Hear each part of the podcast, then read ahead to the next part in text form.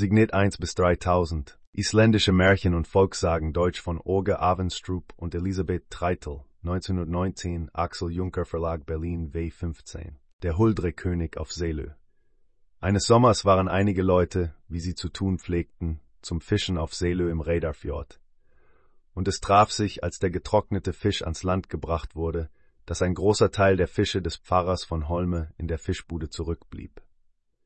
Das Wetter verschlechterte sich in dem Maße, dass man an die Fische nicht herankonnte, bis im Herbst wieder gutes Seewetter wurde. Da zogen sie hinaus, um sie zu holen, und begannen sofort, die Fische aus der Hütte ins Boot zu tragen. Die Bootsleute sagten, sie würden gern nach der anderen Seite der Insel gehen, um nachzusehen, ob etwas ans Land getrieben sei. Einer von ihnen erklärte sich bereit zu gehen, während die anderen die Fische hinuntertrugen. Er ging also, und die anderen trugen die Beute in das Boot.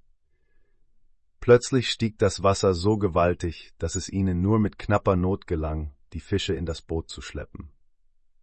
Sie schifften sich alle ein und warteten eine Weile auf den Abwesenden. Als er aber kam, war es der Brandung wegen unmöglich, ihn ins Boot zu ziehen. Da riefen sie ihm zu, dass er nun dableiben müsste. Sie würden ihn aber am nächsten Tag holen, wenn Seewetter wäre. Sie glaubten wohl, dass es am besten sei, an ihr eigenes Leben zu denken und steuerten dem Lande zu er aber blieb hilflos zurück. Es stellten sich Tauschnee und Windstille ein, und der Mann ging deshalb nach der Fischerhütte, ohne einen Ausweg zu wissen, und dort blieb er bis zum Abend. Da begann er zu verzweifeln und dachte, es läge ihm näher, sich das Leben zu nehmen, als dort Hungers zu sterben, und er lief aus der Hütte hinaus. Da entdeckte er einen freundlichen Stern. Er glaubte aber, dass es in dieser wolkenschwarzen Nacht kein Himmelsstern sein könnte, und als er anfing, genauer hinzusehen, schien er ihm einem Licht in einem Fenster zu ähneln. Er lief eine kleine Weile, bis er an ein Haus kam, das so prächtig war, dass es einer Königshalle glich. Er hörte, wie drinnen gesagt wurde, Ja, Mädchen, kein anderer als der unglückliche Mensch, der heute auf der Insel zurückgelassen worden ist, ist an das Haus gekommen. Gehe hinaus und hole ihn, denn ich will nicht, dass er vor meiner Tür stirbt. In demselben Augenblick trat ein junges Mädchen zu ihm, Sie führte ihn hinein und sagte ihm, dass er seine Schneekleider ablegen solle. Dann führte sie ihn eine sehr hohe Treppe hinauf, in einen sehr schönen Saal, der mit Gold und Edelgestein geschmückt war. Da sah er viele Frauen, und eine unter ihnen war die schönste von allen. Er begrüßte sie mit Anstand, und sie erwiderten seinen Gruß. Da erhob sich die schöne Jungfrau und geleitete ihn in eine kleine, aber hübsche Kammer, setzte ihm Wein und Nahrung vor und ging dann wieder fort. Es wird nicht erzählt, wo ihm abends sein Schlaflager angewiesen wurde. Die Nacht verging also, aber am nächsten Morgen kam die Jungfrau zu ihm und sagte, dass sie nicht zu seinem Vergnügen dort bleiben dürfe, gab ihm aber sonst alles, was zu seinem Zeitvertreib dienen konnte. So verging der Winter bis Weihnachten. Am Heiligabend kam die schöne Jungfrau zu ihm und sagte, wenn er glaube, dass sie ihm etwas Gutes erwiesen hätte, dann müsste er ihr eine Bitte gewähren und sie ihr nicht abschlagen, nämlich dass er, wenn am nächsten Tage eine Tanzbelustigung abgehalten würde und ihr Vater sie rufen ließe, um sich das Spiel anzusehen, nicht neugierig sein und zum Fenster hinaussehen dürfe, denn sie würde ihm genug bringen, damit er sich hier drin zerstreuen könne. Er versprach ihr, dass er nicht neugierig sein würde. Am ersten Feiertag morgens brachte sie ihm Wein und was sonst zu seiner Nahrung dienen konnte, bot ihm Lebewohl und ging ihres Weges. Aber gleich darauf hörte er Gesang und Saitenspiel. Da dachte er bei sich, was für eine große Freude dort wohl herrsche, und dass es gewiss nichts schaden könnte, wenn er einen Augenblick hinauslugte.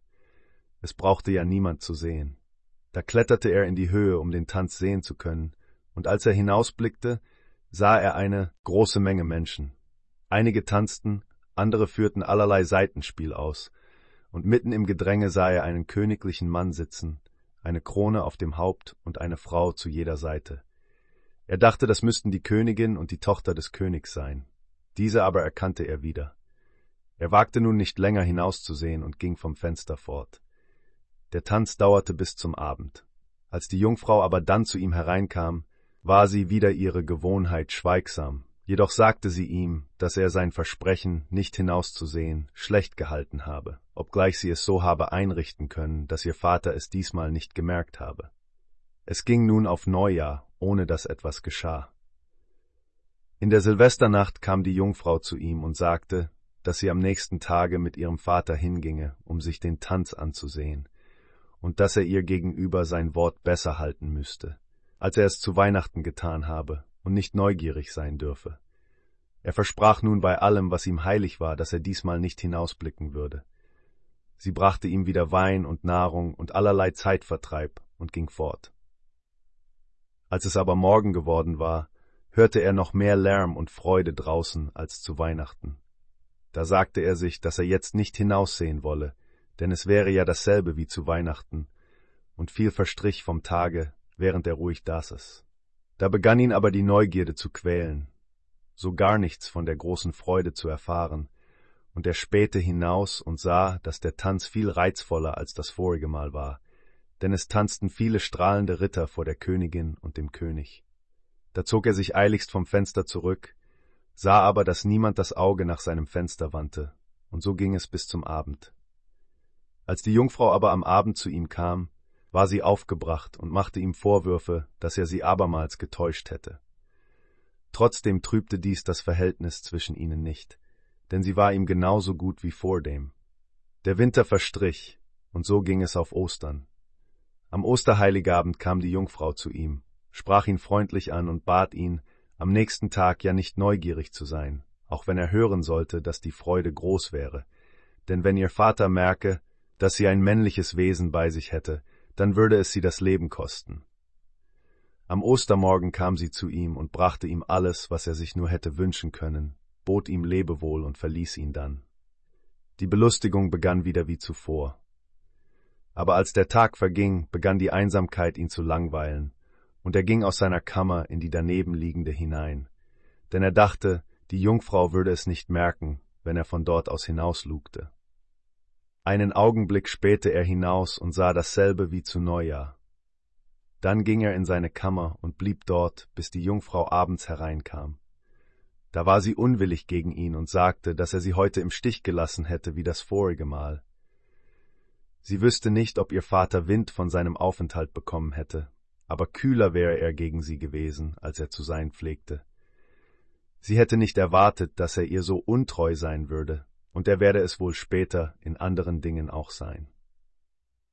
Der Frühling näherte sich, und am letzten Winterabend kam die Jungfrau zu ihm und sagte, dass morgen der erste Sommertag wäre, und dass dann Leute vom Festland kämen, um ihn zu holen, weshalb er in der Frühe nach der Fischerhütte gehen sollte.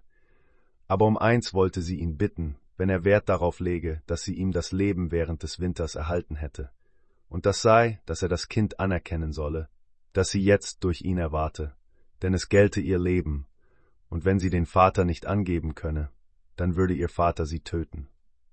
Aber wenn sie den Vater nennen könne, dann würde er sie nicht töten, und sie bitte ihn nun um weiter nichts, als dass er sich ihr gegenüber in dieser Angelegenheit treu erweisen solle.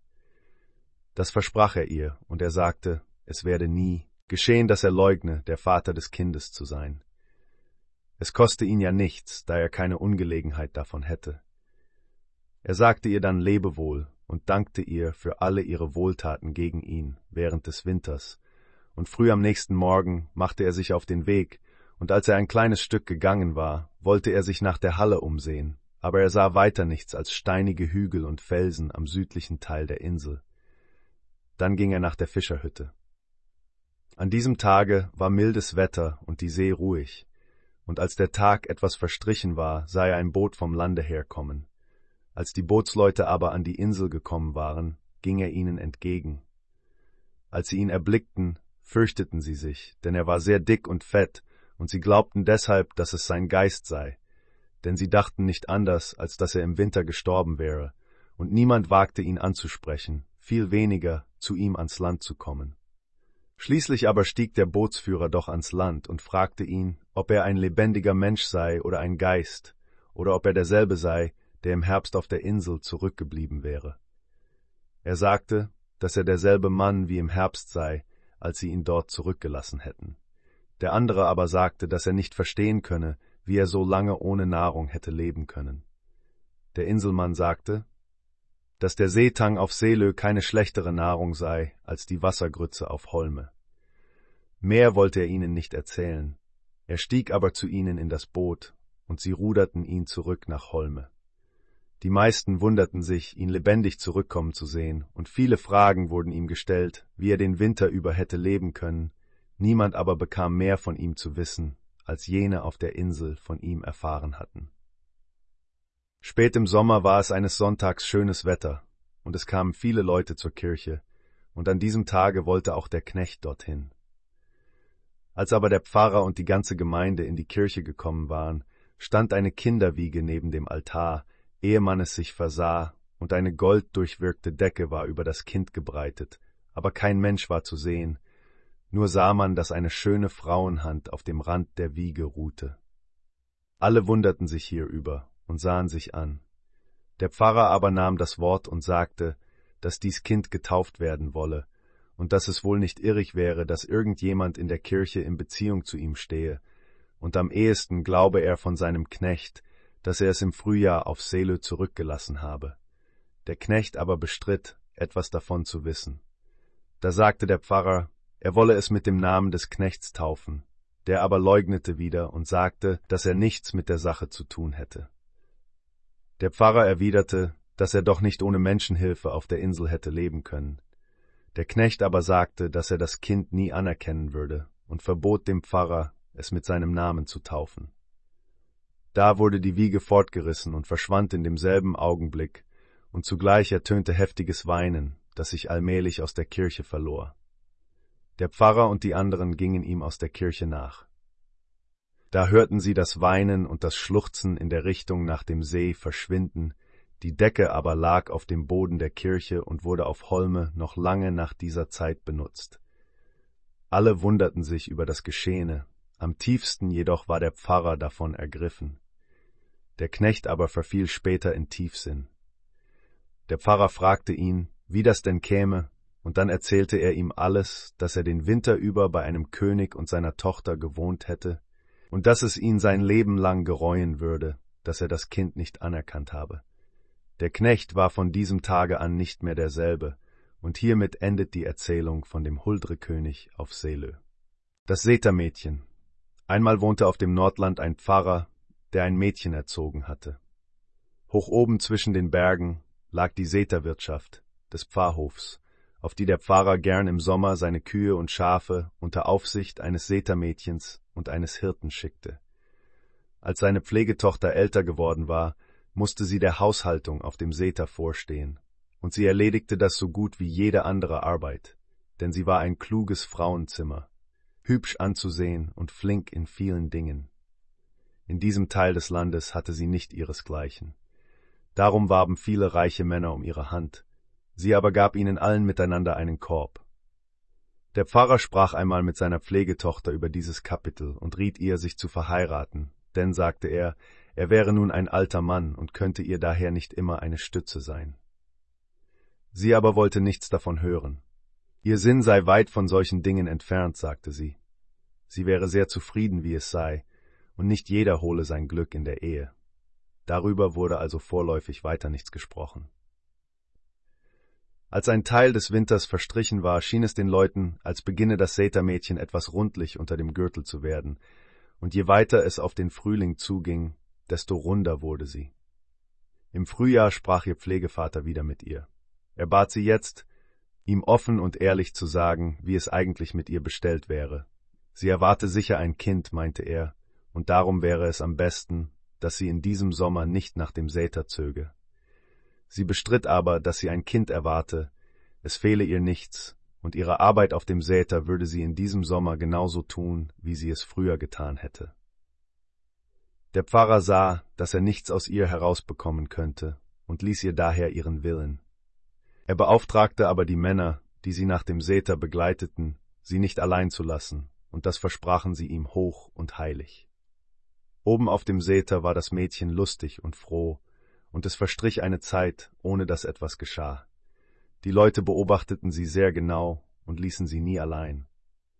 Da geschah es eines Abends, dass der Hirt alle Schafe und Kühe vermisste, und jeder, der seine Beine gebrauchen konnte, musste den Säter verlassen, nur das Sätermädchen blieb allein zurück. Es ging langsam mit dem Suchen der Leute, ein dichter Nebel senkte sich herab, und deshalb fanden sie das Vieh erst gegen Morgen.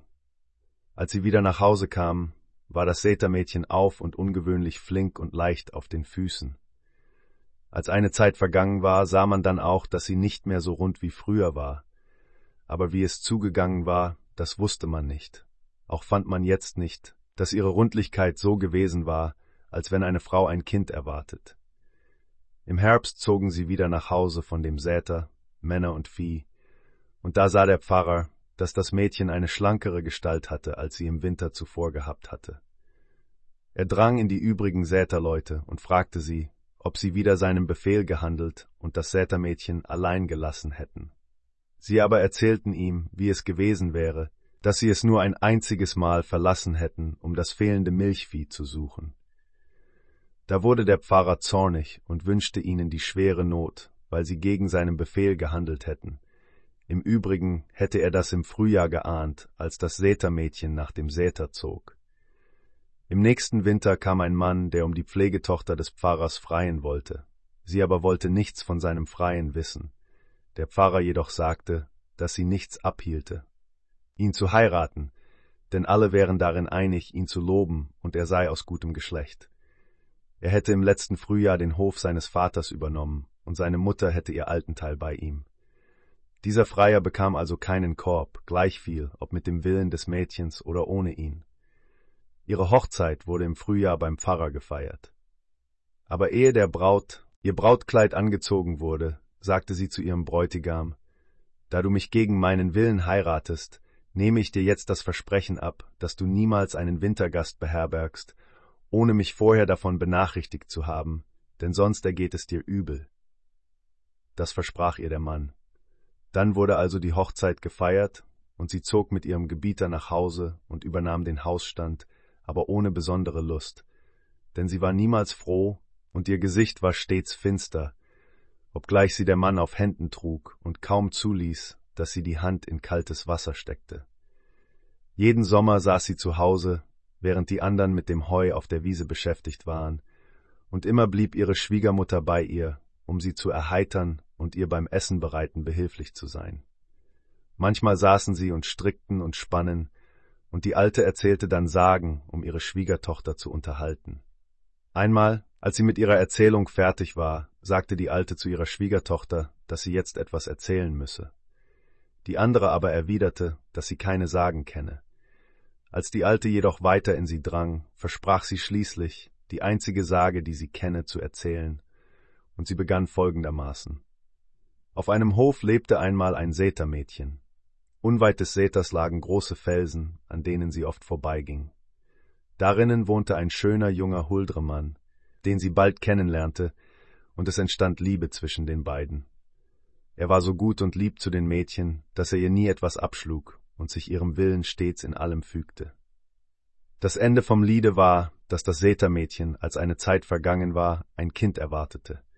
Als sie im nächsten Sommer nach dem Säter sollte, drang ihr Brother in sie, um zu erfahren, ob sie in gesegneten Umständen wäre.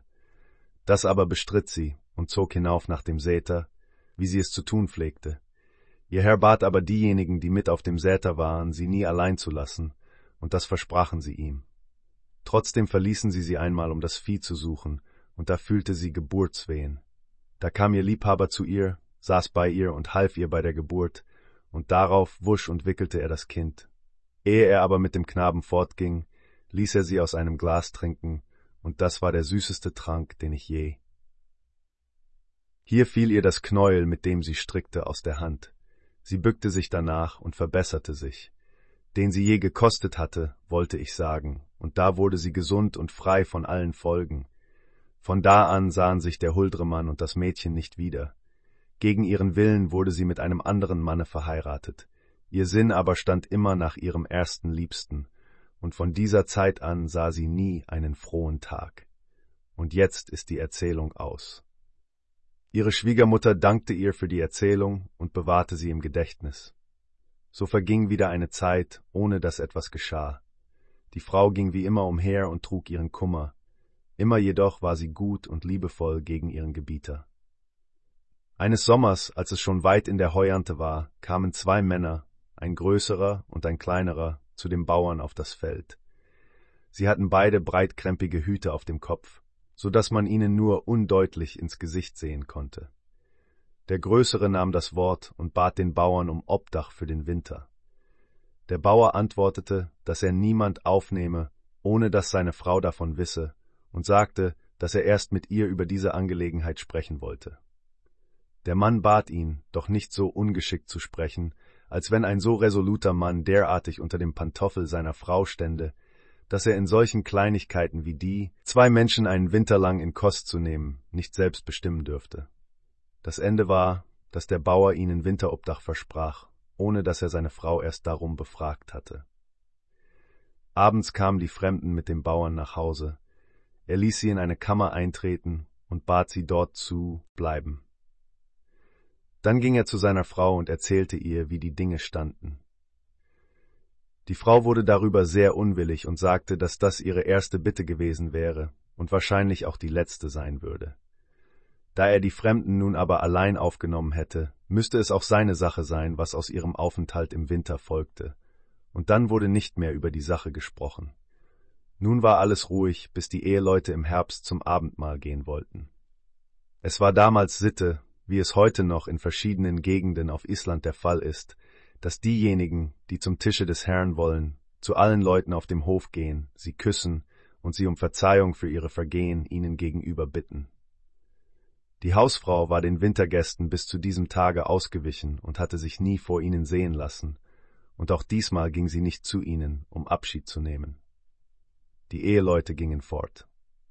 Als sie aber außerhalb der Einzäunung des Heimackers waren, fragte der Bauer seine Frau, Du hast doch unseren Wintergästen auch Lebewohl gesagt. Sie erwiderte, Nein. Er bat sie doch nicht so gottlos zu handeln, fortzugehen, ohne sich vorher von ihnen verabschiedet zu haben. In den meisten Dingen zeigst du, dass du mich wenig achtest. Erstens darin, dass du diese Männer empfangen hast, ohne mich danach zu fragen, und nun darin, dass du mich zwingen willst, sie zu küssen. Jedoch will ich dir gehorchen, aber du musst selbst die Folgen auf dich nehmen, denn es gilt mein Leben und aller Wahrscheinlichkeit nach auch deins. Sie kehrte nun nach Hause zurück, und weil es so lange dauerte, bis sie wiederkam, kehrte der Bauer auch um und ging dorthin, wo er seine Wintergäste zu finden erwartete, und fand sie auch in ihrer Kammer. Da sah er, wie der größere Wintergast seine Frau umschlungen hatte und mit ihr auf dem Boden lag. Und beider Herzen waren vor Gram gebrochen. Der andere Gast aber stand weinend neben ihnen, als der Bauer eintrat. Gleich darauf verschwand er, ohne dass jemand wusste, wohin er gegangen war. Alle aber wussten jetzt von dem, was die Frau ihrer Schwiegermutter erzählt hatte, dass der größere Fremde der Huldremann gewesen war, den sie auf dem Seter kennengelernt hatte, dass der andere aber, der verschwunden war, ihr Sohn gewesen war.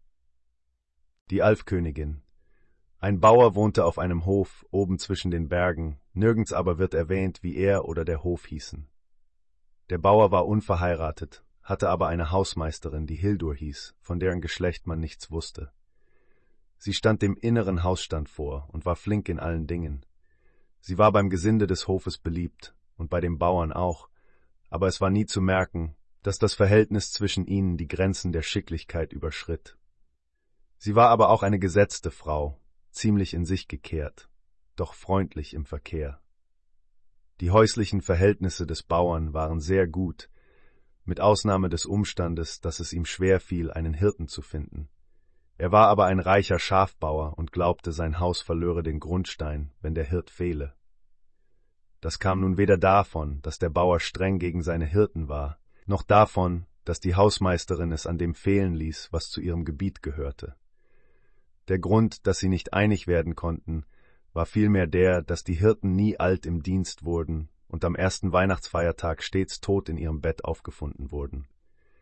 In jenen Zeiten war es im ganzen Land Sitte, am Heiligabend Gottesdienst abzuhalten, und es wurde für ebenso feierlich gehalten, dann zur Kirche zu fahren wie am ersten Feiertag selbst.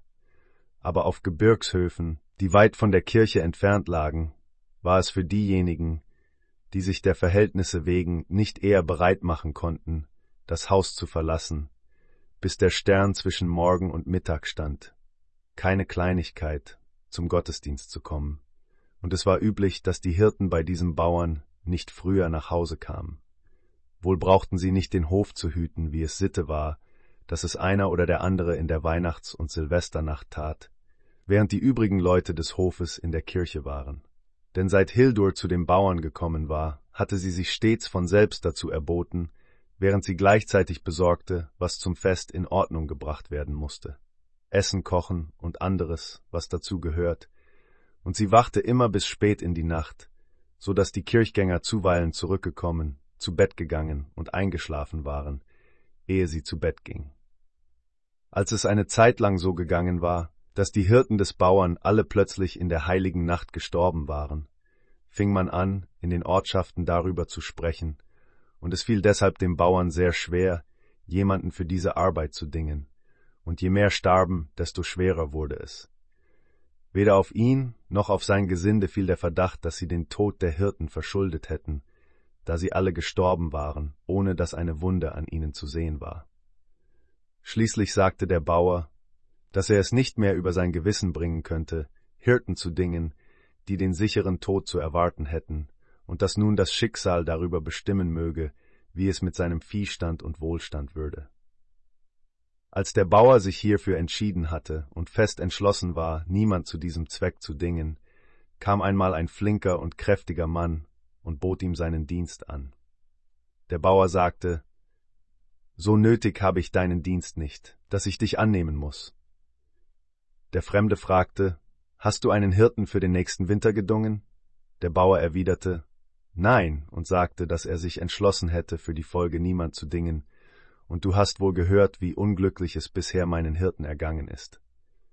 Gehört habe ich davon, sagte der Fremde, aber ihr Schicksal soll mir keine Furcht einjagen. Da gab der Bauer nach, weil der andere ihn so eindringlich bat, und nahm ihn als Schafhirten in seinen Dienst. Nun verstrich eine Zeit. Der Bauer und der Hirt waren sehr zufrieden miteinander, und dieser war bei allen gern gesehen, denn er war ein Mann von gutem Betragen, keck und ausdauernd in all seinem Vorhaben. Es geschah nichts, bis Weihnachten kam. Da ging es wie immer. Der Bauer zog am Heiligabend mit dich seinen Leuten zur Kirche, nur seine Hausmeisterin blieb im Hause zurück, und der Hirt blieb beim Vieh. Der Bauer zog also fort und ließ die beiden allein zurück.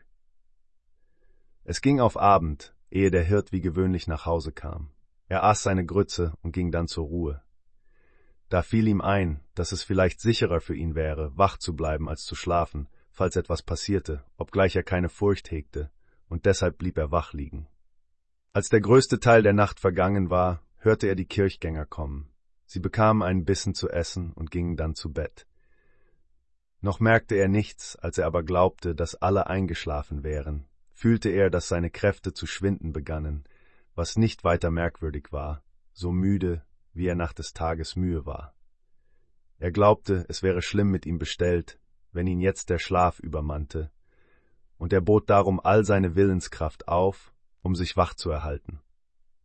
Es verging nun keine lange Zeit, bis er jemand an sein Bett treten hörte, und er glaubte zu sehen, dass es die Hausmeisterin Hildur sei, die hier ihr Wesen triebe. Er stellte sich, als schliefe er ganz fest, und merkte, dass sie ihm etwas in den Mund steckte. Das war, wie er fühlte, ein Zaum für den Hexenritt, und er ließ sich ruhig aufzäumen. Als sie ihm das Zaumzeug angelegt hatte, befestigte sie die Zügel, wie es ihr am bequemsten war, setzte sich auf seinen Rücken und ritt in sausender Eile fort, bis sie, wie ihm schien, an einen Graben oder eine Spalte in der Erde kam. Da sprang sie von ihm herab auf einen Stein und ließ die Zügel hängen, worauf sie vor seinen Augen in der Spalte verschwand. Der Hirt fand, es sei schlimm und wenig aufklärend, wenn Hildur solchermaßen vor ihm verschwende, ohne dass er wüsste, was aus ihr geworden sei. Er merkte aber, dass er mit angelegtem Zaum nicht weit käme. So viel Zauberei steckte darin.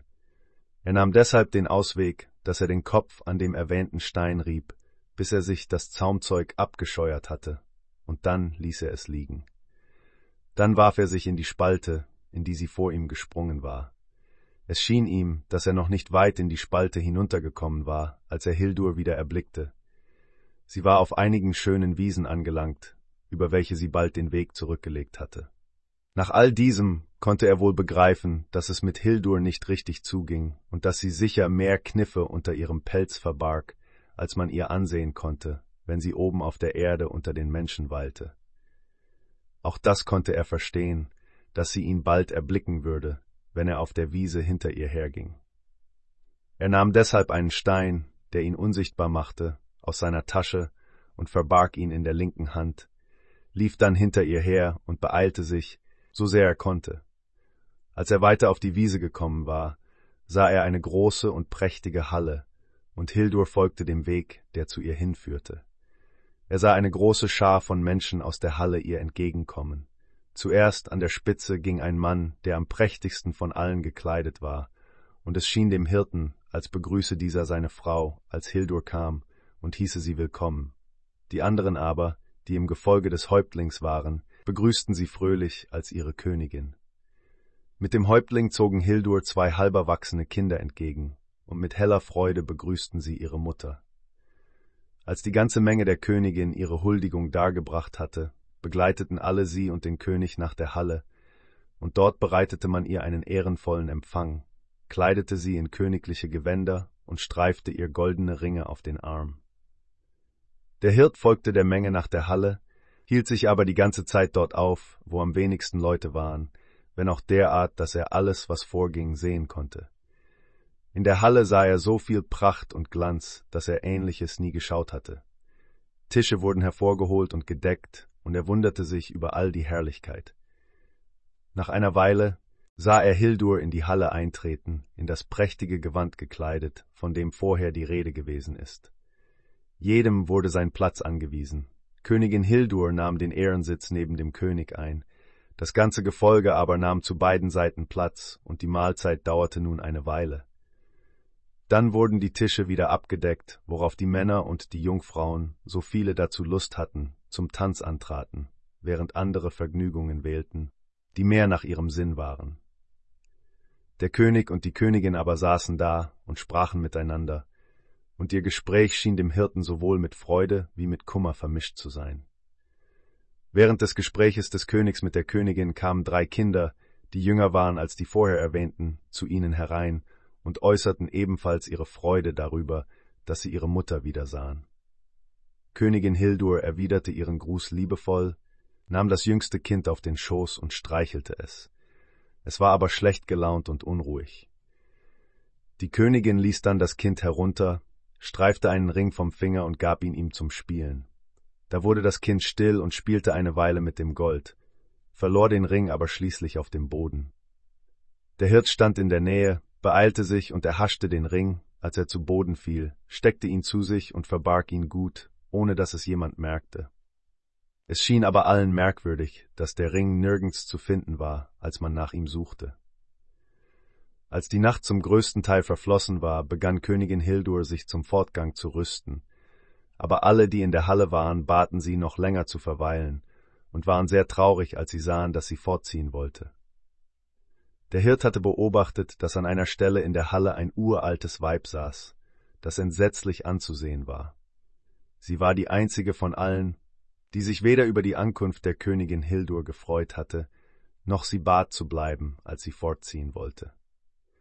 Als der König die Wanderlust Hildurs sah und dass sie sich nicht zum Bleiben überreden ließ, weder durch seine noch durch anderer Bitten, ging er zu dem Weib und sagte, Nimm nun deine Flüche zurück, Mutter, und erhöre meine Bitten, so dass meine Königin mir nicht mehr fern zu sein braucht und meine Freude über unsere Zusammenkünfte von so kurzer Dauer ist, wie sie es jetzt war. Das alte Weib antwortete ihm voller Zorn, All meine Flüche sollen bestehen bleiben, und nichts soll mich erweichen, sie zu widerrufen. Der König schwieg dazu und ging voller Kummer zu seiner Königin, legte ihr den Arm um den Hals und küsste sie und bat sie noch einmal mit sanften Worten, doch nicht fortzuziehen. Die Königin sagte, dass die Flüche seiner Mutter ihr verböten, anders zu handeln. Sie äußerte, es wäre nur wenig Wahrscheinlichkeit dafür da, dass sie sich häufiger sehen könnten, des Schicksals wegen, das über sie verhängt wäre, und dass die Tötungen, die ihretwegen geschehen wären, und deren es nun so viele geworden seien, nicht länger verborgen bleiben könnten, und dass sie deshalb die wohlverdiente Strafe für ihre Taten erleiden müsste, obgleich sie sie ungern verübt hätte. Während sie in diese Klagen ausbrach, entfernte sich der Hirt aus der Halle, als er sah, wie die Dinge standen. Er ging geradeswegs über die Wiese nach der Spalte und wieder hinauf auf den Weg. Dann versteckte er den Zauberstein, zäumte sich wieder auf und wartete, bis Hildur kam. Nach Verlauf einer kurzen Zeit kam Königin Hildur allein und mit trauriger Miene. Sie setzte sich auf seinen Rücken und ritt nach Hause. Als sie dort angekommen waren, legte sie ihn wieder in sein Bett, zäumte ihn ab, ging darauf selbst zu Bett und begann zu schlafen. Obgleich der Hirt die ganze Zeit über hellwach gewesen war, stellte er sich doch schlafend, damit Hildur nichts merken sollte. Als sie aber zu Bett gegangen war, machte er sich nichts mehr daraus, vorsichtig zu sein. Er verfiel in tiefen Schlaf und schlief, wie zu erwarten war, bis weit in den Tag hinein. Am nächsten Morgen stieg der Bauer von allen auf dem Hof zuerst aus dem Bett, denn es lag ihm am Herzen, seinen Schafhirten zu sehen. Er erwartete aber statt der Weihnachtsfreude den Kummer, ihn tot in seinem Bett zu finden, so wie es früher geschehen war. Während der Bauer sich anzog, erwachten die übrigen Leute des Hofes und zogen sich ebenfalls an. Der Bauer aber ging an das Bett des Hirten und berührte ihn mit der Hand. Da merkte er, dass er am Leben war, und war froh darüber und pries Gott in hohen Tönen ob dieser Gnade. Da erwachte der Hirt frisch und munter und zog sich an. Währenddessen fragte ihn der Bauer, ob etwas Neues während der Nacht passiert sei. Der Schafhirt erwiderte Nein, aber einen sehr merkwürdigen Traum habe ich gehabt. Wie ist denn der Traum gewesen? fragte der Bauer. Da begann der Hirt seinen Bericht von dem Augenblick an, von dem wir erzählt haben, dass Hildur an sein Bett getreten war und ihn aufgezäumt hatte, und dann gab er jedes Wort und jedes Ereignis so genau wieder, wie er sich daran erinnern konnte.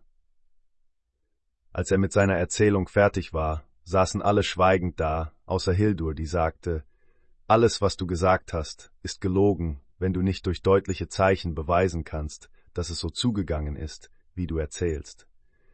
Der Hirt ließ sich dadurch nicht in Verlegenheit bringen, sondern holte den Ring hervor, den er nachts vom Erdboden im Alfheim aufgenommen hatte, und sagte, wenn ich es auch nicht für meine Pflicht halte, eine Traumsage mit Zeichen zu beweisen, so trifft es sich doch so glücklich, dass ich einen klaren Beleg dafür habe, dass ich in dieser Nacht bei den Huldren gewesen bin. Oder ist das nicht dein Fingerring, Königin Hildur? Hildur antwortete, So ist es, und Gott segne dich dafür, dass du mich aus der Sklaverei befreit hast, die mir meine Schwiegermutter auferlegt hat. Nur ungern habe ich alle die Missetaten begangen, die sie mir geboten hat. Königin Hildur fing dann ihre Geschichte also an. Ich war eine Huldrehjungfrau aus geringem Geschlecht, aber der, der jetzt König über das Alfheim ist, wurde von Liebe zu mir erfasst, und obgleich es sehr gegen den Willen seiner Mutter war, nahm er mich zur Frau. Da wurde meine Schwiegermutter so zornig, dass sie ihrem Sohn versprach, dass er nur kurze Freude an mir haben solle, jedoch würde es uns gestattet sein, uns ab und zu zu sehen.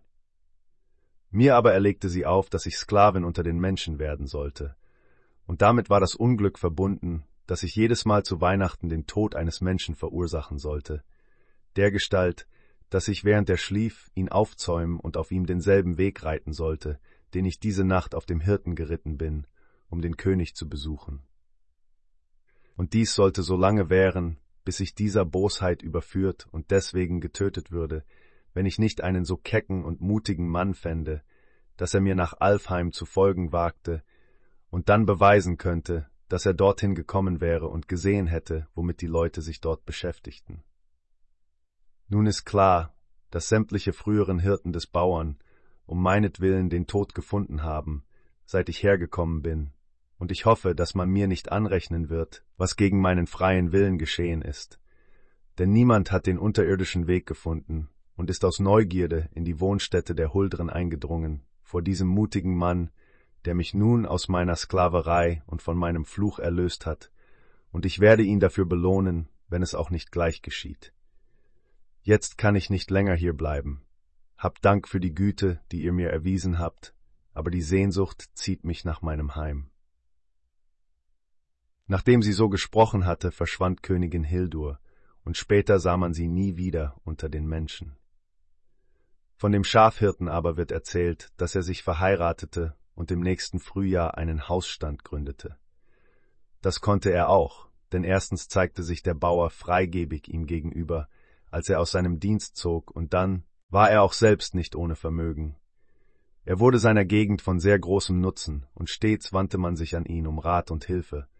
So beliebt aber war er und so glücklich, dass die Leute nicht recht begreifen konnten, wie es zuging, und glaubten, bei ihm hätte jedes Tier zwei Köpfe. Er aber sagte, dass er Königin Hildur für seinen ganzen Wohlstand zu danken habe. Der Huldre-Tanz in der Silvesternacht, zwei Brüder stritten sich, ob es Huldrevolk gäbe. Der eine behauptete, dass es existiere, der andere aber bestritt es entschieden. So ging es eine Zeit lang, bis derjenige, der das Dasein des Huldrevolks leugnete, aufbrauste und sagte, er wolle ausziehen und nicht eher wiederkommen, bis er Gewissheit bekommen hätte, ob es Huldrevolk gäbe oder nicht. Da wanderte er über Berge und unbewohnte Landstrecken, Hügel und Täler, wurde aber doch nicht klüger. Es wird von seiner Reise weiter nichts berichtet, bis er eines Silvesterabends nach einem Hof kam, auf dem die Leute sehr traurig waren. Der Reisende war rätselig und fragte, was ihre Freude so trübe. Die Ursache dazu wäre, erzählten sie, dass niemand zurückbleiben wolle, um den Hof zu hüten, während die übrigen zum Gottesdienst ritten, denn in jeder Neujahrsnacht wäre seit langer Zeit der Hüter des Hofes verschwunden. Und darum wolle niemand zurückbleiben. Jeder, der es täte, erwarte ja seinen Tod. Der Fremde bat die Leute, sich vor solchem abergläubischen Gerede nicht zu fürchten, und er bot sich, den Hof zu hüten. Hierüber fiel allen ein Stein vom Herzen, aber sie waren doch in Furcht und Ängsten, wie es ablaufen würde. Als die Leute des Hofes zum Gottesdienst fortgeritten waren, begann er ein Brett aus der Wandbekleidung über dem ersten Bett in der Badstube zu lösen und kroch zwischen Wand und Wandbekleidung hinein, schob dann das Brett wieder vor, ließ aber doch eine kleine Ritze stehen, damit er die ganze Badstube überblicken könnte. Der Hund aber, der bei ihm war, lag auf dem Fußboden. Eine kleine Weile, nachdem er das geordnet hatte, vernahm er Geräusch von Menschenstimmen und Fußtritten draußen, und gleich darauf hörte er eine Menge Menschen in die Badstube kommen. Er sah, dass der Hund gepackt und zu Boden geschleudert wurde, so dass jeder Knochen in ihm zerbrach. Dann hörte er, dass die eben Angekommenen miteinander davon sprachen, dass es auf dem Hofe nach Menschen röche. Einige meinten aber, dass das nicht so verwunderlich sei, da die Leute eben erst zum Gottesdienst gegangen wären. Nachdem diese Gäste sich umgesehen hatten, sah der Mann, der auf der Lauer saß, dass sie einen Tisch in die Badstube stellten und eine golddurchwirkte Decke, eine große Kostbarkeit, darüber breiteten, und dass alles, womit sie den Tisch deckten, dazu passte. Schüsseln und Teller, Trinkgeschirr und Messer, alles war aus Silber. Dann setzten sie sich zu Tisch, und alles ging mit großem Anstand her. Sie ließen einen Jungen an der Tür Posten stehen, der aufpassen sollte, wann der Tag anbreche, und der war entweder draußen oder drinnen. Der Mann beobachtete, dass der Junge jedes Mal, wenn er hereinkam, gefragt wurde, wie spät es jetzt wäre. Er aber erwiderte immer, dass es noch lange Zeit sei bis zum Tag. Nun begann der Mann allmählich, von der Zwischenwand etwas loszulösen, damit er schnell hinauskommen könnte, wenn es notwendig sein sollte. Als die Fremden aber satt waren, sah er, dass ein Mann und eine Frau vorgeführt wurden, und dann sah er einen dritten, der ihm ein Priester zu sein schien, ihnen entgegenkommen. Dann begann ein Gesang, und die üblichen Hochzeitspsalmen wurden gesungen, und alles ging zu, wie es bei guten Christen Sitte ist. Als die Trauung beendet war, wurde getanzt, und die Freude dauerte eine Weile. Als sie eine Zeit lang getanzt hatten, kam der Türhüter des Huldrevolks herein und wurde wieder gefragt, ob noch viel von der Nacht übrig wäre, und er antwortete, dass noch der sechste Teil übrig sei. Da rief der Lauernde, der sich aus der Öffnung geschlichen hatte und hinter dem Türhüter stand, Du hast gelogen, denn jetzt steht der Tag mitten am Himmel. Hierüber war das tanzende Huldrevolk so entsetzt, dass es augenblicklich seinen Türhüter erschlug. Mittlerweile aber kroch der Mann, der den Hof bewachen sollte, wieder zwischen die Wand und deren Bekleidung. Als das Huldrevolk den Türhüter getötet hatte, liefen alle, so schnell sie konnten, hinaus wie Lämmer auf einem Schafsteg und ließen all ihre Sachen zurück. Als der Mann das sah, verfolgte er sie in einiger Entfernung, und das Letzte, was er von ihnen sah, war, dass sie sich in einen See in der Nähe des Hofes stürzten. Dann kehrte er wieder nach Hause zurück und sammelte alles, die Speisenreste und das kostbare Geschirr. Kurz darauf kamen die Leute des Hofes aus der Kirche nach Hause.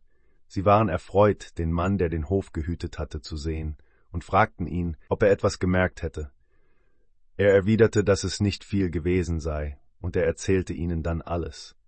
Da wurde es den Leuten klar, dass sich die früheren Hüter gezeigt haben müssten und dass das ihr Verderb geworden war, genauso wie es der des Hundes wurde, der gesehen worden war. Die Leute des Hofes dankten dem Mann, der den Hof gehütet hatte, mit vielen und schönen Worten für seinen Mut und schenkten ihm alles, was das Huldrevolk zurückgelassen hatte und er nur forttragen konnte. Dann wanderte er nach Hause und traf dort seinen Bruder an. Er erzählte ihm nun alles und sagte zugleich, er würde nun nicht mehr bestreiten, dass es Huldrevolk gäbe. Später übernahm er nach seinen Eltern den Hof, heiratete und hatte Glück in allen Unternehmungen seines Lebens. Er wurde für einen trefflichen Mann in seiner Gegend gehalten, war strebsam und wusste guten Rat in schwierigen Fällen. Von dem Hof aber, den er in jener Nacht gehütet hatte, wird erzählt, dass dort nie mehr ein Mensch in einer Silvesternacht verschwand. Die Pfarrerstochter von Prestebacke Auf Prestebacke im Skaptafellsüssel lebte einmal ein Pfarrer, der Einar hieß. Er war ein reicher Mann und hatte viele Kinder. Er hegte großen Abscheu vor Huldresagen und sagte, dass das Huldrevolk nie gelebt hätte. Er forderte es heraus, ihn zu besuchen, und dann rühmte er sich, dass er wohl nicht zu finden gewesen wäre. Eines Nachts aber träumte ihm, dass ein Mann an sein Bett trete und sagte, Von nun an sollst du nicht mehr leugnen können, dass es Huldren gibt, denn jetzt nehme ich deine älteste Tochter, und du wirst sie nie wieder sehen. Du hast uns Huldren häufig genug gereizt. Am nächsten Morgen war die älteste Tochter des Pfarrers, die damals zwölf Jahre alt war, verschwunden. Man suchte sie überall, aber sie war nirgends zu finden. Als aber später ihre kleinen Geschwister auf der Wiese spielten, kam sie zu ihnen und spielte mit ihnen. Gern hätten sie sie mit nach Hause genommen, da aber verschwand sie für immer. Sie erzählte ihren Geschwistern noch, dass die Leute dort, wo sie nun wäre, gut zu ihr seien und dass sie es nicht besser haben könnte. Ihr Vater träumte oft von ihr, und ihm erzählte sie dasselbe, was sie ihren Geschwistern gesagt hatte, und außerdem, dass ihr der Pfarrerssohn des Huldrevolks zum Bräutigam bestimmt sei. So ging es eine Zeit lang, bis sie einmal im Traum zu ihrem Vater kam und ihm sagte, dass sie ihn nun am nächsten Tag als Hochzeitsgast zu sehen wünschte, denn dann sollte ihre Hochzeit gefeiert werden. Von dieser Zeit an träumte er nicht mehr von ihr. Der Ernteknecht, Einmal zog ein junger Mann von den Südlandsgegenden nach dem Nordland, um Erntearbeit zu verrichten. Als er nordwärts nach den Heiden gekommen war, überfiel ihn ein dichter Nebel, und er verlor den Weg. Es kam Schneetreiben und Kälte. Der Mann machte daher Halt und schlug sich ein Zelt auf. Als er dann seine Wegzehrung hervorholte und zu essen begann, kam ein sehr verwahrloster und verhungerter roter Hund in das Zelt hinein. Der Südländer wunderte sich, dass ein Hund an einem Ort zu ihm kam, an dem er nicht erwartet hatte, ein Tier zu sehen. Der Hund war so hässlich und sonderbar, dass ihm ganz Angst wurde. Nicht desto weniger gab er ihm so viel zu fressen, wie er wollte. Der Hund fraß gierig, lief dann fort und verschwand draußen im Nebel. Der Mann kümmerte sich nicht weiter um ihn, und als er seine Mahlzeit beendet hatte, legte er sich schlafen, den Sattel unter dem Kopf. Er schlief nun ein und träumte, dass eine Frau zu ihm in das Zelt träte. Sie war hochgewachsen und ziemlich bejahrt. Sie sagte, Ich danke dir, junger Mann, meiner Tochter wegen, aber dich zu belohnen, wie du es verdient hast, steht nicht in meiner Macht. Jedoch will ich, dass du diese alte Sense annimmst, die ich hier unter deinen Sattel lege. Ich hoffe, dass sie dir von Nutzen sein wird, und sie wird stets gleich gut schneiden, wohin sie auch trifft. Nie darfst du sie im Feuer glühen, denn dann taugt sie nichts mehr, sollte es dir aber nötig erscheinen, so darfst du sie gern an einem Stein wetzen. Darauf verschwand die Frau.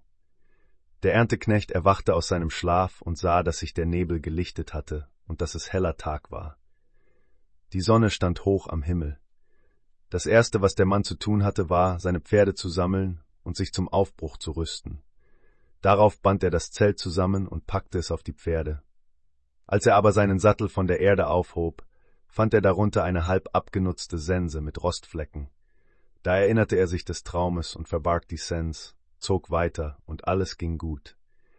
Den Weg fand er bald, und nun ging es, so schnell er nur konnte, den bewohnten Gegenden zu. Als er aber nach dem Nordland kam, wollte ihn niemand in Dienst nehmen, denn alle hatten die Ernteleute, die sie brauchten, schon gedungen, und es war bereits eine Woche von der Heuernte verstrichen. Da hörte er, dass in der Gegend eine Frau wohne, die noch keinen Ernteknecht angenommen hätte. Sie war reich an Gut, und man glaubte, sie könne mehr als Brot essen. Sie pflegte keine Ernteleute zu dingen, und nie begann sie das Heu früher zu mähen als eine Woche oder vierzehn Tage nach den anderen, und doch wurde sie meist ebenso schnell auf ihrem Heimacker fertig wie die übrigen. Wenn sie dann wirklich ab und zu einen Knecht in Dienst genommen hatte, behielt sie ihn nicht länger als eine Woche und gab ihm keinen Lohn. Zu ihr wies man den Südländer, nachdem man ihm gesagt hatte, wie sie wäre, und da er nirgends Arbeit finden konnte, ging er dorthin und bot sich an, ihr das Heu zu mähen. Sie nahm ihn gut auf und sagte, dass sie ihm erlauben wolle, eine Woche dazu bleiben. Aber Lohn gebe ich dir nicht, sagte sie, außer wenn du so viel Heu in einer Woche mähst, dass ich am Sonnabend nicht alles, was du gemäht hast, zusammenharken kann. Das schien ihm eine gute Bedingung zu sein, und er begann also zu mähen. Er nahm nun seine Sense, das Geschenk der Huldre Frau, und sie schnitt gut, fand er. Nie brauchte er sie zu schärfen, und so mähte er ununterbrochen fünf Tage lang. Es gefiel ihm dort sehr gut, und die Frau war sehr freundlich gegen ihn. Einmal kam er in die Schmiede. Dort sah er eine ungezählte Menge Sensenschäfte und Harken und einen großen Haufen Sensen. Er wunderte sich darüber und fand, die Frau hätte nicht gerade Mangel an Erntegerät. Am Freitagabend ging er zu Bett, wie immer. Nachts träumte ihm, dass die huldre Frau, die ihm die Sense geschenkt hatte, zu ihm käme und sagte, Viel Heu hast du schon gemäht, aber deine Herrin wird nicht näh, viel Zeit brauchen, um es zusammenzuharken, und dann jagt sie dich fort, wenn sie dich morgen überholt. Geh darum in die Schmiede, wenn du glaubst, dass das Heu, das du gemäht hast, nicht ausreicht, und nimm so viele Sensenschäfte, wie du für gut hältst, befestige Sensen daran und trage sie aufs Feld hinaus und sieh zu, wie es dann geht. Nachdem die huldre Frau das gesagt hatte, ging sie fort, der Ernteknecht aber erwachte, stand auf und begann zu mähen. Morgens kam seine Herrin hinaus und trug fünf Harken in der Hand. Sie sagte, Viel Heu hast du gemäht, viel mehr, als ich geglaubt hätte. Darauf legte sie die Harken hier und dort auf die Wiese und begann zu harken, und da sah der Ernteknecht, dass sie viel Heu zusammenharken könnte, die anderen Harken jedoch nicht weniger, obgleich er keinen Menschen bei ihnen sah. Als die Mittagszeit näher rückte und er sah, dass das gemähte Heu nicht ausreichen würde, ging er in die Schmiede und holte einige Sensenschäfte und befestigte Sensen daran.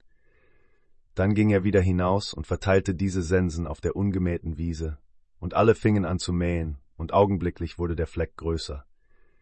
Das ging nun den ganzen Tag so bis zum Abend, und das gemähte Heu reichte aus. Abends aber ging die Frau nach Hause und nahm ihre Harken mit. Den Ernteknecht bat sie, ihr zu folgen. Sie sagte, er verstände mehr, als sie gedacht hätte, und davon würde er Gutes haben, und solange er selbst wolle, könne er nun bei ihr bleiben. Er blieb den Sommer über bei ihr, und sie wurden gut miteinander fertig. Sie ernteten viel Heu, ließen sich aber doch gute Zeit. Nach der Ernte gab sie ihm einen sehr großen Lohn, und damit zog er nach dem Südlande. Im nächsten Sommer und allen folgenden, die er auf Erntearbeit zog, nahm er Dienst bei ihr. Dann übernahm er selbst einen Hof auf dem Südlande und wurde immer für einen tüchtigen Mann gehalten. Er war ein flinker Seemann und geschickt zu allem, was er in Angriff nahm. Immer mähte er sein Heu allein und nahm dazu nie eine andere Sense als die, welche ihm die huldre Frau geschenkt hatte, und trotzdem wurde er ebenso schnell mit seinem Heimacker fertig wie andere Leute. Da geschah es eines Sommers, dass er zum Fischen hinausruderte. Da kam sein Nachbar zu seiner Frau und bat sie um eine Sense, denn er hätte seine Sense zerbrochen und wüsste nicht, wie er sich sonst helfen sollte. Da begann die Frau unter den Gerätschaften ihres Mannes zu suchen und fand die gute alte Sense, aber keine andere. Sie lieh dem Bauern die Sense, warnte ihn aber davor, sie im Feuer zu glühen, denn das tue ihr Mann nie, sagte sie. Er versprach es und ging nach Hause. Er befestigte die Sense an dem Schaft, begann zu mähen konnte aber keinen einzigen Strohhalm mit ihr schneiden. Darüber wurde er zornig und begann die Sense zu wetzen. Aber das half nicht. Da ging er in die Schmiede, um die Sense zu hämmern, und er dachte, es wäre keine Gefahr dabei, wenn er die Sense auch im Feuer glühen würde. Sobald sie aber ins Feuer gekommen war, schmolz sie wie Wachs und wurde zu lauter Eisenschlacke. Er ging zu der Frau und erzählte ihr, wie die Dinge lägen. Sie fürchtete sich nun sehr, denn sie wusste, dass ihr Hausherr sehr erbost sein würde, wenn er es erführe, und das war denn auch der Fall.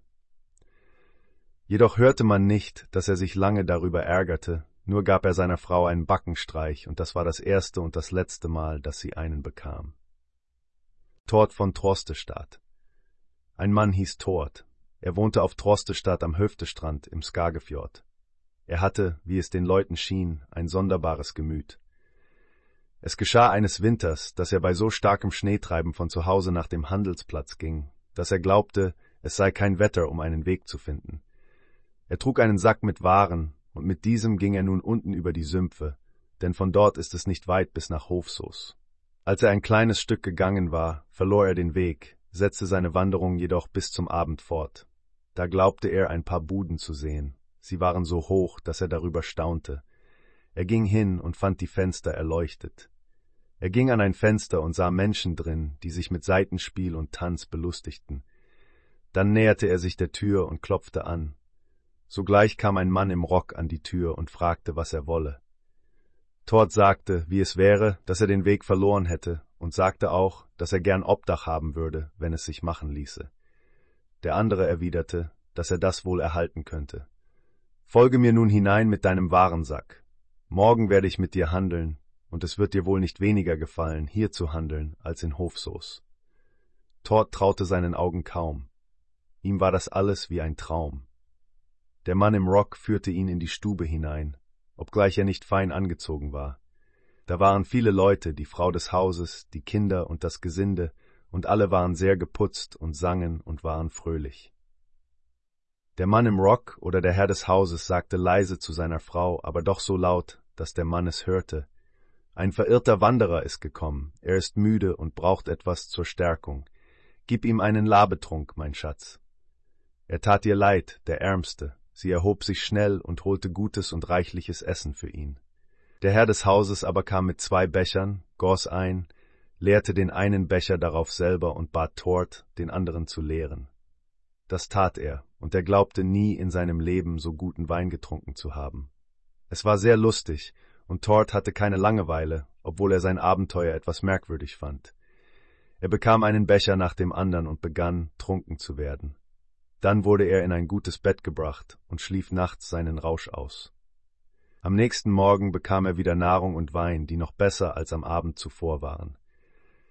Dann ging der Herr des Hauses mit ihm hinaus und fragte ihn, ob er handeln wolle, worauf Tort Ja erwiderte. Sie gingen dann in den Kramladen, in dem allerlei Waren lagen. Tort ließ seine Waren wiegen, und der Kaufmann gab ihm einhalbmal mehr dafür, als gewöhnlich in Hofsus gegeben wurde. Tort erhielt nun Korn in seinen Sack, Leinwand und verschiedene Kramwaren, die er brauchen konnte. Alles bekam er für die Hälfte des üblichen Preises, und als er fertig war, gab ihm der Kaufmann ein großes Tuch für seine Frau und Weißbrot für seine Kinder und sagte, dass Tort nun dafür belohnt werden sollte, dass er einmal seinen Sohn aus Lebensgefahr gerettet hätte. Tort glaubte nicht, dass es sich so verhielte, der Kaufmann aber sagte, dass das doch der Fall sei. Du warst einmal mit mehreren Männern unterhalb Tortschöfte. Ihr wolltet nach Drangö hinüber und lagt und wartetet auf guten Wind. Deine Kameraden belustigten sich mit Steinwerfen und zielten nach einem Felsen. Es war aber warmes Sonnenwetter an jenem Tag, und mein Sohn hatte sich deshalb unter dem Felsen zur Ruhe gelegt, denn er war müde und hatte die ganze Nacht gewacht. Du verbotest ihnen Steine zu werfen und sagtest, dass solche Steine keinen Zweck hätten, Wohl hörten sie dann auf, aber sie verhöhnten dich wegen deiner Launen und sagten, dass du immer ein wunderlicher Mann gewesen wärst. Und hättest du sie nicht daran gehindert, so würden sie meinen Sohn getötet haben. Nach diesem Gespräch rüstete sich Tord, um nach Hause zu ziehen, denn jetzt war helles Wetter. Er sagte allen Lebewohl, der Kaufmann aber brachte ihn auf den Weg, wünschte ihm eine glückliche Wanderung und kehrte dann wieder nach Hause zurück. Tord zog nun weiter, der Heimat zu, als er sich aber wieder den Handelsplatz ansehen wollte, entdeckte er weiter nichts als Tortschöfte, das unweit vor ihm lag. Er wunderte sich sehr darüber, ging nach Hause, traf seine Frau an und erzählte ihr alles, zeigte ihr die Waren und gab ihr das Tuch. Sie freute sich sehr darüber und dankte ihrem Mann für das Geschenk. Tords Waren kamen weit herum, um gesehen zu werden, und nie hatte man Ähnliches hierzulande gesehen, und vielleicht wäre ihresgleichen nicht zu finden, auch wenn man an vielen Orten suchen würde. Tord sah weder den Kaufmann noch seine Leute jemals wieder, aber an den Waren hatte er etwas zu zeigen, solange er lebte. Die Kinderwiege Kirstine, die auf Klein Tvera wohnte, erzählte von ihrer Mutter, die hellseherisch war, dass sie einmal als Kind auf der Wiese gewesen wäre und von da aus zwei Weiber hätte den Berg herunterkommen sehen, die ein männliches Wesen zwischen sich hatten, das etwas trug. Als sie sich näherten, sah sie, dass es eine Wiege war, über die etwas Rotes gebreitet lag. Dann nahmen sie den Mann und bläuten ihn tüchtig durch, bis er allmählich kleiner und schließlich zu einem Zwerg wurde. Dann begannen sie ihn zu kneten, bis er nicht größer als ein Wickelkind war. Darauf legten sie ihn in die Wiege, breiteten das rote Tuch darüber, trugen sie zwischen sich und steuerten mit alledem dem Hof zu. Da erzählte das Mädchen ihrer Mutter, was sie alles gesehen hatte. Diese aber machte eine hastige Wendung, lief nach Hause und kam vor den Huldreweibern an eine Kinderwiege, die sie draußen auf dem Hof hatte stehen lassen. Als die Huldreweiber das sahen, nahmen sie ihr das Kind sofort wieder aus der Wiege heraus, verprügelten es und stießen es vor sich her. Bei dieser Behandlung wurde der Zwerg im Handumdrehen immer größer, bis er war, wie er ursprünglich gewesen war, dann folgte er ihnen auf den Berg, und dort verschwanden sie alle drei. Der Wechselbalg von Sohn, der Hof Sohn, wurde einmal von zwei Bauern bewohnt. Der eine Halbhofbauer hatte einen Sohn, von dem man glaubte, dass er nicht recht gescheit sei. Denn er konnte weder lesen noch schreiben oder sich sonst etwas vornehmen, sondern lag immer im Bett und aß, wie es den Leuten schien, für zwei. Am ehesten glaubte man von diesem Jungen, dass er ein Wechselbalg sei. Es dauerte aber doch eine ganze Weile, bis man dessen ganz sicher war. Als er das Einsegnungsalter erreicht hatte, geschah es einmal im Winter, dass alle Leute außer ihm aus der Badstube gegangen waren, um ihren Beschäftigungen nachzugehen, er aber lag in seinem Bett, wie er zu tun pflegte. In derselben Badstube aber lag die Frau des anderen Halbhofbauern im Wochenbett, und neben ihr lag das Kind. Als die Leute hinausgegangen waren, hörte die Wöchnerin, dass den Jungen ein so heftiges Gähnen überkam, dass sie sich unbehaglich zu fühlen begann und ins Zittern geriet, als sie sein unheimliches Benehmen sah. Darauf hörte sie, wie er anfing, sich im Bett hin und her zu werfen und zu strecken. Dann sah sie, dass er sich im Bett aufrichtete und sich so hoch reckte, dass er bis an die Decke der Badstube reichte. Die hatte aber an der einen Seite eine Galerie und hoch oben im Sparenwerk waren kleine Querbalken. Da überfiel ihn das Gähnen von neuem, und er lehnte den Kopf oben gegen einen Querbalken, so dass er ihn mitten im Schlund hatte, wenn er gähnte, der Gestalt, dass der obere Teil seines Mundes oben auf, der untere Teil aber unter dem Balken lag. Er war auch sonst so furchtbar hässlich und abscheulich anzusehen, dass die Frau einen Todesschreck bekam und himmelhoch aufschrie vor Angst über das Gesehene, und weil sie sich allein mit ihm in der Badstube wusste. Und noch lange nach diesem unheimlichen Gesicht war sie sehr furchtsam. Kaum aber hatte die Frau diesen Schrei ausgestoßen, als er wie von einer Kugel getroffen zusammensank und ins Bett kroch und sich zurechtlegte, ehe die Leute wieder hereinkamen. Von diesem Tage an war man nicht mehr im Zweifel, dass der Junge ein Wechselbalg war. Das Seemännchen, eine alte Redensart hierzulande sagt, da lachte das Seemännchen. Der Ursprung dazu, so wird erzählt, ist der, dass ein Bauer einmal einen Seezwerg fing, der sich Seemännchen nannte und einen großen Kopf und lange Hände hatte, von den Lenden abwärts aber glich er einem Seehund. Nichts wollte er dem Bauern verraten, und darum brachte ihn dieser wieder seinen Willen mit ans Land. Die Bäuerin, die jung und übermütig war, kam an die See hinunter und empfing ihn mit Jubel, küsste und streichelte ihn. Darüber freute er sich sehr, und er lobte sie sehr. Seinen Hund aber schlug er, als er auch seine Freude über seine Heimkehr zeigen wollte. Das sah das Seemännchen, und da lachte es. Der Bauer fragte, worüber es lache. Über deine Dummheit, erwiderte es. Als der Bauer von der See nach Hause ging, stolperte er über einen Erdhöcker und fiel. Er verfluchte den Erdhöcker hundertmal, weil er erschaffen worden war und seinen Platz gerade auf seinem Feld bekommen hatte.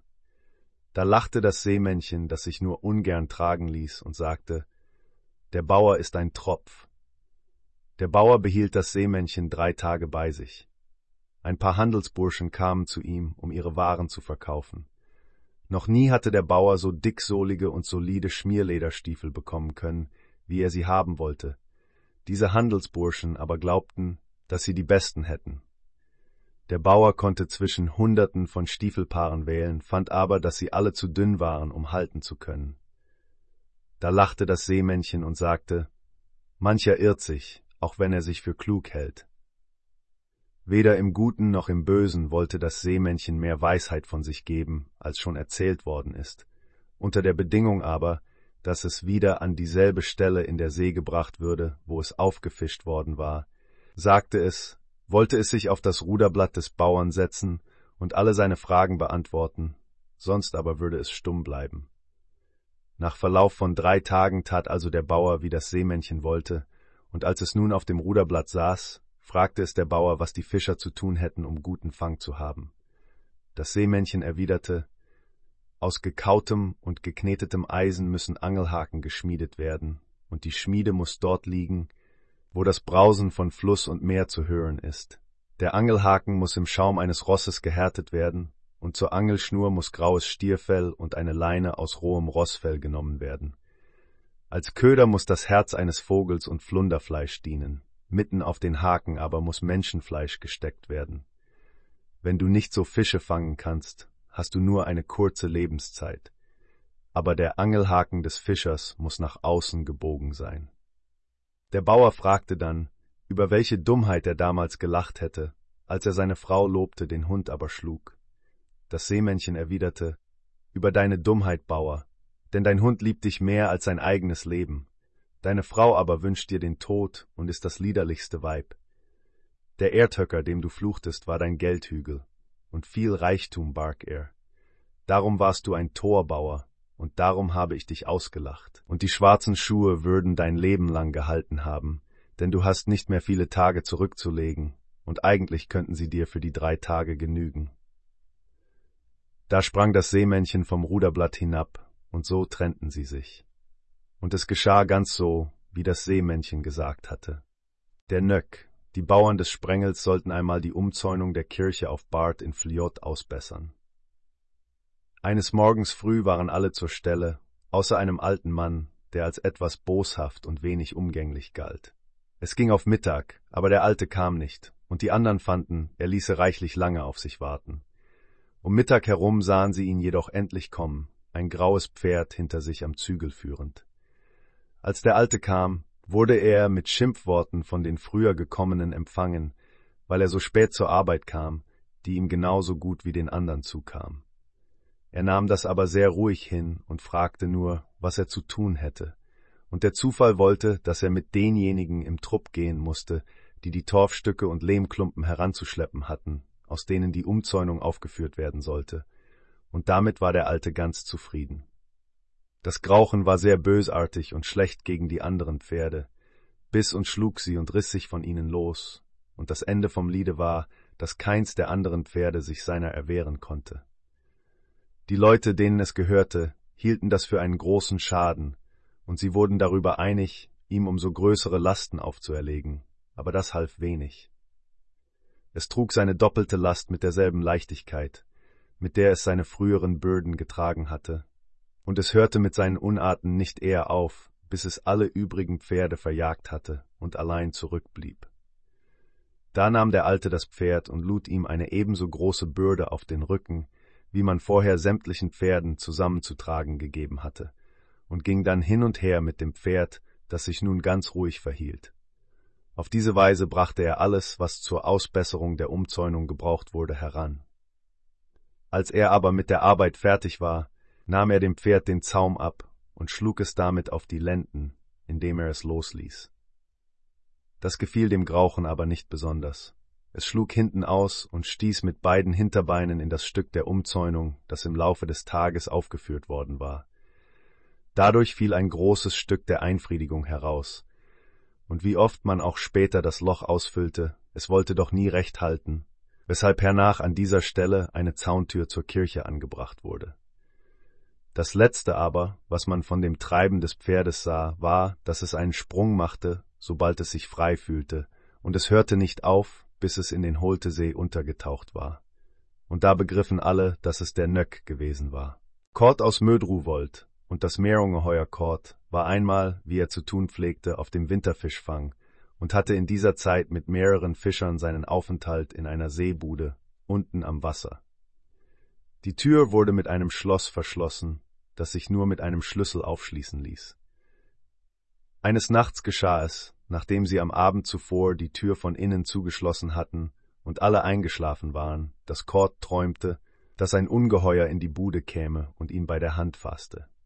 Es schien ihm dann so, als ob er aufstünde und mit ihm unter das Bett kröche, und von dort zerrte ihn das Ungeheuer durch die Wand hinaus. Das war aber ein unbequemer Weg, fand er. Dann führte ihn das Ungeheuer an den Strand und bis zum Flutmesser hinunter, und da merkte er, dass es ihn in die See locken wollte. Dann aber träumte er, dass er im Schlaf wie rasend wurde, was er manchmal zu werden pflegte, und dass er das Ungeheuer unsanft anpackte. Der Schluss ihres Kampfes war, dass Kord den Sieg davontrug und es in die See stieß. In demselben Augenblick erwachte er, und da stand er unten am Flutmesser in seinen Unterkleidern, in denen er sich abends zur Ruhe gelegt hatte. Sein erster Gedanke war, dass er im Schlaf dorthin gewandelt sein müsste.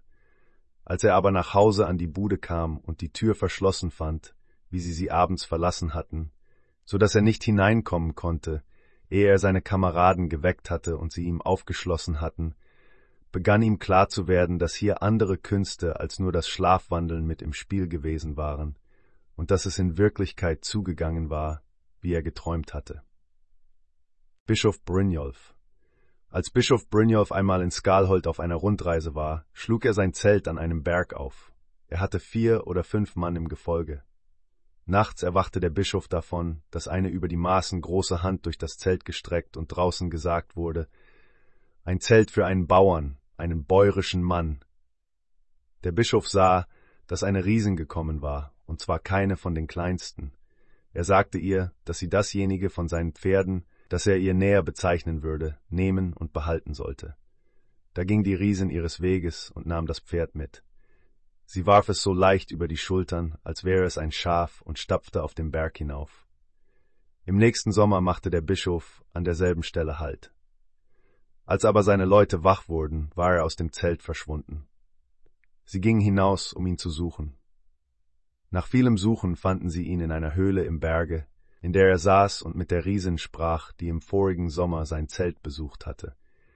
Sie sahen, dass sie weinte, und es war, als ob Hagel aus ihren Augen stob. Wovon aber der Bischof und sie gesprochen hatten, das erfuhren die Leute nicht.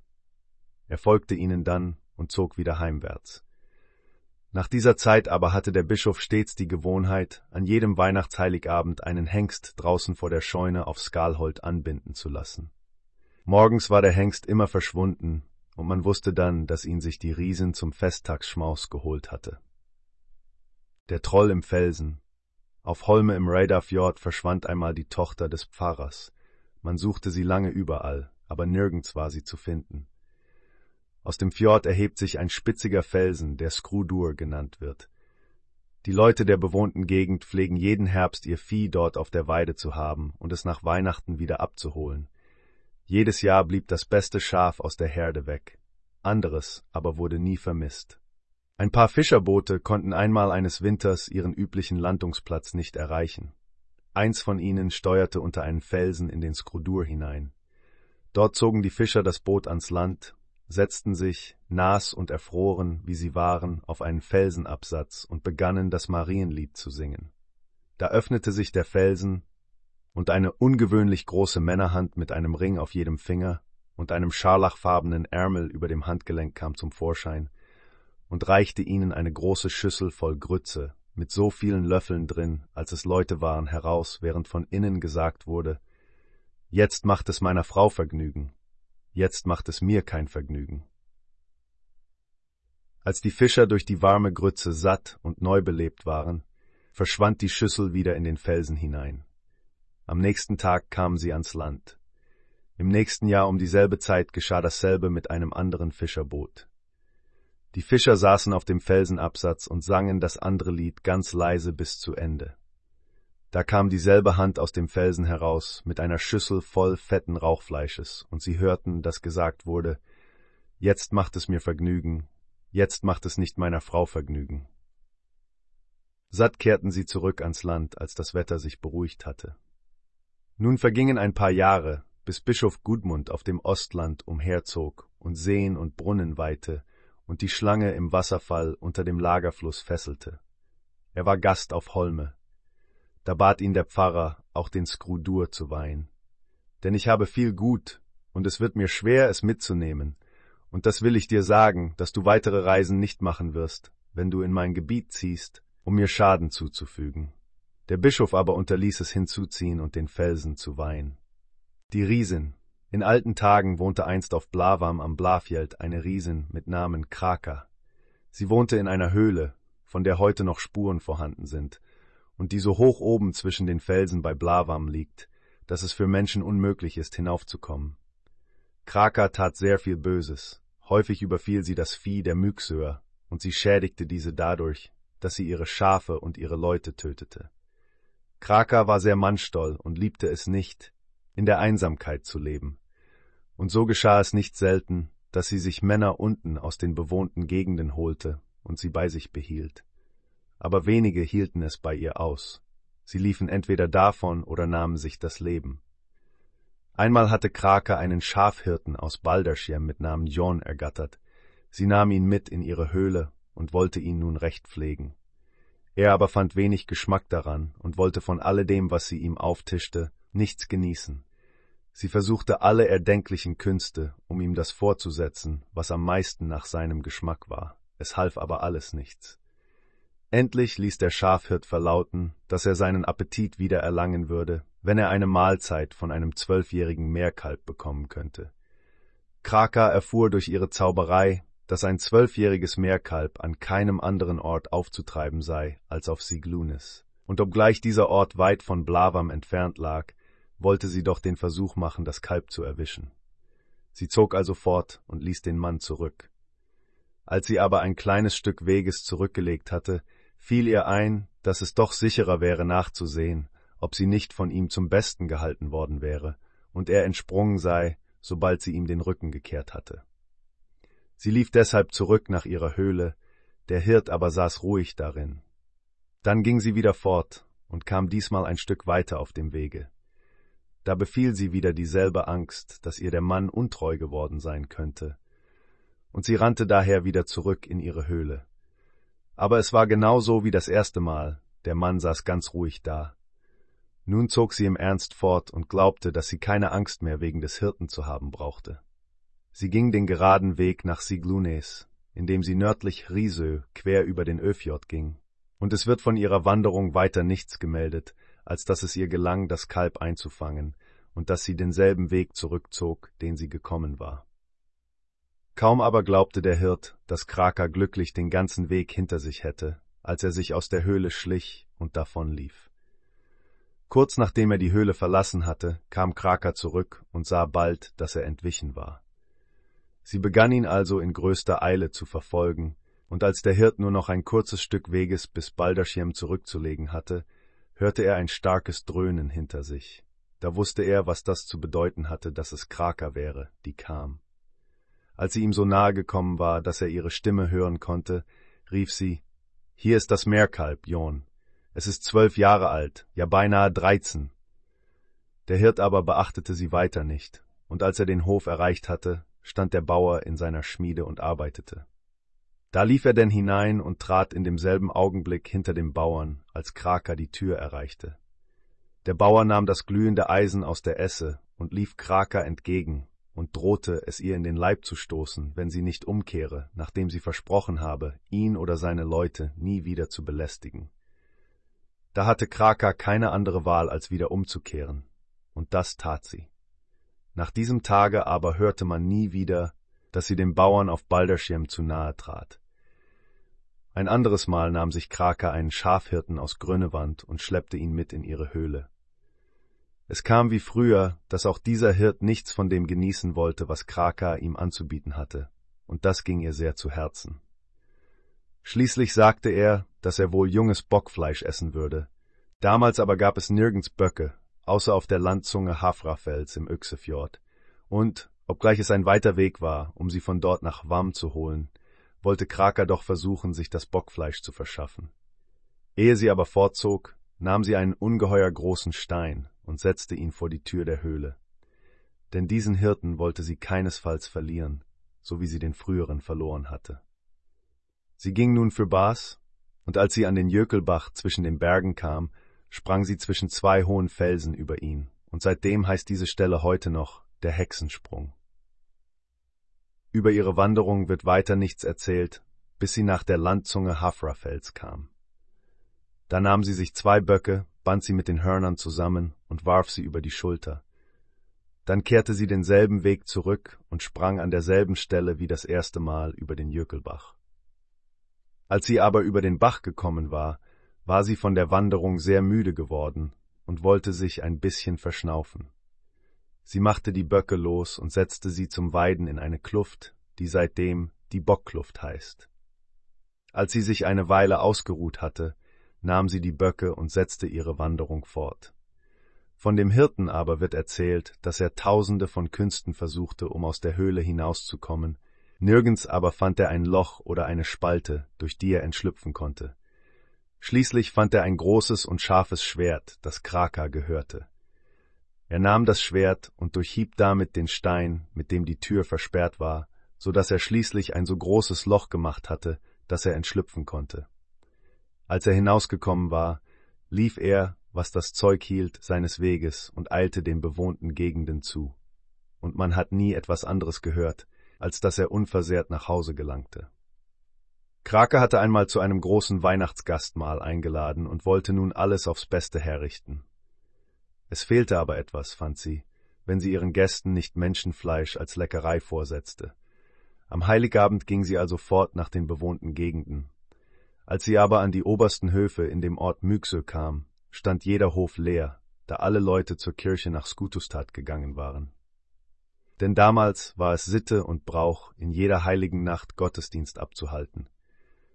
Alle Leute waren schon in der Kirche, Kraka aber näherte sich der Kirchentür und sah einen Mann auf einer Bank in einer Ecke sitzen. Sie streckte den Arm nach ihm aus, um ihn aus der Kirche zu zerren, er aber stieß aus Leibeskräften mit den Füßen nach ihr und schrie um Hilfe. Diese erhielt er augenblicklich, und das Ende vom Liede war, dass sich die ganze Gemeinde gegen Kraka vereinigte, um den Mann ihren Händen zu entreißen, sie aber ließ nicht los, bis die eine Kirchenmauer gelockert war und sich nach außen bog. Dann wird erzählt, wie Kraka zornig wurde und wünschte, dass die Kirchenmauer nie mehr feststehen sollte. Dieser böse Wunsch scheint in Erfüllung gegangen zu sein, denn seitdem ist die südliche Kirchenmauer auf Skutustad immer sehr baufällig gewesen. Es wird auch erzählt, dass Kraka wegen dieser und anderer Possen, die die Bewohner in dem obersten Teil des Ortes Myxö ihr spielten, ihnen versprach, dass sie ihnen dagegen einen bösen Streich spielen würde, an den sie lange denken sollten. Oberhalb des Ortes, wo die Bauern ihre Sommerweideplätze hatten, lag damals ein großer Binnensee. Dorthin begab sich Kraka eines Tages und sammelte ein großes Bündel Reisig, das sie dann mit Torfstücken und Kies ausfüllte, so dass es eine unbändig große Fuhre wurde. Diese Fuhre zog sie hinter sich her, vom Wasser bis zum Ort Myxe und quer durch ihn hindurch bis nach dem Lachsbach, unweit der Stelle, an der er seinen Auslauf aus dem Myxi hat. Da, wo sie die Fuhre entlang zog, entstand eine große Vertiefung. In diese leitete dann Kraka das Wasser mit dem Fluche, dass dieser Bach durch die Vertiefung fließen solle, solange der Ort Myxe bewohnt würde, und dass er den Leuten die Wiesen und angrenzenden Felder überschwemmen solle, und dass zum Eindämmen des Wassers nur dieselben Dinge verwendet werden dürften, aus denen ihre Fuhre zusammengesetzt wäre, und dass der Bach schließlich den obersten Teil der Ortschaft zerstören solle. Der Bach, der noch heutigen Tages an derselben Stelle fließt, ist nach Kraka benannt worden und heißt der Krakabach. Er tut den Myxö-Bauern großen Schaden. Er läuft an sämtlichen Wiesen der Höfe vorüber, die zu oberst im Ort liegen, und beschädigt sie dadurch, dass er alljährlich Land fortspült und Sand aufwühlt. Denn im Frühjahr reißt er ständig Löcher in seine Ufer und spült auf diese Weise Sand und Lehm auf die Wiesen hinauf. Mehrere Höfe stehen deshalb in Gefahr, niedergelegt werden zu müssen. Alljährlich werden diese Löcher ausgefüllt, und immer werden dazu Reisig, Kies und Torfstücke verwendet. Dieselben Dinge, aus denen Kraker ihre Fuhre zusammengesetzt hatte. Es ist aber jetzt schon ein so großer Mangel an Reisig um den Mücksee herum, dass man kaum so viel davon aufbringen kann, als benötigt wird, um den Krakerbach einzudämmen. Alten und klugen Leuten ist es denn auch jetzt klar geworden, dass die Flüche und Verwünschungen der alten Kraker bald in Erfüllung gehen werden. Gillitrud. Unter den Inselfelsen im Ostland wohnte einmal ein junger Bauer. Er war ein fleißiger und strebsamer Mann. Gute Weideplätze lagen um sein Haus herum, und er hatte viele Schafe. Zur Zeit dieser Erzählung hatte er sich eben verheiratet. Seine Frau war jung, aber untauglich und faul. Nichts mochte sie tun, und sie kümmerte sich nur wenig um die Wirtschaft. Dem Manne gefiel das gar nicht, er konnte aber nichts daran ändern. Im Herbst gab er ihr eine Menge Wolle und bat sie, während des Winters Stoff daraus zu weben, die Frau aber gab ihm keine gerade, freundliche Antwort darauf, und es ging zum Winter, ohne dass sie die Wolle anrührte, obwohl der Mann sie häufig daran erinnerte. Einmal kam ein ziemlich hochgewachsenes, altes Weib zu der Frau und bat um eine kleine Gabe. Kannst du als Entgelt etwas für mich arbeiten? fragte die Frau. Das könnte ich schon tun, sagte das Weib, was aber sollte das wohl sein? Wolle zu Stoff weben, sagte die Frau. Gib sie her, sagte die Alte, worauf die Frau einen ungeheuer großen Wollsack holte und ihn ihr gab. Die Alte nahm den Sack, warf ihn sich auf den Rücken und sagte, das Zeug werde ich dir am ersten Sommertag bringen. Was für eine Bezahlung willst du dafür haben? fragte die Frau. Nicht viel, sagte die Alte. Du sollst mir meinen Namen beim dritten Mal raten nennen, dann sind wir quitt. Das versprach die Frau zu tun, und die Alte ging ihres Weges. Der Winter schwand, und der Bauer fragte seine Frau häufig, was denn aus der Wolle geworden wäre. Sie erwiderte, das ginge ihn nichts an, er würde es aber am ersten Sommertag erfahren.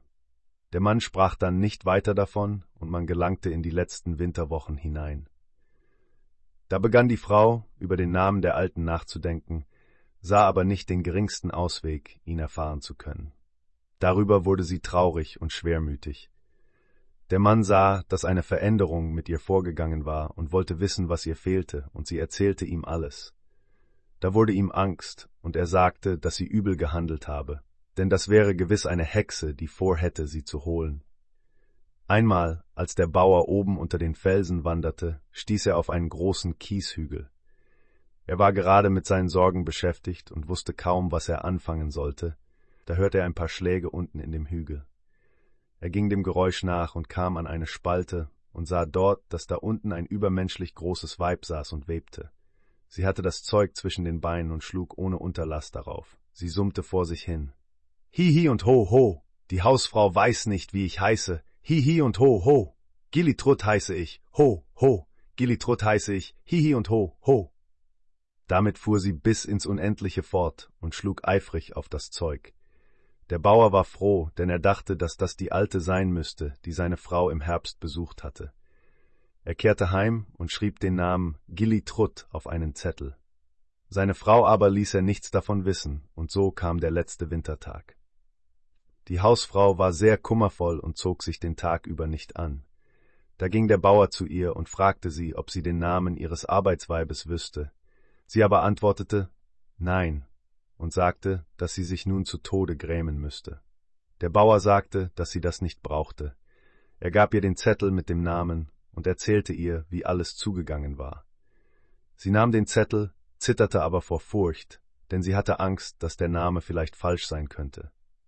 Sie bat ihren Mann, bei ihr zu bleiben, wenn die Alte käme. Er aber sagte, Nein, da du ihr allein die Wolle gegeben hast, so ist es auch am besten, dass du allein ihr den Lohn gibst. Und darauf verließ er sie. Nun kam der erste Sommertag. Die Frau lag in ihrem Bett, sonst aber war kein Mensch auf dem Hof. Da hörte sie heftiges Poltern und dröhnende Schritte unter der Erde. Die Alte erschien, und sie sah nicht gerade sehr anmutig aus. Sie warf einen großen Ballen Wollstoff auf den Fußboden und Matt sagte, Wie heiße ich also, wie heiße ich also? Die Frau, die vor Angst mehr tot als lebendig war, sagte, Signi. So heiße ich nicht, so heiße ich nicht, rate noch mal Hausfrau, sagte die Alte. Asa, erwiderte die Frau. So heiße ich nicht, sagte die Alte, So heiße ich nicht, rate noch einmal Hausfrau. Du heißt doch nicht Gillitrut? fragte da die Frau. Als die Alte das hörte, erschrak sie so sehr, dass sie der Länge nach zu Boden fiel und ein furchtbares Gepolter machte. Dann erhob sie sich wieder, ging fort und wurde nie wieder gesehen. Die Frau freute sich nun über alle Maßen, von diesem ungeheuer so billigen Kaufes losgekommen zu sein, und wurde nun ein ganz anderer Mensch. Sie wurde fleißig und pünktlich und wirkte später ihre Wolle immer selbst.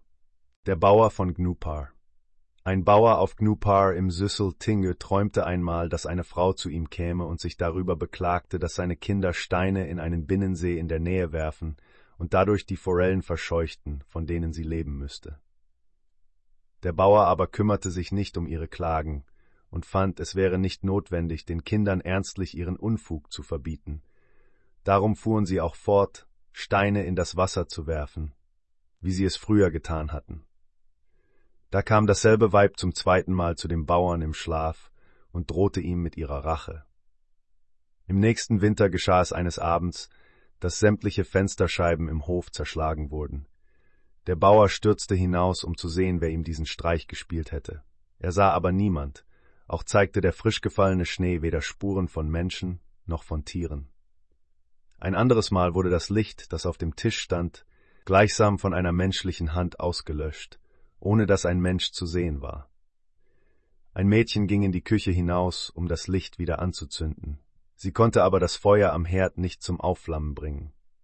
Dreimal versuchte sie es anzuzünden, und alle dreimal wurde ihr das Licht sofort wieder ausgelöscht.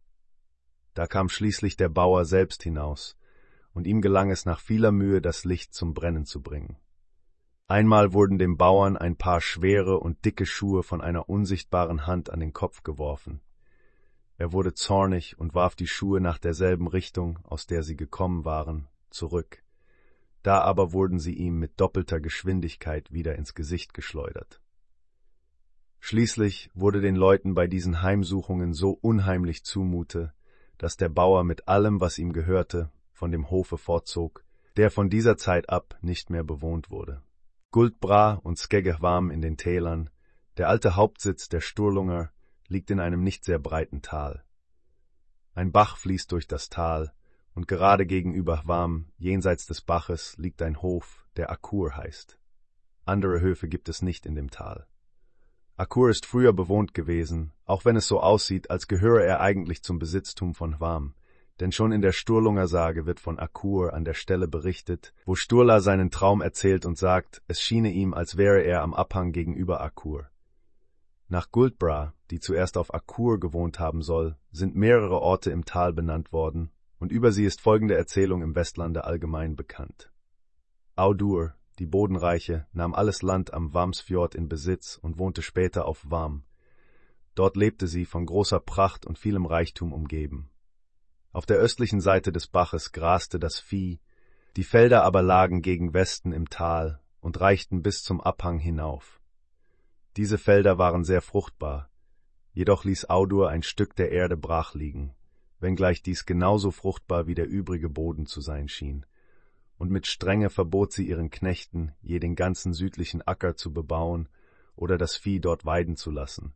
Und wenn das einmal geschah, so durfte das Vieh beim nächsten Melken nicht benutzt werden. Es geschah, als Audur, die Bodenreiche, sehr alt geworden war, dass einmal ein wunderschönes junges Weib nach Wam kam.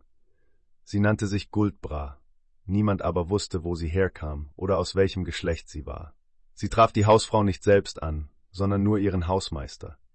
Sie fragte ihn, weshalb die Felder südwärts des Baches nicht bebauet wären. Er aber antwortete ihr, dass Audur verboten hätte, sie je zu bebauen. Da lachte sie laut und wollte dieses Land kaufen. Ich will lieber den kleinsten Hügel davon haben, als den ganzen Boden von Warm. Denn es ahnt mir, dass die Sitte hier allgemein und das Haus gebaut werden wird, das ich am meisten von allen hasse. Gib mir deshalb sofort das Kaufrecht für das Land, ohne erst Audur zu fragen, sagte sie und reichte ihm einen Beutel, der mit Gold gefüllt war. Da ihm aber das Gold gut gefiel und Audur das Regiment über den Hof außerdem aus der Hand gegeben hatte, nahm er das Gold und gab ihr das Kaufrecht. Audur erhielt bald Kenntnis davon und verjagte ihren Hausmeister. Sie sagte, dass er keinen Segen durch dieses Gold haben würde, denn es ahnte ihr, dass diese Guldbra eine Hexe und ein schlimmer Gast sei. Nun aber waren ihre Ahnungen von dem Lande südwärts des Baches in Erfüllung gegangen. Jedoch wird das Glück dem Boden Warms anhaften, sagte sie, so dass das nichts schaden wird. Da kam der Hausmeister mit dem Beutel nach Hause und wollte ihn Audur geben, um sie zu besänftigen. Er band ihn auf, aber es wälzte sich ein großes Bündel Schlangen unter furchtbarem Gestank aus dem Beutel, und er verlor den Verstand und starb kurz darauf. Er wurde nebst dem Beutel in eine Spalte des Felsens gelegt, der auf dem Grund und Boden stand, den Guldbra gekauft hatte, und seitdem heißt dieser Ort die Schlangenschlucht. Audur ließ den Kauf zurecht bestehen, aber alle Felder südwärts des Baches, unten vom See hinauf bis an eine tiefe Felsenkluft im Tal, ließ sie brachlegen. Sie ließ drei Kreuze auf den Rand des Felsen setzen, weshalb diese Stelle später die Kreuzkluft genannt wurde, und sie sagte, dass Guldbras Zauberkünste keine Macht über diese Kreuze haben würde, solange sie lebte. Guldbra ließ auch niemanden diese Kreuze anrühren und hütete sich, ihr Vieh dort in die Nähe kommen zu lassen. Sie baute einen großen Hof auf ihrem Stück Land, da errichtete sie ein Opferhaus und nahm große Opferungen vor und übte viel Zauberei aus.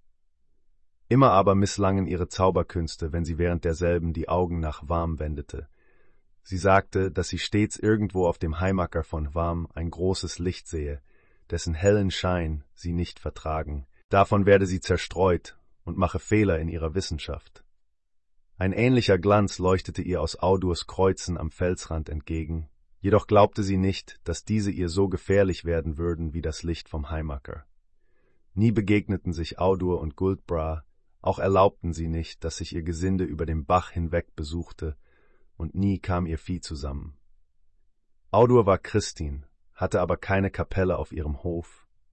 Sie verrichtete ihre Gebete auf Crosshola, denn von dort aus konnte man das Opferhaus auf Akur nicht sehen. Bevor sie starb, bestimmte Audur, dass sie nicht in ungeweihter Erde liegen wolle. Sie sagte aber, dass sie sich vor den Gewalttätigkeiten der Heiden fürchte und bat darum, neben dem Flutmesser bestattet zu werden. Jetzt heißt der Ort, an dem sie liegt, der Audurstein, und der ist noch heutigen Tages ein Strandzeichen im Wamsfjord. Da sagt man nämlich bei starker Strömung, die See sei entweder halb gestiegen oder gefallen, wenn sie sich am Audurstein bricht. Guldbra wohnte nicht lange auf Akur nach dem Tode Audurs, denn obgleich ihre Macht dadurch zunahm, dass das Heidentum allgemein wurde und die Hwamsleute heidnischen Gottesdienst und Opferungen auf Crosshola abzuhalten begannen, konnte sie doch keine Ruhe finden, da Audurs Grab am Flutmesser unterhalb ihres Besitztums lag und sich ihre Kreuze über ihr an der Kluft auf dem Felsenrand befanden. Da war sie schlimm daran, und darum überließ sie den Farmsleuten das Akurland, nahm aber selbst den innersten Teil des Tales in Besitz. Da war es sehr finster, und die Sonne steht im Sommer dort tief, den größten Teil des Winters aber kommt die Sonne an der Südseite des Tales überhaupt nicht zum Vorschein. Sie wählte ihren Aufenthaltsort so weit wie möglich im Tal drin, wo es am schmalsten und dunkelsten war, und diese Stelle wird von jener Zeit an Guldbras Hügel genannt. Guldbra wagte nicht, an den Kreuzen Audurs vorbei in das Tal hineinzuziehen, ehe sie sich mit ihrer Zauberei gestärkt hatte. Sie ging zu ihrem Opferhaus, und dort verweilte sie lange, unter seltsamem Gebaren. Als sie herauskam, ließ sie sich die Augen verbinden. Eine Truhe, mit Gold gefüllt, nahm sie aus dem Opferhaus mit, und an ihrem Deckel ließ sie einen großen Ring anbringen, der in der Tür des Opferhauses befestigt gewesen war, stieg darauf zu Pferd und ritt mit der Truhe vor sich davon, indem sie den Ring festhielt, während ihr Hofknecht das Pferd am Zaum führte. Sie verbot ihren Leuten, je nach den Kreuzen am Abhang zu blicken. Aber als derjenige, der ihr Pferd am Zügel durch die Kreuzkluft führte, unversehens den Abhang hinaufblickte, blieb er ein Weichen stehen, und da es schwer war, durch die Kluft zu kommen und Guldbra das Pferd eifrig antrieb, stolperte es. Dabei fiel die Truhe vor ihr herunter, während Guldbra nur den Ring in der Hand behielt. Darüber erschrak sie so, dass sie die Binde von den Augen riss, um zu sehen, was aus der Truhe geworden war. Da aber fielen ihr die Kreuze am Felsenrand gerade in die Augen. Da schrie sie laut auf und sagte, dass sie ein unerträgliches Licht blende. Sie gebot ihrem Hofknecht, ihr die Truhe zu reichen und mit aller Kraft vorwärts zu reiten. Aber den Ring, den sie zurückbehalten hatte, schleuderte sie weit von sich und sagte, dass sie es lange bereuen würde, ihn mitgenommen zu haben. Das sehe ich nun hinterher, sagte sie, dass der Ring für die Dinge bestimmt ist, die meinen Gedanken am meisten zuwider sind. Guldbra setzte nun ihren Ritt fort. Aber als sie ein kleines Stück Weges von der Kluft fortgeritten war, bekam sie so heftige Augenschmerzen, dass sie, als sie Guldbras Hügel erreichte, das Augenlicht verloren hatte. Dort verweilte sie nun eine kurze Zeit, blind und unter vielen Verdrießlichkeiten, bis sie in eine schwere Krankheit verfiel. Da rief sie ihre Hofknechte zu sich und befahl ihnen, sie an eine Schlucht zu bringen, in die sie sich hineingleiten lassen wollte. Sie sagte, dass sie liegen wolle, wo die Sonne nie zu sehen und das Läuten der Glocken nie zu hören wäre. In diese Schlucht aber stürzt gegen Nord ein Wasserfall, und unter ihm befindet sich eine Höhle. Die Schlucht ist schwindelnd tief, und der Wasserfall lärmt und braust dort unten. Guldbra ging in die Höhle hinein und legte sich auf das Gold. Als sie in dem Wasserfall ein Spukgeist geworden war, vernichtete sie einen Hof auf Guldbras Hügel. Als es zu dunkeln begann, konnten weder Menschen noch Tiere ihr Leben dort auf dem Hügel oder auf dem Abhang behalten, und die Schafhirten glaubten später dort Spuk zu bemerken. Aber alles Gespensterunwesen hörte auf, sobald eine Kirche in Warm gebaut worden war. Jetzt wird der Ort, an den Guldbra sich hinbringen ließ, Guldbras Schlucht und Guldbras Fall genannt. Der Ring von der Tür des Opferhauses befindet sich noch an der Kirchentür zu warm. Es ist ein großer Bronzering, dessen Handgriff stark abgenutzt ist. Unter der Kramme befindet sich eine uralte Kupferplatte, auf der in erhöhter Arbeit zwei Männer in Waffenkleidung mit dem Helm auf dem Kopf und dem Schwert an der Seite und mit kurzem Panzer bekleidet zu sehen sind. Der eine jagt dem anderen einen Speer in die Brust, der am Rücken wieder heraustritt. Es wird in der Sage vom Christentum und an mehreren Orten erzählt, dass der Priester Tangbrand, als er in den Westfjorden umherzog, auch nach Warm kam. Seine Predigt fand dort nur widerwillige Ohren. Die Hausfrau kam nicht heraus, sondern blieb drin und opferte, während ihr Sohn Skegge unterdessen Tangbrand und seine Männer verhöhnte. Von diesem Skegge wird erzählt, dass er lange in Warm gewohnt und den heidnischen Glauben sehr gestärkt habe.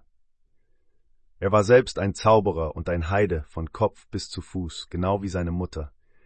Aber trotzdem war er kein so großer Zauberer, dass er Guldbras Spuken bewältigen konnte. Oft tötete sie ihm die Hirten und das Vieh, wenn sie nach Guldbras Hügel kamen. Das gefiel Skegge nicht, umso weniger, als er immer Lust gehabt hatte, Guldbras Truhe aus dem Wasserfall heraufzuholen.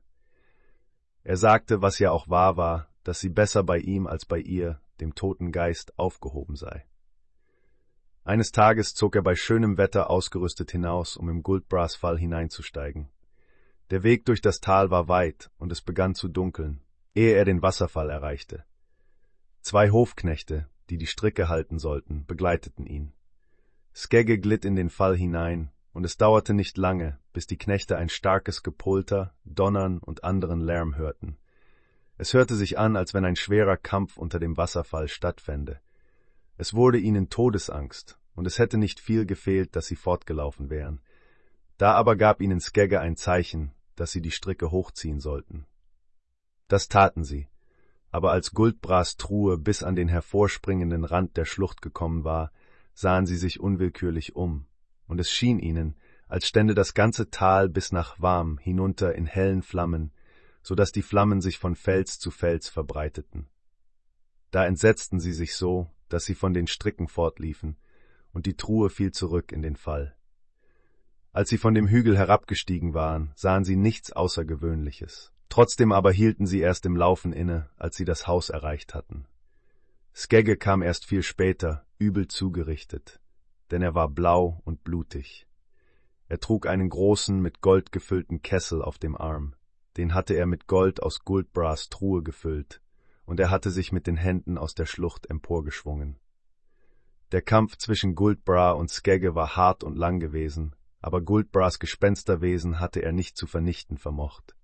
Denn nie war es so schlimm gewesen wie nach dieser Zeit. Sie tötete Skegge einen Hirten nach dem andern, und schließlich konnte er niemanden mehr als Viehhirten bekommen, denn alle, die es wurden, starben. Skegge war nach seinem Besuch in der Schlucht nicht mehr der Alte. Sowohl die Folgen des Kampfes wie der Tod seiner Hirten packten ihn so schwer, dass er sich zu Bett legen musste. Aber als es so weit gekommen war, dass sich niemand mehr bewegen ließ, das Vieh zu hüten, stand Skegge eines Tages auf und ging zu seinen Schafen. Tag und Nacht vergingen, ohne dass Skegge wiederkam, aber spät am nächsten Tage kam er nach Hause, mehr tot als lebendig, denn niemand hatte gewagt, nach ihm zu sehen. Da trug er Guldbras Truhe auf dem Rücken.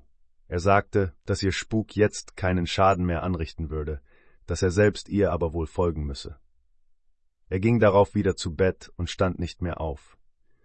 Er wünschte vor seinem Tod, dass das Gold, das im Kessel war, zum Ankauf von Kirchenbaumaterial verwendet werden möge, so dass eine Kirche in Hwam erbaut werden könnte. Er sagte, dass er, als er das erste Mal in den Wasserfall gestiegen wäre und mit Guldbra gerungen hätte, seinem Freund Thor ein Versprechen gegeben habe. Der habe ihn jedoch getäuscht, das letzte Mal aber hätte er, als er sich in noch größerer Gefahr befand, das Versprechen gegeben, Geld zu stiften, um eine Kirche in Wam zu bauen, wenn er aus Guldbras Krallen errettet würde. Da aber hätte eine starke Flamme in ihren Augen aufgeleuchtet, und ehe er das Wort gewusst habe, sei sie da unten in der Schlucht zu Stein geworden. Und heute noch ist der Geist in Guldbras Fall zu sehen.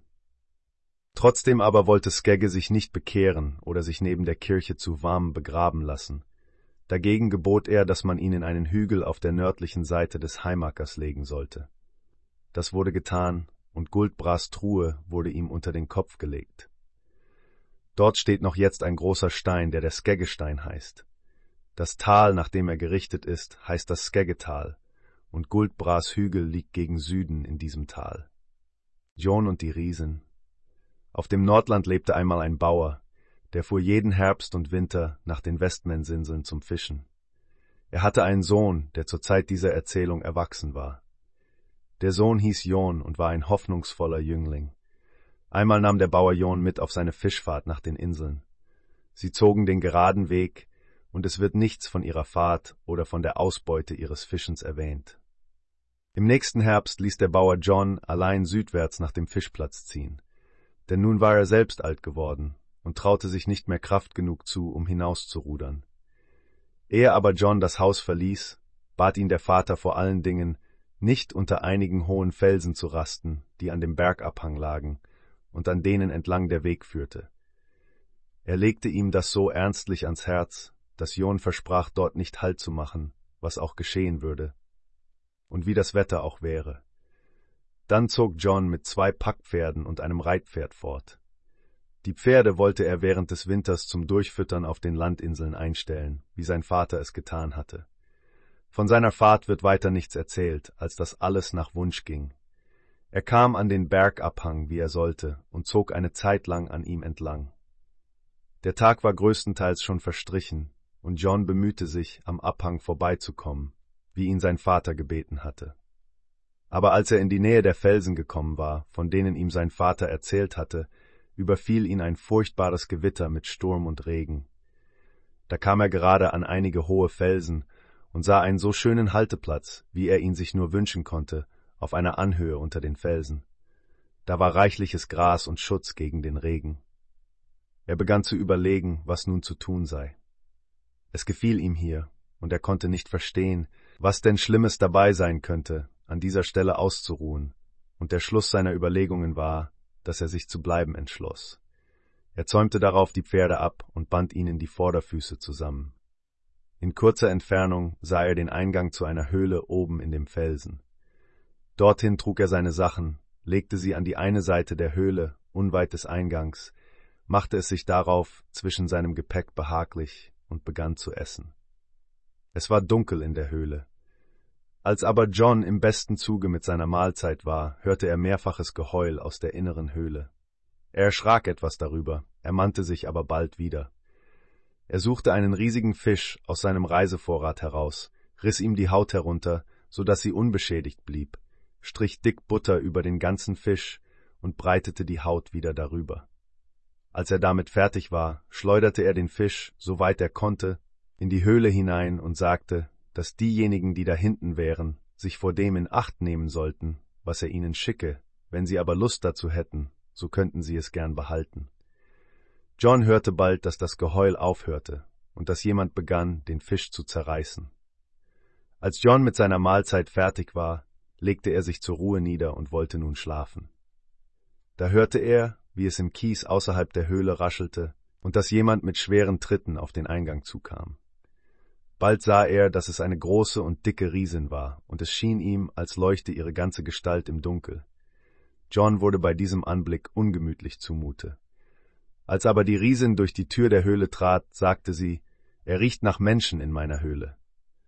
Darauf ging sie mit langen Schritten in die Höhle hinein und warf ihre Last auf den Boden. Es dröhnte so heftig, dass die Höhle erzitterte. Da hörte John, dass die Alte mit jemand drin zu sprechen begann. Er hörte, dass sie sagte, das ist besser getan als ungetan, und es wäre schlimm, wenn es unbelohnt bliebe. Und er sah dann, dass sie sich mit einer Kerze näherte. Sie begrüßte John bei seinem Namen, dankte ihm im Namen ihrer Kinder und lud ihn zu sich in die Höhle. Er nahm die Einladung an, die Alte aber steckte ihre beiden kleinen Finger in die Ösen der Stricke, mit denen sein Gepäck zusammengebunden war, und trug es ebenfalls hinein. Als sie weiter nach hinten gekommen waren, sah John zwei Betten. In dem einen lagen zwei Kinder. Das waren die Kinder der Riesin, deren Geheul er kurz zuvor gehört hatte und die den Fisch gegessen hatten. Auf dem Boden aber lag ein Haufen Forellen, die die Alte abends geangelt und auf dem Rücken nach Hause getragen hatte, und davon kam es, dass ihr Äußeres im Dunkel gefunkelt hatte. Die Alte fragte John, wo er lieber schlafen wollte, in ihrem Bett oder in dem der Kinder. Er zog es vor, in dem Bett der Kinder zu schlafen. Die Riesin bereitete dann den Kindern ein Lager auf dem Fußboden, bezog aber das Bett neu und sorgte für seine Schlafstelle. John legte sich schlafen, wachte aber davon wieder auf, dass die Alte ihm ein Gericht gekochter Forellen brachte. Er dankte ihr dafür, und während er aß, saß die Alte da und plauderte mit ihm und war ungemein munter. Sie fragte ihn, wo er zu rudern gedacht hätte. Das erzählte er ihr. Da fragte sie ihn, ob er schon einen Platz im Boot bei irgendjemand gefunden hätte. John erwiderte Nein. Da erzählte ihm die Alte, dass alle Bootplätze auf der Insel schon besetzt seien, so dass keiner mehr jemanden annehmen könnte und dass er keine Wohnung finden würde, außer bei einem alten Fischer, der jetzt kaum eine Gräte aus dem Wasser angeleh und nur ein fast unbrauchbares Boot besäße, dessen Mannschaft aus untauglichen Burschen bestände, weil er kein ordentliches Stück Mannsleute mehr bekommen könnte. Ich rate dir, sagte sie, dir einen Platz in dem Boot dieses Fischers zu mieten. Er wird sich zwar sträuben, dich zu nehmen, du aber sollst nicht nachgeben, bis er darauf eingeht. Ich kann dich jetzt nicht so belohnen, wie ich müsste, für das, was du an meinen Kindern getan hast, fuhr die Riesin fort, aber hier habe ich zwei Angelhaken, die ich dir schenken will. Den einen sollst du selbst, den andern aber der Alte haben. Immer sollt ihr beide allein beim Angeln sein. Die Haken werden sich, wie ich hoffe, als fischtauglich erweisen. Immer sollt ihr als Letzte von allen hinausrudern und ständig aufpassen, dass ihr als die Ersten abends nach Hause kommt. Ihr sollt nicht weiter rudern als bis an den Felsen, der gerade vor dem Landungsplatz steht. Wenn du nun nach Landösand kommst, wirst du die letzten Boote fahrtbereit finden. Versuche mit ihnen nach den Inseln zu kommen und binde deine Pferde am Strand zusammen. Bitte aber niemanden, für sie zu sorgen, und kümmere dich weiter nicht um sie. Ich werde im Winter ein bisschen für sie sorgen. Und wenn das Unwahrscheinliche geschehen würde, dass du im Winter Glück beim Fischen haben solltest, dann wäre es mir lieb, wenn ich deinen Pferden ein Pferd für mich folgen lassen könnte, um mir ein paar Fische zu holen, denn ich bin, wie ich dir verraten will, ein großes Leckermaul nach Dörrfisch. Diese Bitte versprach John zu erfüllen und in allen ihrem Rat zu folgen. Am nächsten Morgen bei Tagesgrauen brach John von der Höhle auf und trennte sich in Freundschaft von der Riesin. Über seine Reise wird nichts gemeldet, bis er nach Landösand kam. Dort lagen die letzten Boote, die nach den Inseln hinaus sollten, fahrtbereit. John schirrte eiligst die Pferde ab und band sie am Strand zusammen, ohne jemand zu bitten, für sie zu sorgen. Darüber trieben die anderen Spott mit John und sagten, dass die Pferde sicher gut imstande sein würden, wenn die Fischzeit vorüber wäre. John kümmerte sich aber nicht um ihren Spott und tat, als wenn er nichts hörte, und zog mit ihnen nach den Inseln hinaus. Als er dort ankam, suchte er sich einen Bootplatz, konnte aber nirgends einen finden, denn jeder hatte so viel Leute bekommen, wie er Platz hatte. Endlich kam er zu dem alten Fischer, an den die Alte ihn gewiesen hatte. Er bat ihn, ihn anzunehmen. Der Alte aber wollte sich darauf nicht einlassen und sagte, dass er solch einem flinken Mann keinen Schaden antun wolle. Ich angle nie die kleinste Gräte aus dem Wasser, sagte der Alte, und habe nur untaugliche junge Burschen, die mein elendes Boot besorgen. Ich kann nur bei bestem und ruhigstem Wetter hinausrudern, und es ist nicht verlockend für einen flinken Mann, sich an meine Untüchtigkeit zu binden. John fand, dass das sein eigener Schaden werden müsste, und er bettelte so lange bei dem Alten, bis er ihn schließlich annahm, und John zog bei ihm ein. Die Leute aber fanden nicht, dass er Glück dabei gehabt hätte, einen Platz zu finden, und verhöhnten ihn sehr. Nun kam die Fischzeit. Eines Morgens erwachten John und der Alte davon, dass alle Fischer auf den Inseln bei schönstem, windstillstem Wetter hinausruderten. Da sagte der Alte, ich weiß nicht, ob ich auch versuchen soll, das Boot flott zu machen wie die anderen. Ich glaube nicht, dass viel dabei herauskommt. Jon fand, dass keine Gefahr dabei wäre, es zu versuchen. Da zogen sie ihre Lederanzüge an und stießen vom Land ab. Als sie aber gerade gegenüber von der eigentlichen Landungsstelle waren, schien es John, als ob er den Felsen erkenne, von dem die Riesen gesprochen hatte. Er fragte daher den Alten, ob es nicht klug wäre, es hier zu versuchen. Der Alte war erstaunt und sagte, dass das keinen Sinn hätte. John bat ihn, ihm spaßeshalber zu erlauben, nur einmal seine Schnur an dieser Stelle auszuwerfen. Das ließ der Alte zu.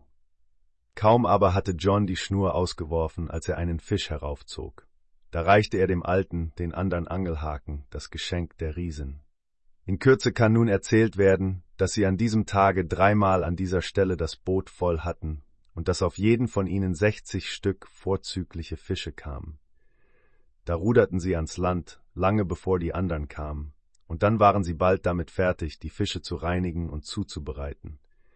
Alle waren erstaunt, wie viele Fische der Alte gefangen hatte. Sie fragten ihn, wo es so viele gäbe, und er erzählte ihnen, wie es war. Tags darauf ruderten die Inselbewohner früh hinaus, angelten am Felsen, merkten aber nichts von Leben an dieser Stelle, weshalb sie wieder fortruderten, dann aber fuhren erst John und der Alte hinaus. Es ging ihnen genau wie am vorigen Tag. Es sind nicht viele Worte darüber nötig, dass John und der Alte den ganzen Winter nach dem Felsen hinausruderten, und dass jeder zwölfhundert fing, und von allen auf der Insel waren die beiden am meisten vom Glück begünstigt. Am vorletzten Tag ruderten sie zum letzten Mal hinaus, und da geschah es, als sie einmal die Leinen aufzogen, dass beide Angelhaken verschwunden waren, und soweit sie bemerkten, mussten sie losgemacht sein. Sie machten sich aber weiter keine Gedanken über diese Sache, sondern steuerten nach dem Land. Nun ist zu erzählen, dass John mit dem Fisch nach dem Festlande zog und auf demselben Boot übergesetzt wurde, mit dem er im Herbst hinausgefahren war. Unterwegs spottete die Bootsmannschaft darüber, wie gut genährt seine Pferde nun wären Sie würden gewiss seine gedörrten Fische nach dem Nordland tragen können, meinten sie. Als sie sich aber dem Land näherten, sahen sie Jons Pferde am Strand aneinander gebunden stehen, genau wie er sie verlassen hatte. Nun waren die meisten neugierig und wollten sich die Pferde näher ansehen. Sie waren aber nicht wenig überrascht, sie so feist zu finden, als wären sie den ganzen Winter über gemästet worden. Aber außer Jons Pferden stand noch ein Pferd da mit einem Saumsattel, braun von Farbe und schwer gebaut. Jons Genossen bekamen fast Angst vor ihm, denn sie hielten ihn für einen großen Zauberer, da er so glücklich geangelt hatte und seine Pferde in so gutem Stande waren, ohne dass jemand, so viel man wusste, für sie gesorgt hatte. John band die gedörrten Fische auf die Pferde und lud ebenso viele auf das braune allein wie auf seine beiden. Darauf ritt er allein nach Norden, Nichts wird weiter von seinem Ritt berichtet, bis er an die Höhle der Riesin kam. Sie empfing ihn freundlich, und er blieb ein paar Ohren Tage bei ihr. Er gab ihr alle Fische, die der Braune getragen hatte. Sie plauderten über viele Dinge miteinander. Sie erzählte ihm, dass ihre Kinder im Winter gestorben wären und dass sie sie unter dem Felsen neben ihrem Mann begraben hätte. Sie erzählte ihm auch, dass sie es gewesen sei, die ihnen die Haken von den Angelschnüren genommen hätte, als sie das letzte Mal ruderten und dass sie gleichzeitig die Pferde an den Strand gebracht habe. Sie fragte John, ob er etwas von zu Hause gehört hätte, er aber erwiderte Nein. Da sagte sie, dass sie ihm berichten könne, dass sein Vater im Winter gestorben sei, und da er das einzige Kind wäre, würde er ja jetzt die Wirtschaft übernehmen. Er würde nun nach dem Hof ziehen und sich im Sommer eine Frau nehmen und ein sehr glücklicher Mann werden. Schließlich sagte sie, dass sie eine Bitte an ihn hätte. John fragte, was für eine Bitte das sei. Die Riesin sagte, ich habe nun nicht mehr viel Zeit übrig, und ich will dich bitten, herzukommen, sobald du von mir träumst, denn ich will dich bitten, mich neben meinem Mann und meinen Kindern zu begraben. Dann zeigte sie ihm die Stelle, wo diese begraben waren. Sodann machte sie eine Seitenhöhle auf, in der zwei Truhen standen, die mit Gold und allerlei seltenen Schätzen gefüllt waren. Diese Truhen, sagte sie, sollte er von ihr erben und das braune Pferd ebenfalls. Sie würde die Truhen schon zusammenbinden und hinaussetzen, ehe sie sterbe, und etwas darunter stellen, so dass er nur das Pferd dazwischen zu steuern und dann die Ösen über die Traghölzer am Saumsattel zu spannen brauche. Sie würde dem Braunen den Saumsattel schon auflegen, und er würde die Truhen mit Leichtigkeit tragen können, ohne dass er selbst nötig hätte, irgendetwas daran zu ändern, bis er nach dem Nordland käme. Dann trennten sich John und die Riesin mit großer Liebe voneinander. Von seiner Reise wird nun weiter nichts erzählt, als dass alles gut ging, bis er nach dem Nordland kam. Dort fand er alles, wie es die Riesin gesagt hatte, und alles geschah nach ihrem Wort. John übernahm die Wirtschaft seines Vaters und trat die ganze Erbschaft an, und früh im Sommer heiratete er eine Bauerntochter aus dieser Gegend. Nun ging es auf die Zeit, in der die Wiesen gemäht werden sollten, ohne dass etwas Neues geschah. Da träumte John eines Nachts von der Riesin. Sofort erinnerte er sich ihrer Bitte und stand aus dem Bett auf. Es war dunkle Nacht, draußen stürmte und regnete es. John bat seinen Knecht, seine beiden Reitpferde zu holen. Der Knecht gehorchte sofort, und John machte sich eiligst zu dem Ritt bereit. Seine Frau fragte ihm, weshalb er so plötzlich mitten in der Nacht und bei solchem Wetter fortwolle. Er wollte aber nichts darüber erzählen, bat sie jedoch seinetwegen nicht unruhig zu sein, auch wenn er ein paar Tage fortbleiben würde. Dann zog er fort und ritt so schnell seine Pferde laufen konnten. Alles ging gut, und er kam an die Höhle. Die Riesin stand draußen und konnte nur noch ein paar Worte mit ihm sprechen. Er blieb bei ihr, bis sie ihre Seele ausgehaucht hatte und begrub sie dann an der Stelle, die sie selbst gewählt hatte.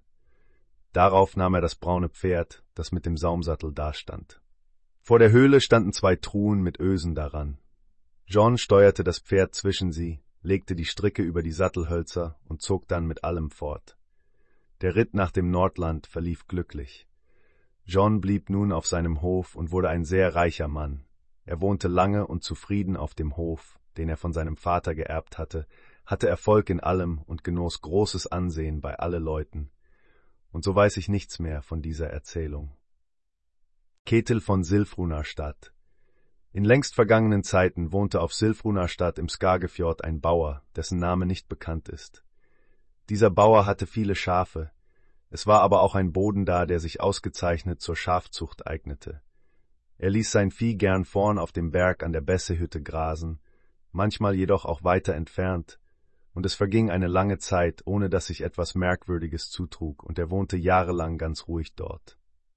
Da geschah es eines Weihnachtsheiligabends, dass die Herde des Bauern auf dem Nachhauseweg am Grimshöhi vorbeitrieb, und er erwartete, dass sie jeden Augenblick käme.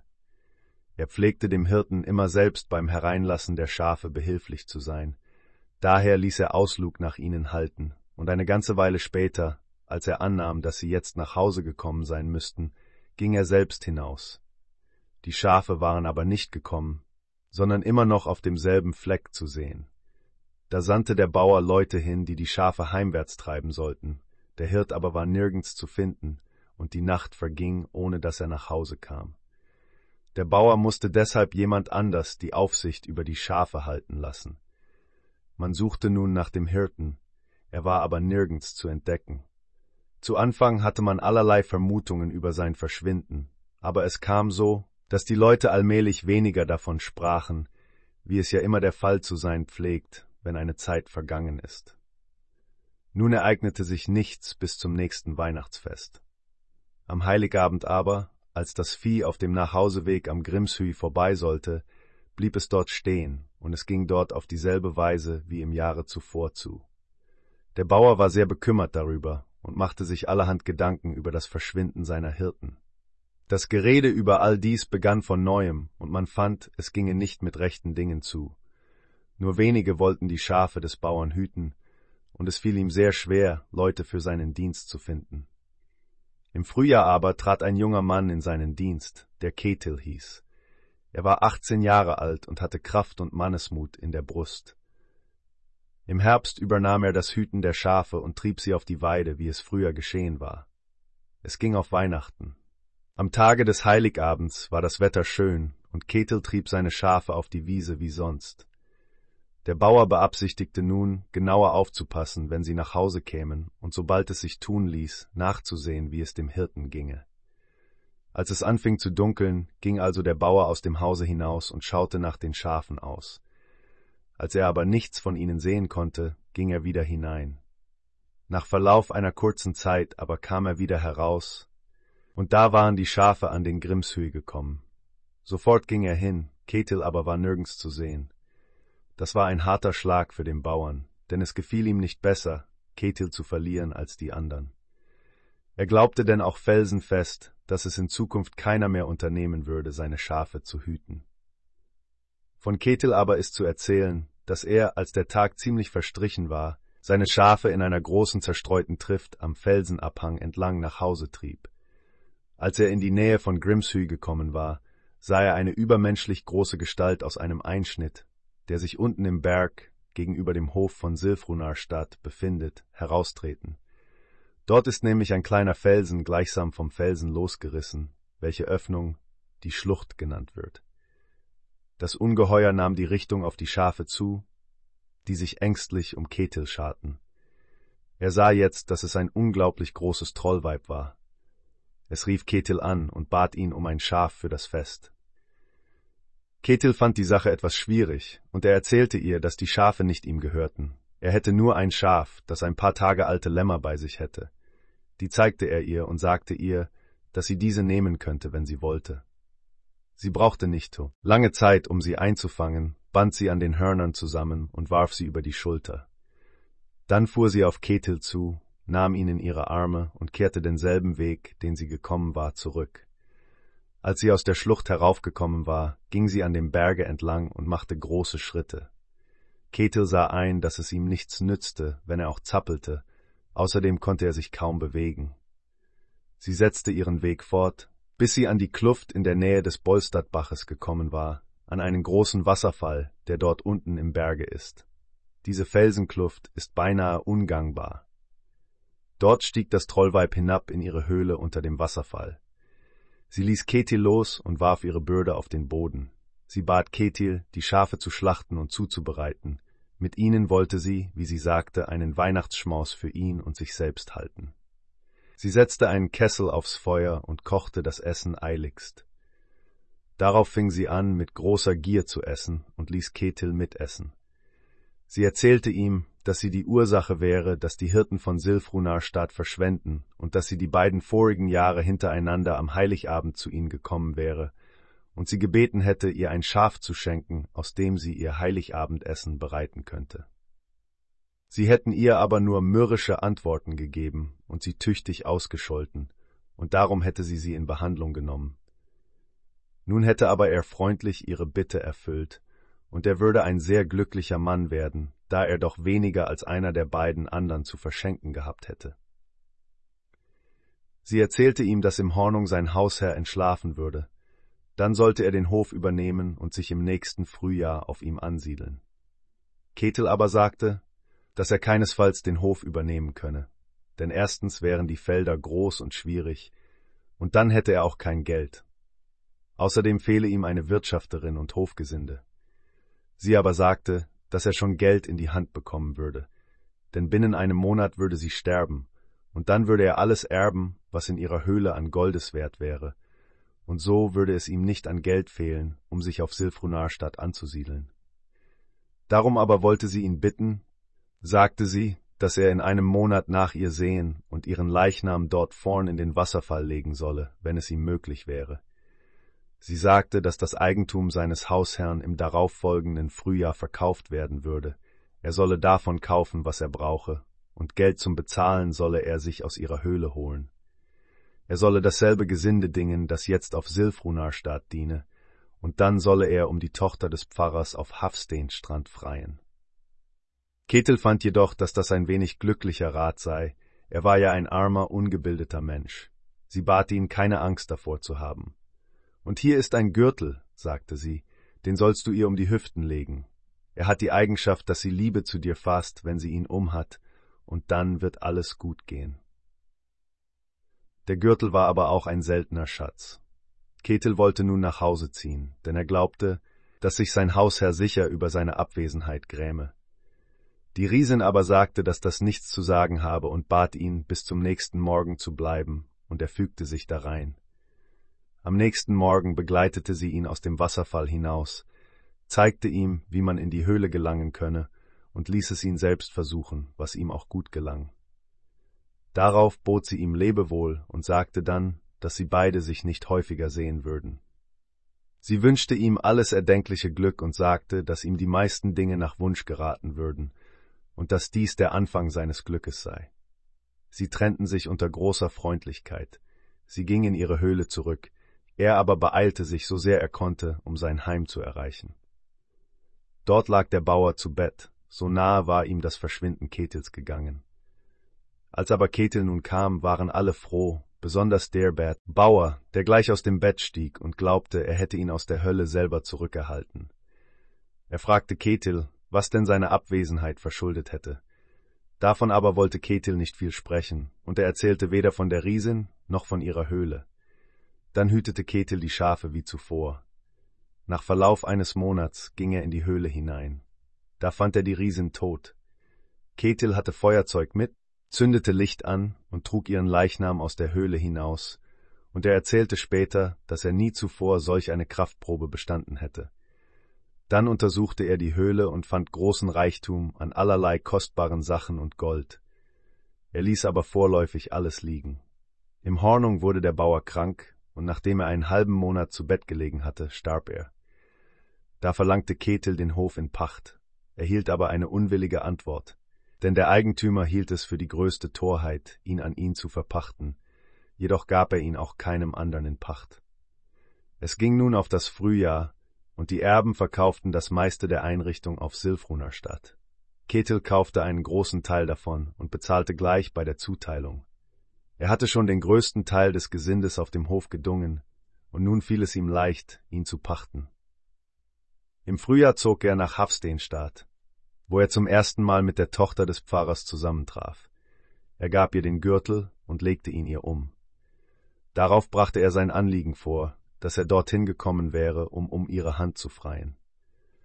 Sie schien dem Manne hübsch und hoffnungsvoll, und da nun der Gürtel die Liebe in ihrer Brust entfachte, so versprach sie ihm ihr Ja, wenn ihr Vater seine Einwilligung dazu geben würde. Da trug Ketel dem Pfarrer sein Anliegen vor und bat ihn um seine Tochter. Der Pfarrer erwiderte sehr kühl darauf, und man merkte wohl, dass er fand, dass Ketel seiner Tochter nicht ebenbürtig sei, er, der nur schlecht und recht ein Bauer war. Weil aber Ketil nun reicher geworden war, als man früher glaubte, und er sonst ein kluger und besonders tüchtiger Mann war, ließ sich der Pfarrer schließlich überreden, seine Einwilligung zu geben, dass sie ihm für diesen Sommer als Wirtschafterin nach Hause folgte. Und darüber wurden sie dann einig. Ketil zog nun mit der Pfarrerstochter nach Hause, und sie wurden im Sommer gut miteinander fertig.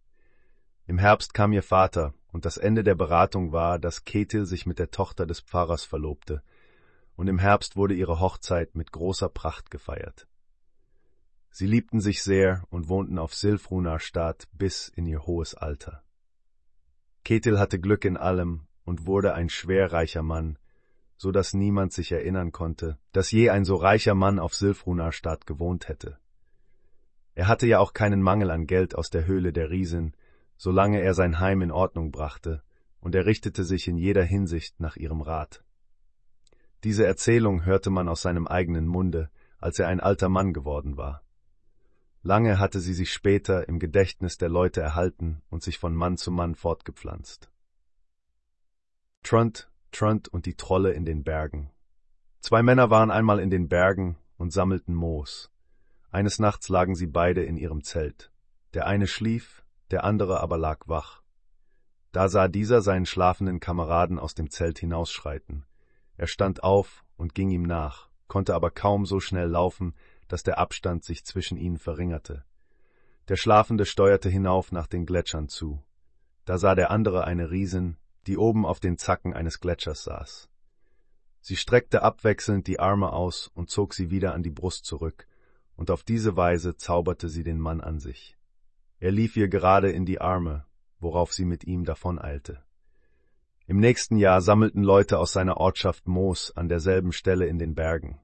Da kam er zu ihnen, war aber so schweigsam und in sich gekehrt, dass man kaum ein Wort aus ihm herausbekommen konnte. Die Leute fragten ihn, an wen er glaube, und er antwortete, dass er an Gott glaube. Im zweiten Jahr kam er abermals zu denselben Leuten, die wieder in den Bergen waren, da aber war er einem Troll so ähnlich geworden, dass sie sich vor ihm fürchteten. Jedoch wurde er befragt, an wen er glaube. Er gab aber keine Antwort, und diesmal verweilte er nicht so lange bei den Leuten wie in dem Jahr zuvor. Im dritten Jahr kam er wieder zu den Leuten, und nun war er ein richtiger Troll geworden und hatte ein schier entsetzliches Aussehen. Da war aber einer, der ihn doch zu fragen wagte, an wen er glaube. Er aber erwiderte, dass er an Trunt, Trunt und die Trolle in den Bergen glaube, und verschwand darauf. Von diesem Tage ab wurde er nicht mehr gesehen. Lange Jahre aber wagte auch niemand, Moos an dieser Stelle zu sammeln. Der Nachttroll. An den Sommerweideplätzen, die den Bauern vom Mücksee gehörten, wohnte in alten Zeiten eine Riesin in einem Berg, der nach ihr der Schwanz der Riesin heißt. Sie war einer der Nachttrolle, deren Natur es ist, dass sie nicht vertragen können, die Sonne zu schauen und deshalb stets nachts arbeiten müssen. Diese Riesin bereitete den Bewohnern viel Schaden, unter anderem dadurch, dass sie nachts die Fische aus dem Mücksee stahl. Man erzählt, dass sie in einem kleinen Boot umherruderte, das sie dann auf dem Rücken nach Hause trug. Eines Sommers hatte man Glück beim Fischen in Strandwig, das damals, wie später auch, der beste Fischplatz am Mücksee war. Den Sommer über machte es sich die Riesen zur Gewohnheit, jede Nacht Fische in der Bucht zu stehlen, und das gefiel den Strandbewohnern sehr wenig. Eines Nachts, spät im Sommer, begab sie sich an den See hinunter, um, wie sie gewöhnt war, darin zu fischen. Als sie aber hinunterkam, sah sie einen Bauern in der Bucht, der mit Angeln beschäftigt war. Sie hielt sich für nicht stark genug, um den Bauern anzugreifen, der mit drei anderen zusammen war, und wollte deshalb warten, bis er mit dem Angeln fertig war. Der Bauer aber blieb, wo er war, vielleicht, dass er wusste, wie es mit der Riesin bestellt war, wenn es auf die Morgendämmerung ging. Die Riesin begann ungeduldig zu werden, wollte jedoch nicht unverrichteter Sache nach Hause zurückkehren. Endlich hörte der Bauer mit Angeln auf, und die Riesin ging hinunter und zog Netze in der Bucht auf. Als sie mit dieser Arbeit fertig war, machte sie sich auf den Nachhauseweg, als sie aber schon die halbe Strecke zurückgelegt hatte, ging die Sonne auf, und es wird nun erzählt, dass sie ihr Boot an der Stelle absetzte, an der sie sich gerade bei Sonnenaufgang befand, worauf alles miteinander in Stein verwandelt wurde. Die Spuren davon sind heutigen Tages noch deutlich zu sehen. Das Boot steht noch auf einem Hügel, der mitten zwischen dem Schwanz der Riesin und dem Müxi liegt und seitdem der Bootshügel heißt. Das Boot ist genau wie die Boote gebaut, die jetzt auf dem Mücksee benutzt werden, nur mit dem Unterschied, dass es größer ist. Man kann deutlich seine ganze Form erkennen, und noch kann man die Ruder sehen, und wo sie gesessen haben, und dass hierzu Einschnitte an den Seiten des Bootes benutzt worden sind, und nicht die jetzt gebräuchlichen Ruderdullen.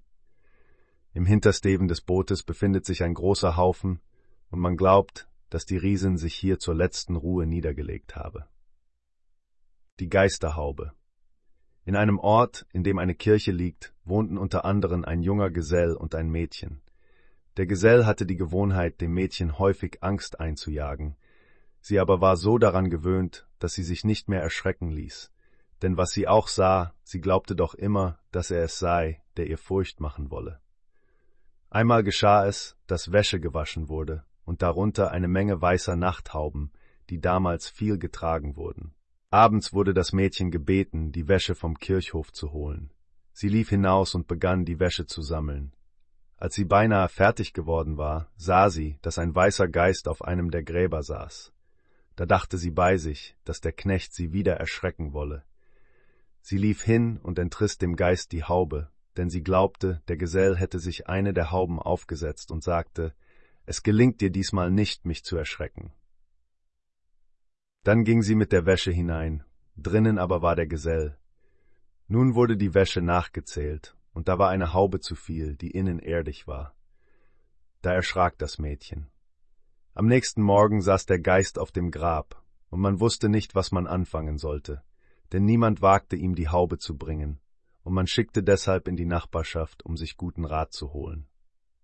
Es war ein alter Mann in der Gegend, der meinte, es ließe sich nicht vermeiden, dass dieser Fall schlimme Folgen hätte, wenn das Mädchen nicht selbst dem Geist die Haube brächte und sie ihm in Anwesenheit vieler Menschen schweigend auf den Kopf setzte.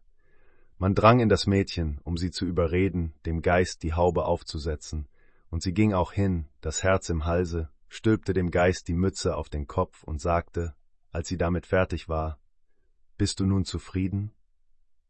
Der Geist aber drehte sich um, schlug sie und sagte, Ja, bist du auch zufrieden?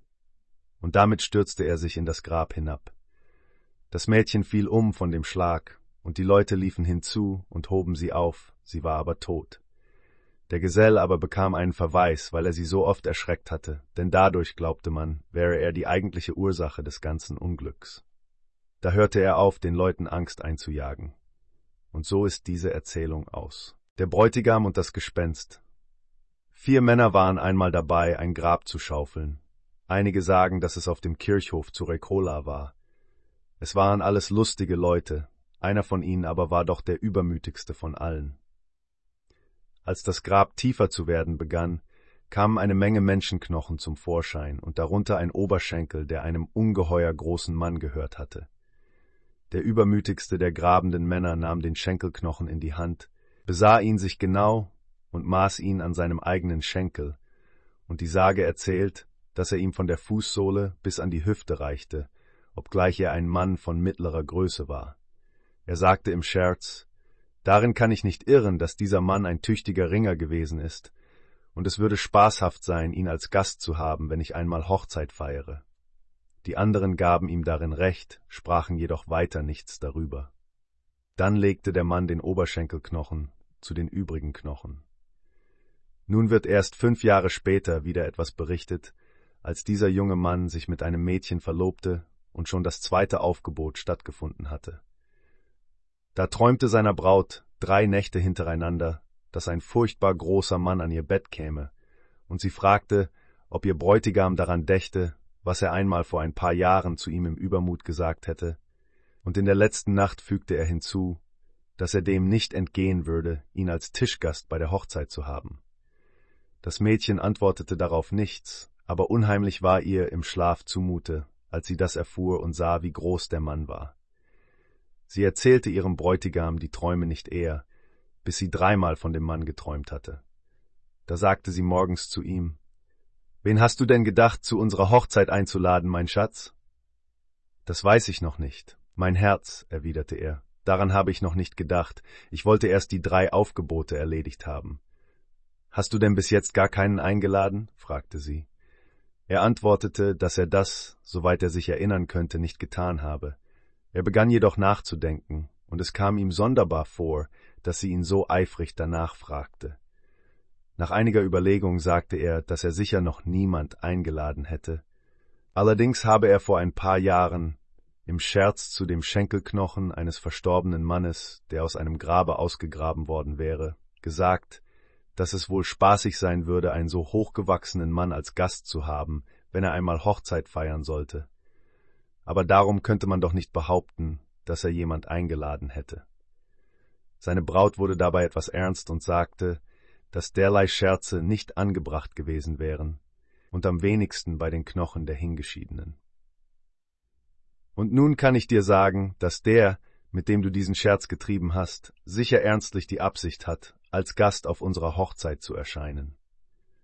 Und dann erzählte sie ihm alle ihre Träume und welche Drohungen der große Mann in der letzten Nacht ausgestoßen hätte. Über all dies war ihr Bräutigam entsetzt und sagte, dass sie darin recht hätte, dass es besser gewesen wäre, wenn sein Mund mit derartigen Scherzen geschwiegen hätte. Abends ging er zu Bett, wie immer, nachts aber schien es ihm, als käme ein ungeheuer großer Mann, der einem Riesen ähnlich sah und ein unfreundliches und barsches Aussehen hatte, zu ihm und fragte, ob er jetzt gewillt wäre, das Versprechen, das er ihm vor fünf Jahren gegeben hätte, einzulösen, nämlich ihn als Tischgast auf seiner Hochzeit zu haben. Der Bräutigam war ganz entsetzt und antwortete, dass es wohl dabei bleiben müsste. Der andere sagte, dass er es nicht ändern könne, ob es ihm nun gefiele oder nicht, und dass es ganz überflüssig gewesen sei, sich mit seinen Knochen zu beschäftigen, und dass es ihm ganz gut wäre, wenn er jetzt zu spüren bekäme, was das zu bedeuten hätte. Dann verließ ihn das Gespenst. Er aber schlief bis zum Morgen und erzählte seiner Braut dann, was er geträumt hatte, und bat sie um einen guten Rat. Sie sagte, dass er Zimmerleute und Bauholz kommen und dann in großer Eile ein Haus aufführen lassen solle, das zu der Größe des Mannes passe, der sie beide im Traum besucht hätte, derart, dass er aufrecht darin stehen könne. Inwendig aber solle jede Wand so lang sein, wie sie bis an die Querbalken hoch sei, dann solle er Decken aufhängen lassen, wie man einen anderen Hochzeitssaal auszuschmücken pflege. Er solle ein weißes Tuch über den Tisch dieses Gastes breiten, ihm geweihte Erde auf einer Platte und Wasser in einer Flasche bringen lassen, denn andere Gerichte würde er nicht genießen. Er solle einen Stuhl an den Tisch und ein Bett hereinstellen lassen, falls er Lust verspüren sollte, sich auszuruhen. Drei Kerzen solle er auf seinen Tisch stellen, und er selbst müsse ihn dorthin begleiten, sich aber in Acht nehmen, ihm voranzugehen und vor allem aufzupassen, dass er nicht unter einem Dach mit ihm sei. Auch dürfe er keinerlei Einladung von ihm annehmen, wenn er damit kommen würde, und so wenig wie möglich solle er mit ihm reden, die Tür aber zuschließen und ihn dann verlassen, wenn er ihm die aufgetischten Gerichte angeboten hätte. Der Bräutigam verhielt sich nun genau so, wie ihm seine Braut vorgeschrieben hatte ließ ein freistehendes Haus von passender Größe aufführen und alles so einrichten, wie schon erzählt worden ist. Nun näherte sich der Festtag, und die Trauung wurde auf die übliche Weise vollzogen. Dann setzte man sich zu Tisch, und als es dunkel geworden war, erhob man sich wieder von der Tafel, ohne dass etwas Besonderes geschah. Dann gingen einige Hochzeitsgäste im Hochzeitssaal auf und ab, andere wieder saßen bei den Bechern und plauderten. Das Brautpaar saß noch still, wie es Sitte ist. Da ertönte ein harter Schlag gegen die Tür, keiner aber hatte besondere Lust aufzumachen. Da zupfte die Braut leise ihren Bräutigam, der aber wie eine Leiche im Gesicht dabei aussah. Eine kleine Weile verstrich, dann wurde wieder an die Tür geklopft, und diesmal viel lauter als das vorige Mal. Da nahm die Braut ihren Bräutigam bei der Hand, führte ihn, obgleich er sich sträubte, an die Tür und öffnete. Da sahen sie einen entsetzlich großen Mann, der sagte, dass er jetzt als Hochzeitsgast gekommen sei. Die Braut stieß ihren Bräutigam sanft aus dem Hochzeitshaus hinaus, damit er diesen Gast empfinge, und indem sie die Tür wieder zuschloss, bat sie Gott, ihn zu stärken. Von dem Bräutigam aber ist zu berichten, dass er mit diesem Manne nach dem Haus ging, das er für ihn hatte aufführen lassen, und ihn hineinwies. Der Gast wollte, dass der Bräutigam vorangehe, das aber wollte dieser nicht. Das Ende war dann, dass der Fremde voran in das Haus ging und sagte, dass sich der Bräutigam von diesem Augenblick an hüten solle, sich je wieder mit den Gebeinen eines toten Mannes einzulassen. Der Bräutigam tat, als hörte er das nicht, sondern bat den Gast, sich an den aufgetischten Gerichten gütlich zu tun und ihm nicht zu verübeln, dass er nicht bei ihm bleiben könne. Der andere aber bat den Bräutigam, doch endlich einen Augenblick hereinzukommen. Das wollte der Bräutigam aber keinesfalls. Da sagte das Gespenst, Da du diesmal keine Zeit hast, bei mir zu bleiben oder zu mir hereinzukommen, hoffe ich, dass du mir doch das Vergnügen machst, als Gegengabe bei mir als Gast zu erscheinen. Der Bräutigam lehnte das aber mit Bestimmtheit ab und verriegelte die Tür. Dann ging er in das Hochzeitshaus, in dem es ziemlich ruhig war, denn alle waren bei dieser Begebenheit still geworden. Nur die Braut saß mit munterem Gesicht da. Die Gäste entfernten sich allmählich, einer nach dem andern. Das Ehepaar aber ging zur Ruhe und schlief bis zum Morgen. Morgens wollte der Bauer nach dem Gast sehen, der am Abend zuvor zuletzt gekommen war. Die Braut aber sagte, dass er keinen Schritt dorthin tun solle, bis sie mitkäme. Sie gingen beide nach dem Hause, sie voran, und er schloss auf. Da war keine Spur von dem Gast zu sehen. Er hatte die Flasche Post geleert, die Erde von der Platte aber überall auf den Boden verstreut. Das habe ich geahnt, sagte die Frau. Wärest du nach dem Hause vorangegangen und hättest du mit dem Fuße in diese Erde getreten, dann wärest du in die Gewalt des Gespenstes geraten und hättest nie auf die Menschenwelt zurückkehren können. Mir aber schadet es nichts, wenn ich hineintrete, und nun werde ich das Haus fegen und säubern. Andere erzählen, dass das Gespenst, als es wieder fortgehen wollte, an die Tür gegangen sei, entweder von dem Hochzeitshaus selbst oder von der Schlafkammer des Ehepaars und gesungen habe, meinen Dank ihr nicht verdient, für das Festmahl auf dem Tisch, mein Getränk war wasserfrisch, meine Speise Erd und Lehm. Von diesem Tage an besuchte es diese Leute nicht mehr, und sie lebten lange in Liebe und Glück zusammen. Der Küster von Mörka es lebte in alten Tagen ein Küster auf Mörka im Ulfjord. Sein Name wird nicht genannt, er war aber gut Freund mit einem Mädchen, das Gudrun hieß, und nach der Aussage einiger Leute auf Begisa jenseits des Hörgbaches zu Hause war, wo sie bei dem Pfarrer im Dienst war. Der Küster hatte ein Pferd mit grauer Mähne, das er Faxe nannte, und das er immer ritt. Es geschah einmal kurz vor Weihnachten, dass er nach Begisa kam, um Gudrun zum Weihnachtsfest nach Mörka einzuladen, und er versprach, sie zu einer bestimmten Zeit abzuholen und sie zu dem Schmaus am Tage vor Heiligabend zu begleiten. In den Tagen, bevor der Küster hinritt, um Gudrun einzuladen, war viel Schnee gefallen und Eis hatte sich auf dem Wasser gebildet. Aber an dem Tage, an dem er nach Begisa ritt, war Tauwetter, und im Laufe des Tages wurde der Bach durch Treibeiß und starke Strömung unpassierbar. Er zog von zu Hause fort, ohne daran zu denken, was sich tagsüber geändert haben könnte, und glaubte, der Bach wäre noch derselbe wie am Morgen. Über den Öxnedalsbach führte eine Brücke, als er aber an den Hörgbach kam, war dieser gestiegen und hatte das Eis gesprengt. Er ritt daher an dem Bach entlang, bis er gegenüber von Sauerbur war, dem nächsten Hof von Mörkar, wo eine Brücke über den Bach führt. Der Küster ritt auf die Brücke hinunter, kaum aber hatte er ihre Mitte erreicht, als sie zerbrach und er in den Bach fiel. Als der Bauer auf Tuefold am nächsten Morgen aus seinem Bett stieg, sah er ein gesatteltes Pferd auf seinem Heimacker stehen, und es war ihm, als ob er des Küsters Faxe wiedererkenne. Dabei wurde ihm etwas eigen zumute, denn er hatte den Küster am vorhergehenden Tage dort vorbeireiten sehen, aber nicht bemerkt, dass er zurückgekehrt war, und er ahnte bald, was vorgefallen war. Er ging nun auf den Acker hinaus, und es war richtig Faxe, der da stand, triefend Nas und arg mitgenommen. Dann ging er an den Bach hinunter nach der sogenannten Tuefoldsnes. Dort fand er den Küster gleich vorn an der Landzunge, an die er als Leiche angetrieben war. Der Bauer zog sogleich nach Mörka und erzählte diese Neuigkeit. Als man den Küster fand, war sein Hinterkopf sehr von den treibenden Eisschollen beschädigt worden. Er wurde nach Mörka gebracht und in der Woche vor Weihnachten beerdigt. Seitdem der Küster von Begisa fortgezogen war und bis zu dem Tage vor Heiligabend war keine Nachricht über das Vorgefallene von Mörka gekommen, des ununterbrochenen Tauwetters und der starken Strömung wegen. Aber am Tage vor dem Fest hatte sich das Wetter geändert, und nachts war das Wasser im Bach gesunken, so dass Gudrun Hoffnung hatte, zum Weihnachtsfest nach Mörka zu kommen. Gegen Abend begann sie sich zu putzen, und als sie sich fast fertig geschmückt hatte, hörte sie jemand an die Tür klopfen. Ein anderes Mädchen, das bei ihr stand, öffnete, sah aber niemand draußen. Draußen war es weder hell noch dunkel, denn der Mond segelte hinter Wolken, die unaufhörlich an ihm vorbeiglitten. Das Mädchen kam herein und sagte, dass sie nichts gesehen hätte. Gudrun aber meinte, dann wird es wohl mir gelten, nun werde ich hinausgehen. Sie war inzwischen fertig geworden mit Putzen, und sie brauchte sich nur noch den Mantel anzuziehen. Sie nahm den Mantel und zog den einen Ärmel an, den andern aber warf sie über die Schulter und hielt ihn fest.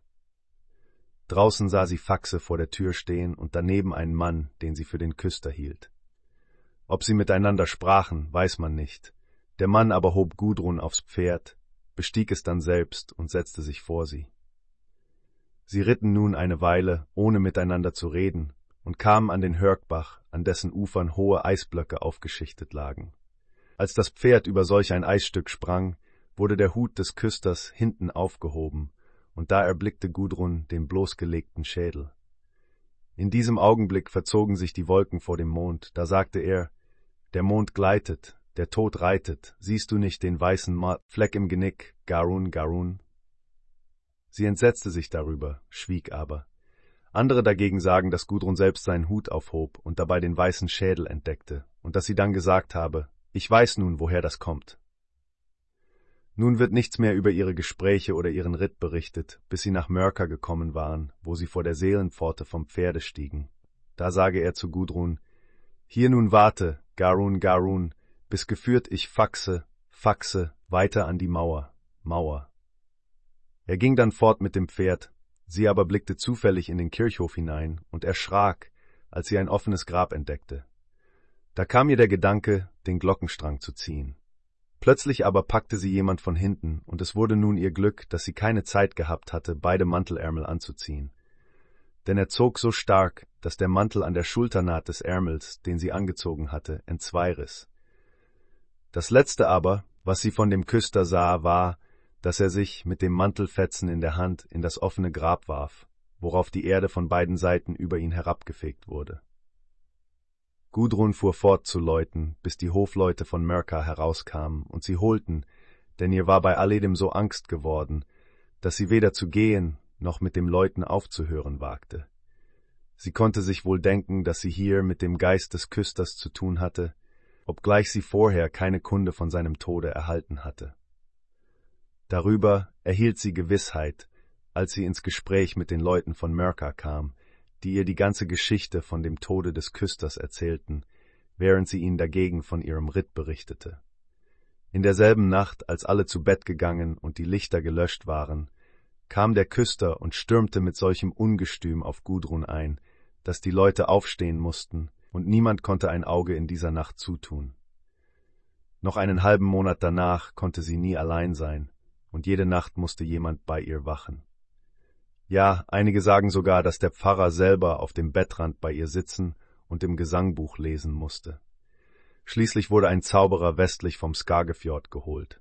Als er kam, ließ er einen großen Stein, der oberhalb des Heimackers lag, ausgraben und ihn an den Giebel des Schlafhauses wälzen.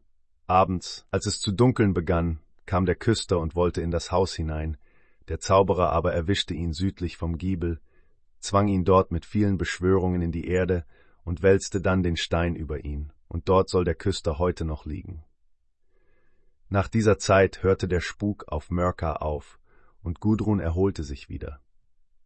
Etwas später zog sie wieder heim nach Begisar, aber man sagt, dass sie nie wieder dieselbe wurde, die sie früher gewesen war. Sigurd und das Gespenst.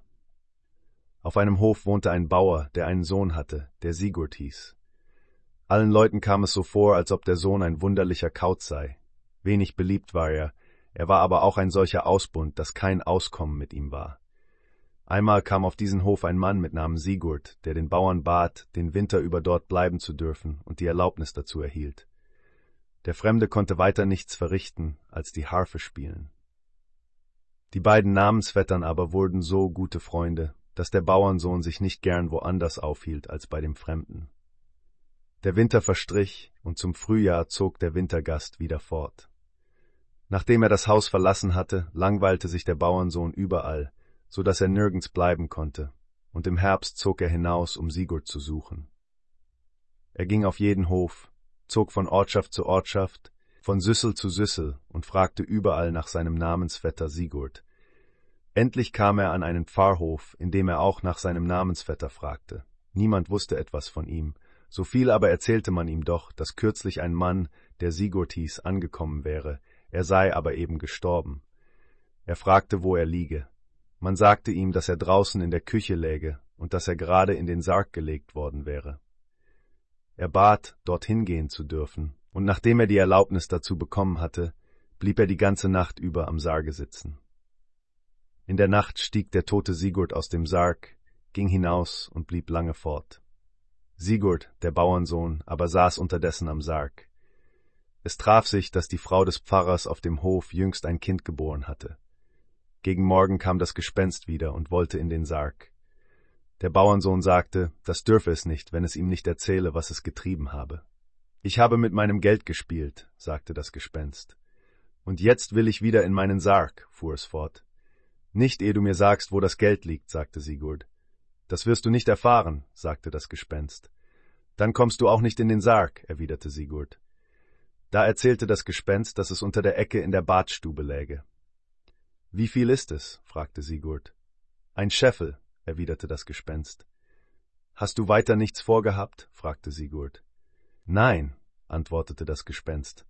Du hast sicher noch mehr ausgefressen, sagte Sigurd. Du kommst nicht eher in den Sarg, bis du es mir gesagt hast. Ich habe die Pfarrersfrau getötet, sagte das Gespenst.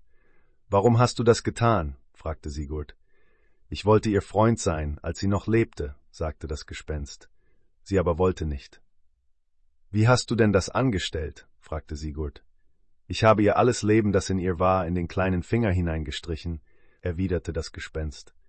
Kann sie nicht wieder zum Leben erweckt werden? fragte Sigurd.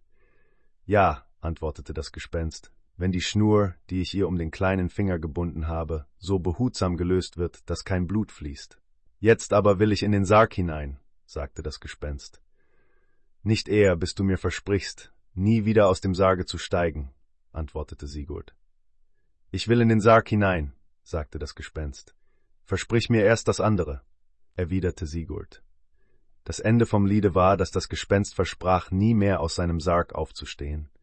Es legte sich nun in den Sarg, und dieser schloss sich wieder.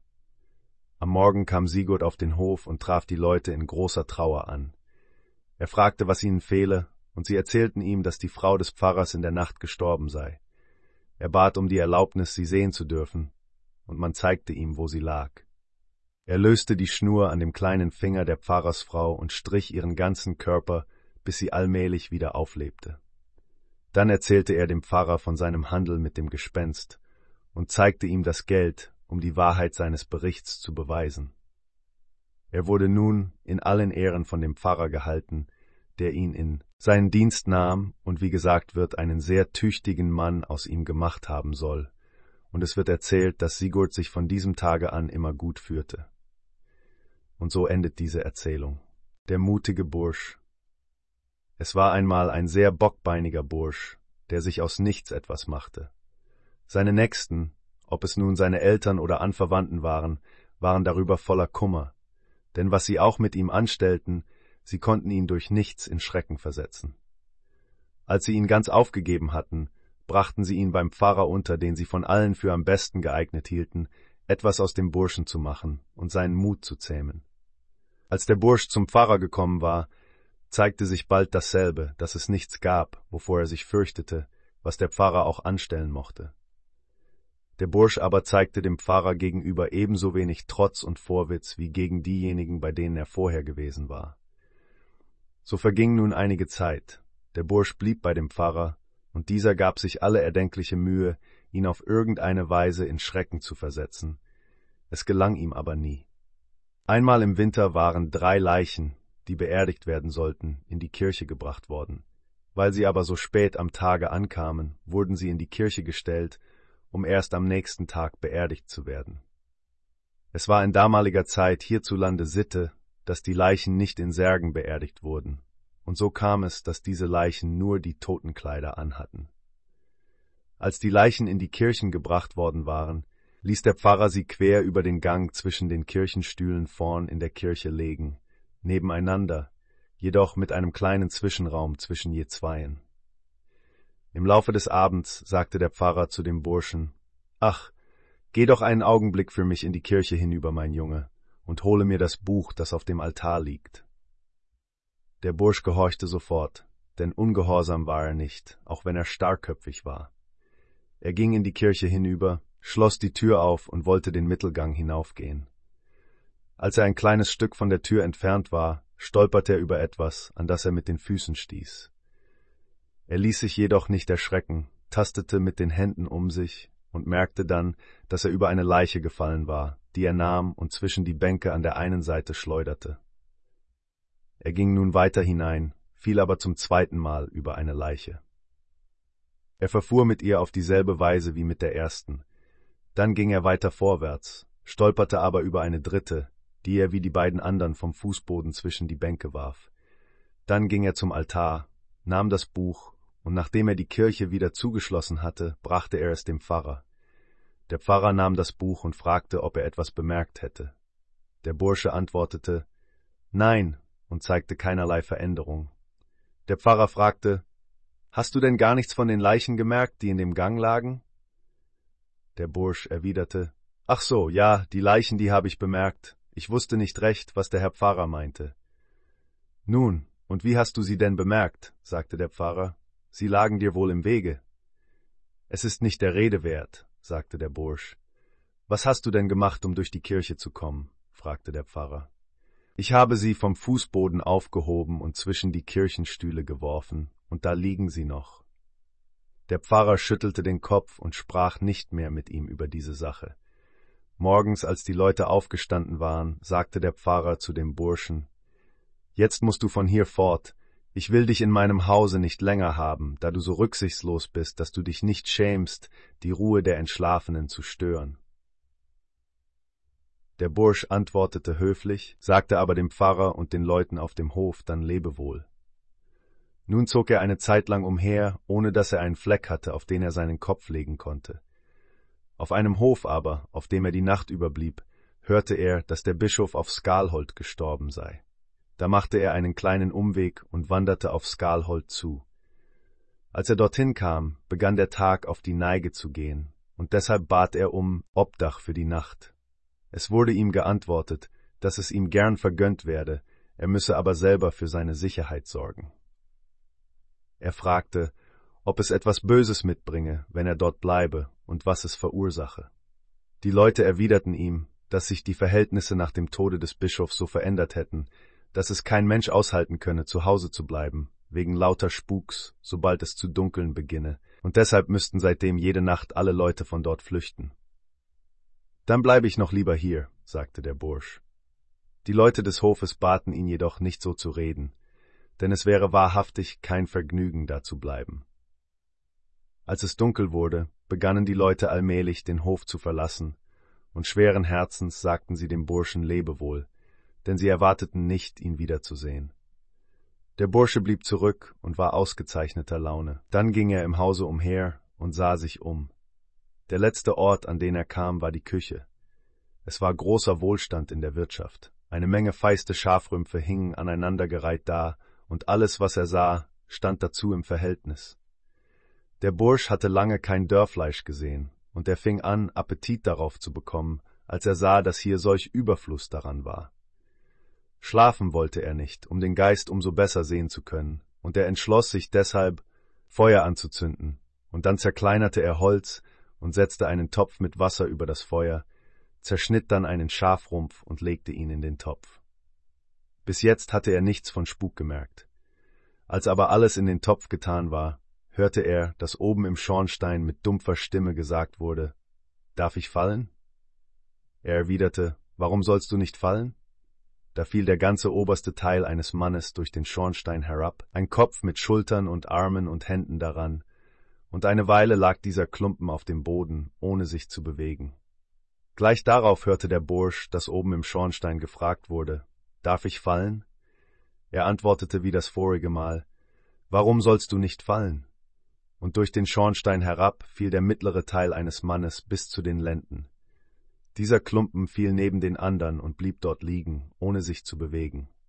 Da hörte der Bursch noch einmal, dass oben im Schornstein gefragt wurde, Darf ich fallen?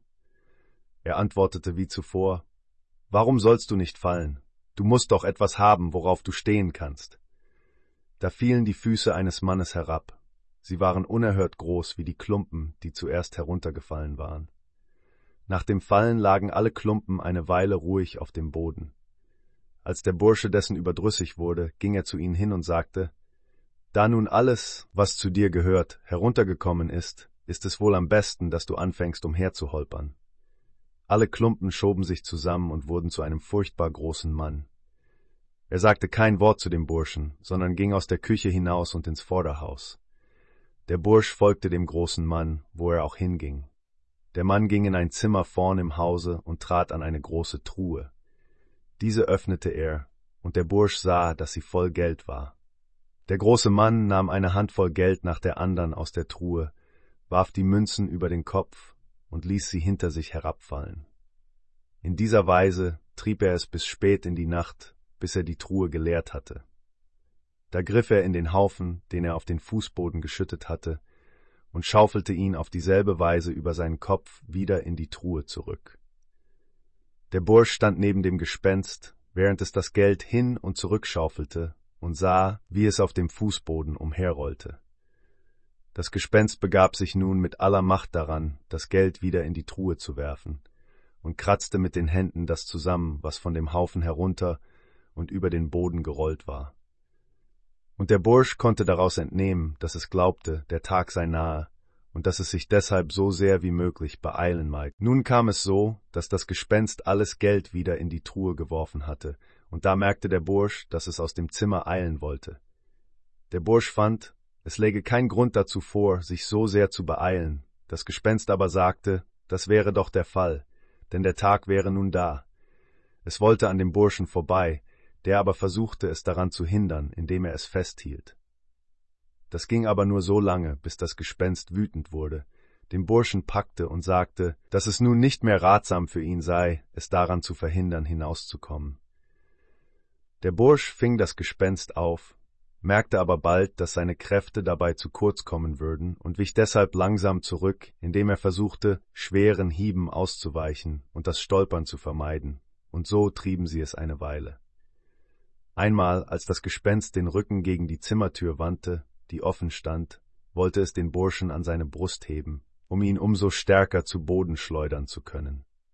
Der Bursch sah deutlich, was es im Sinne hatte, und konnte sich schon denken, dass das zu seinem Tode führen würde.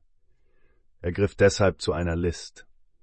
Als das Gespenst die erste Anstrengung machte, ihn an sich zu ziehen, sprang er ihm mit solcher Gewalt mitten in die Arme, dass es hintenüber und mit dem Rücken gerade auf die Türschwelle fiel während der Bursch beim Fallen oben aufzuliegen kam. Es kam aber so, dass das Gespenst mit dem Kopf aus dem Zimmer herausflog und das Licht, das mitten am Himmel stand, ihm in die Augen fiel. Es sank deshalb in zwei Teilen in die Erde hinab, da wo es lag, ein Teil an jeder Seite der Schwelle, und der Erdboden schloss sich sofort wieder, sobald die Stücke verschwunden waren. Obwohl der Bursch etwas steif in den Gliedern und zerschunden von den Griffen des Gespenstes war, begann er jedoch sogleich zwei Kreuze aus Holz zu machen, die er in den Fußboden stieß, wo die Teile versunken waren, das eine außerhalb, das andere aber innerhalb der Zimmertür. Dann legte er sich zu Bett und schlief, bis die Leute des Hofes morgens nach Hause kamen und es hellichter Tag war. Sie boten ihm guten Morgen und hatten jetzt freudigere Gesichter, dass sie ihn am Leben sahen als am vorhergehenden Abend beim Lebewohlsagen, und sie fragten ihn, ob er nichts von dem Spuk in der Nacht gemerkt hätte. Der Bursch erwiderte, dass er keinen Spuk gemerkt hätte. Die Leute wollten ihm nicht glauben, was er auch tat, um sie zu überzeugen. Er blieb nun den nächsten Tag über da, denn er war sehr mitgenommen von seinem Kampf mit dem Gespenst, auch wollten ihn die Leute des Hofes um alles in der Welt nicht verlieren, weil er es so gut verstand, ihnen Mut einzuflößen. Abends, als er sah, dass sie Anstalt machten, fortzugehen, versuchte er auf jede erdenkliche Weise, sie zu überreden, im Hause zu bleiben, und sagte, dass der Spuk ihnen keinen Schaden zufügen würde. Da half ihm aber alles nichts. Die Leute glaubten ihm nicht und gingen fort wie am Abend zuvor.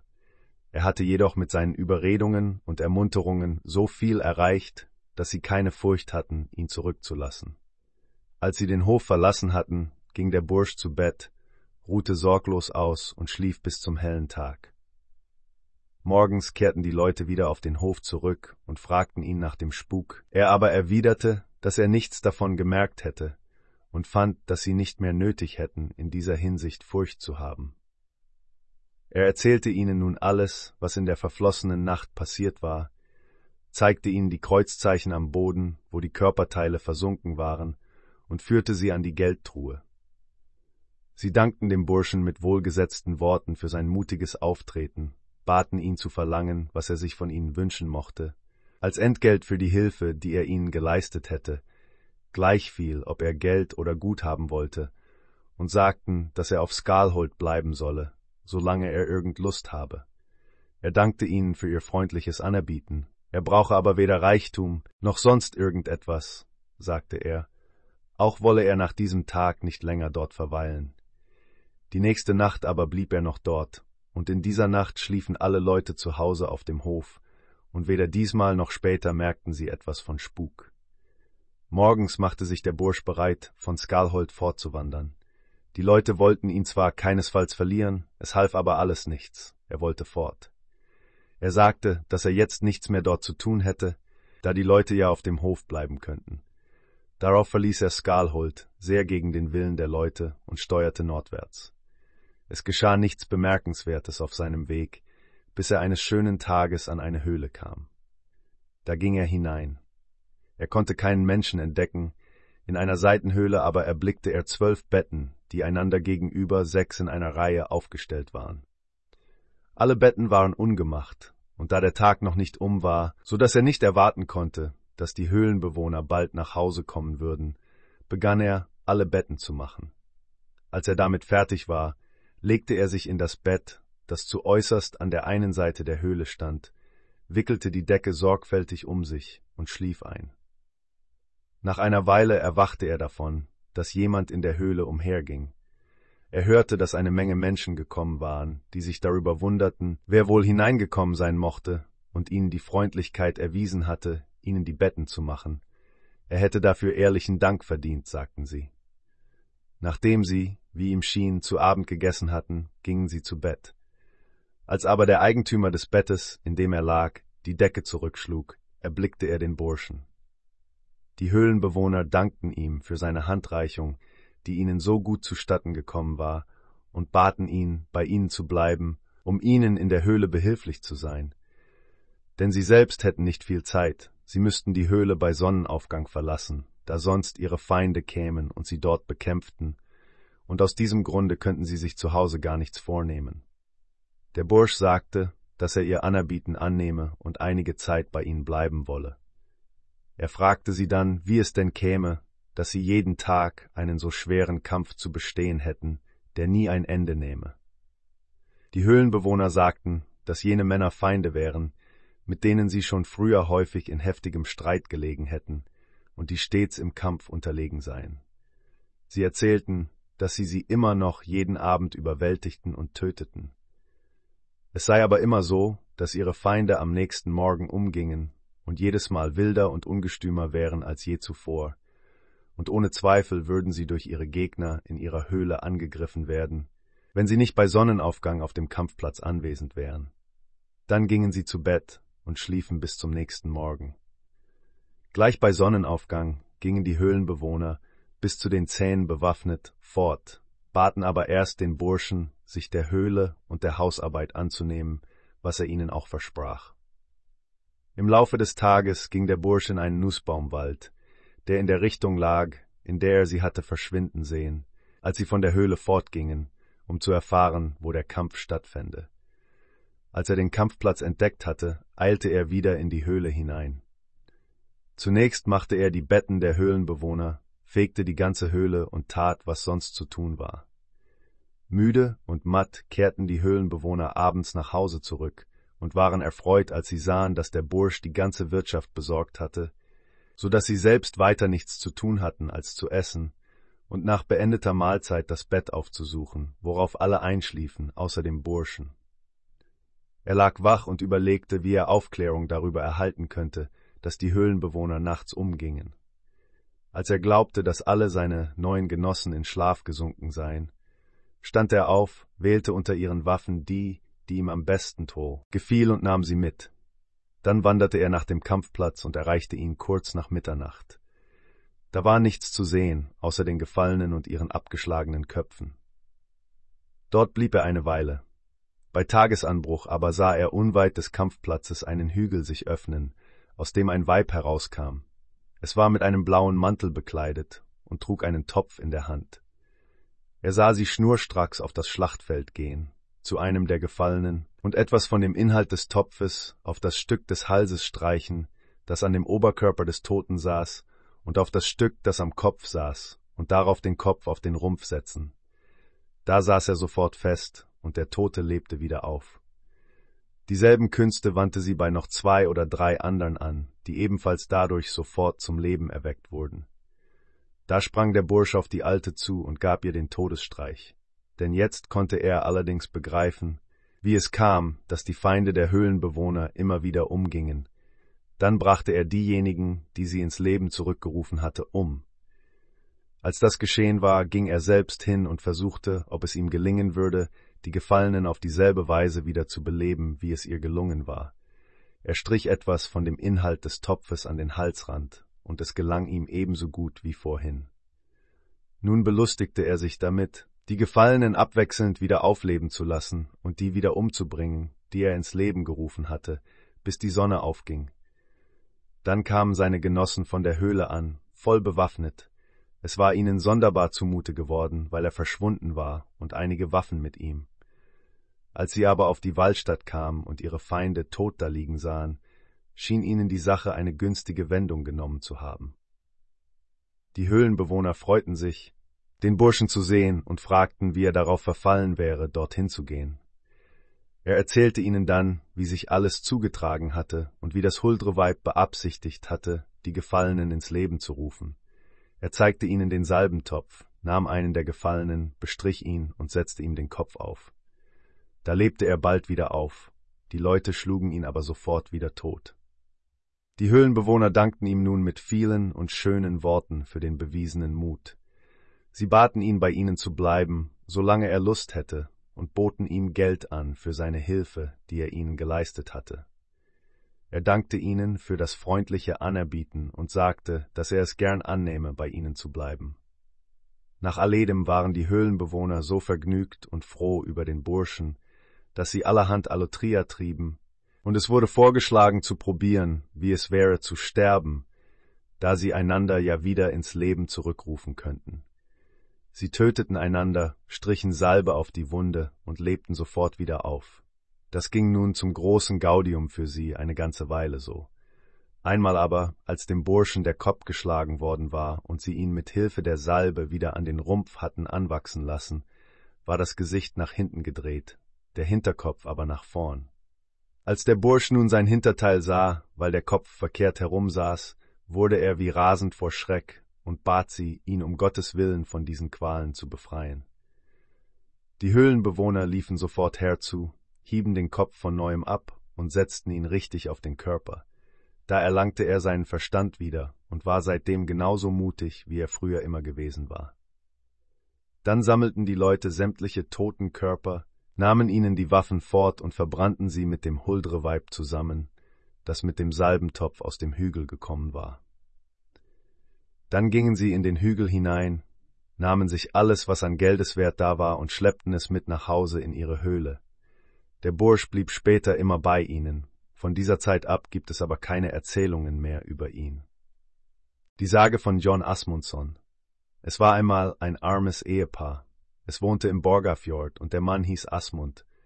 Sie hatten viele Kinder, die alle noch klein waren. Es wird nicht gesagt, wie die Kinder hießen, nur dass der älteste Junge Jon hieß. Es war damals eine schwere Zeit im Lande.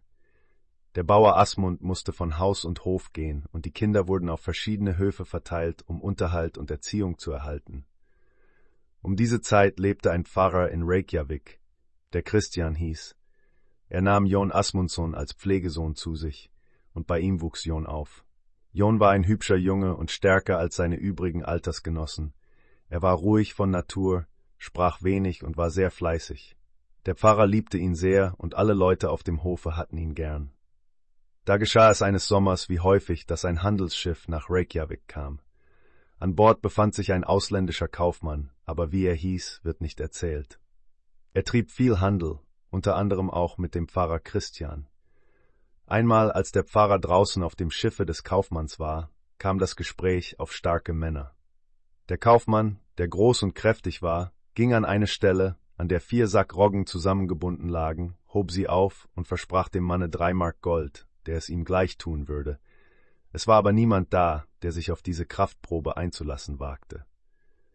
Als der Pfarrer nach Hause kam, erzählte er seinem Pflegesohn Jon Asmundsson, was der Kaufmann versprochen hatte, und bat ihn zu versuchen, was er konnte. John machte nicht viel Worte, sagte jedoch, dass er es versuchen würde. Da erzählte der Pfarrer dem Kaufmann, dass ein Mann gekommen sei, der das Geld verdienen wolle. Da führte der Kaufmann John dorthin, wo die Getreidesäcke lagen. John nahm sie und warf sie auf die Schulter, trug sie auf dem Deck hin und her und legte sie wieder auf dieselbe Stelle nieder. Der Kaufmann verfärbte sich, wog jedoch das Gold ab und bezahlte es. Der Pfarrer und John machten sich nun bereit, das Schiff zu verlassen, während sie aber von dem Kaufmann Abschied nahmen, bat dieser John, ihn zu besuchen, ehe er davonsegelte, was John auch versprach. Sie zogen heimwärts, und der Pfarrer war froh über den Erfolg ihres Ganges. John aber tat, als ob nichts geschehen sei. Eines Tages, ehe der Kaufmann fortsegelte, erinnerte der Pfarrer John daran, dass er jenen besuchen wollte. Da stattete John ihm seinen Besuch ab, und der Pfarrer begleitete ihn. Der Kaufmann nahm sie rechtschaffen auf und bat John mit in die Kajüte zu kommen. Der Pfarrer wollte mitgehen, der Kaufmann aber sagte, dass sie nichts miteinander zu verhandeln hätten. Der Pfarrer erwiderte, dass es nicht geschähe, um eine Störung bei ihrer Zusammenkunft zu verursachen, und das Ende war, dass er ihnen in die Kajüte folgte. Dort sagte der Kaufmann zu ihnen, dass sie noch nicht miteinander fertig wären denn im nächsten Sommer würde er einen Burschen mitbringen, mit dem John ringen sollte, und bliebe er Sieger im Kampf, so sollte er zehn Mark Gold bekommen. Dann nahmen sie Abschied voneinander, und kurz darauf segelte der Kaufmann fort. Nun verstrich eine Zeit ruhig. Im folgenden Winter fragte der Pfarrer einmal John, ob er sich dessen erinnere, was ihm der Kaufmann beim Abschied gesagt habe. John erwiderte, dass er nur selten daran denke. Da sagte der Pfarrer, dass es für sie am besten sei, an einen Ausweg zu denken. Denn der Bursch, mit dem der Kaufmann ihn ringen lassen wollte, wäre kein richtiger Mensch, sondern einer der schlimmsten Mohren, jedoch würde er, der Pfarrer, einen Ausweg für ihn finden. Sie müssten sich bereithalten, wenn drei Wochen des Sommers vergangen wären, denn dann würde der Kaufmann in den Hafen einlaufen. John nahm sich diese Sache nicht weiter zu Herzen. Als genau drei Wochen des Sommers vergangen waren, kam eines Tages ein Schiff vom Meere her und segelte nach Reykjavik hinauf. Der Pfarrer ging zu John, erzählte ihm, was nun bevorstände, bekleidete ihn mit einem schwarzwollenen Wams und spannte ihm einen Gürtel um den Leib. Dann gab er ihm einen kleinen, scharfen Dolch, den er im Wamsärmel verbergen sollte. Er sagte, dass er nicht daran denken könnte, den Griffen des Mohren zu widerstehen, dass dieser ihn im ersten Gang über den Kopf werfen würde, er versprach aber, schon aufzupassen, dass John auf die Füße zu stehen käme. Und dann sollte er den Mohren auffordern, den lodenen Mantel, den er anhätte, auszuziehen, inzwischen aber den Dolch zurechtlegen, um ihn bei der Hand zu haben, wenn der Moor zum zweiten Mal auf ihn einstürmte. Kaum hatte das Schiff Anker geworfen, als ein Boot von dem Schiff abstieß und ein riesenhafter Moor mit einem lodenen Mantel bekleidet ans Land gesetzt wurde. Der Pfarrer und John standen unten am Flutmesser. Der Moor rannte sofort auf John zu, packte ihn und schwang ihn in die Höhe. John aber fiel wieder auf die Füße. Da forderte er den Mohren auf, den lodenen Mantel auszuziehen, damit sie sich im Ringkampf messen könnten. Der Moor tat das, inzwischen aber legte John seinen Dolch zurecht, und als der Moor zum zweiten Mal auf ihn losstürzte, lief er herzu und bohrte ihm den Dolch in den Leib. Der Ringkampf zwischen ihnen dauerte noch eine Weile, und der Moor hätte ihm übel mitgespielt, wenn sein wollenes Wams nicht die Stöße aufgefangen hätte. Das Ende ihres Kampfes war, dass Jon den Mohren zu Boden schlug.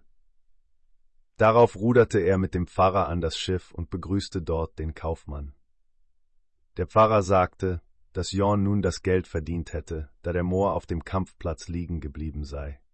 Der Kaufmann aber war äußerst aufgebracht und sagte, dass sie eine Hinterlist gebraucht, aber nicht Mut und Beherztheit gezeigt hätten.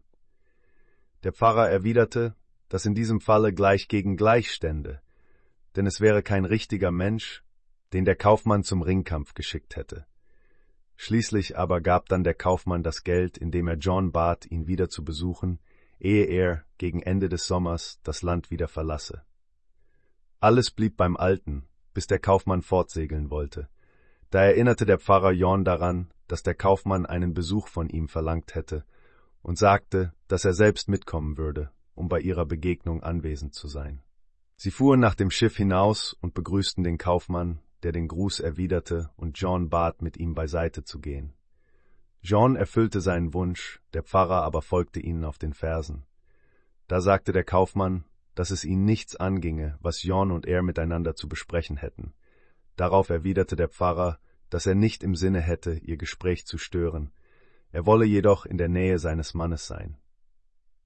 Diesmal sagte der Kaufmann, dass er im nächsten Sommer ein junges Hündchen mitbringen wolle, an dem John seine Kräfte messen solle. Besiege er es, so solle er fünfzehn Mark Gold bekommen. Dann trennten sie sich. Der Sommer verging und ein gut Stück vom Winter, ohne dass John von diesen Dingen sprach. Da fragte ihn der Pfarrer einmal, ob er je an die Worte des Kaufmanns denke. John antwortete, Nein, der Pfarrer aber sagte, dass das Eintreffen des Kaufmanns im nächsten Sommer nichts Besseres bringen würde als früher. Er würde angesegelt kommen, wenn ein halber Monat des Sommers um wäre. Das Hündchen aber, an dem er gedächte, John seine Kräfte messen zu lassen, sei ein großer und grimmiger Bluthund, weshalb sie versuchen müssten, sich irgendeine List auszudenken. John bat den Pfarrer, sich diese für ihn auszudenken. Als ein halber Monat des Sommers um war, erschien ein vom Meere kommendes Schiff. Der Pfarrer rief John zu sich und zeigte ihm dasselbe schwarzwollene Wams, das er ihn im Sommer zuvor hatte anziehen lassen. Der Pfarrer hatte es mit dicken Tauen umflochten, ehe er es ihm wieder anzog. Dann reichte er ihm eine eiserne Waffe, wie eine Hellebarde geformt und mit Zacken an der Spitze, steckte dann ein Stück Fleisch darauf und gebot John, sie in der Hand zu halten und zu versuchen, so an den Hund heranzukommen, dass dieser nach dem ba Fleisch schnappte. Dann aber sollte er ihm das Eisen in den Rachen stoßen. Darauf gingen sie an die See, und kaum hatte das Schiff Anker geworfen, als der Hund ans Land gelassen wurde. Es war ein großer Hund, und grimmig sah er aus. John ging ihm entgegen, da fuhr er mit großer Wildheit auf ihn zu und wollte ihn zerfleischen. Das Wams aber beschützte ihn, so dass er keinen Schaden davon trug. John wich den Angriffen des Hundes so gut wie möglich aus und hielt das Fleischstück vor sich, und schließlich kam es so, dass der Hund das Maul darüber aufriss, während John ihm die Waffe mit aller Kraft in den Schlund stieß und damit nicht im geringsten nachließ, wie toll er sich auch gebärdete. Des Wamses wegen konnte der Hund John nicht den geringsten Schaden tun, und schließlich lag er tot auf dem Platz. Dann fuhren sie zu dem Kaufmann hinaus und begrüßten ihn. Er erwiderte ihren Gruß mürrisch und war schwarz und geschwollen im Gesicht und verbarg seinen Zorn, soweit es in seiner Macht stand. Der Pfarrer sagte, dass John jetzt das Geld verdient habe, das ihm der Kaufmann im vorigen Sommer zur Belohnung versprochen hätte. Der Kaufmann aber fand, dass das wohl fraglich sei, da er ja mehr List als Tapferkeit gebraucht habe. Der Pfarrer aber erwiderte, dass sich der Kaufmann diesmal am schändlichsten gezeigt habe da er ihnen ein so wildes Tier auf den Hals gehetzt habe. Da bezahlte der Kaufmann das Geld, indem er ihn bat, bei ihm vorzusprechen, ehe er diesen Sommer fortsegle. Dann kam die Zeit, um die der Kaufmann fortsegeln wollte, und der Pfarrer sagte zu John, dass er sich an des Kaufmanns Worte erinnern müsste, dass er aber John zu der Begegnung begleiten wolle. Sie fuhren hinaus und trafen den Kaufmann an. Sogleich bat dieser John, mit ihm in die Kajüte zu gehen. Der Pfarrer wollte folgen, der Kaufmann aber sagte, dass er es unterlassen solle, er hätte dort nichts zu suchen. Der Pfarrer aber antwortete, dass John sein Bursche sei und dass er keinen Schritt gehen würde, ohne dass er, der Pfarrer, ihn begleite. Da gab der Kaufmann nach, und sie gingen nun alle drei in die Kajüte. Als sie dort angekommen waren, holte der Kaufmann ein Buch von einem Regal herunter, schlug es auf und nahm ein loses Blatt heraus, das er schnell vor Jons Augen hin und her bewegte, als wenn er nicht wollte, dass der Pfarrer es sehen sollte. Diesem jedoch gelang es, einen Schimmer davon zu sehen, ohne dass der Kaufmann es merkte. Dann legte der Kaufmann das Blatt wieder an seinen Ort zurück und sagte, dass Jorn ihm im nächsten Sommer das Buch, zu dem dieses Blatt gehöre, bringen solle, oder den Namen ein Hasenfuß zu sein, auf sich nehmen müsse. Brächte er ihm aber das Buch, so würde er ihm dreißig Mark Gold auswiegen. Dann nahmen sie Abschied voneinander, und der Pfarrer und John kehrten nach Hause zurück. Der Kaufmann aber stach sofort in See.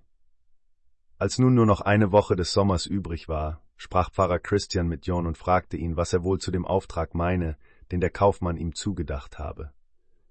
John erwiderte, dass er nichts darüber denke. Der Pfarrer fragte ihn, ob er wüsste, was das für ein Blatt gewesen wäre. das der Kaufmann ihm gezeigt hätte. John aber antwortete Nein. Da sagte der Pfarrer, dass es nicht weiter merkwürdig sei, wenn er es nicht wüsste, denn es wäre ein Blatt aus des Teufels Handbuch gewesen, und nun hätte der Kaufmann ihm die gefährliche Aufgabe zugedacht, es aufzufinden, das aber sei kein Spaß.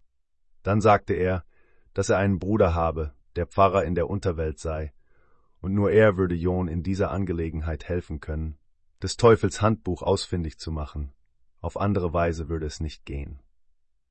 John sollte sich nun sofort bereit machen, sich nach der Unterwelt zu begeben, um seinen Bruder zu besuchen, und er müsste dort am ersten Wintertag hinkommen und den Winter über dableiben.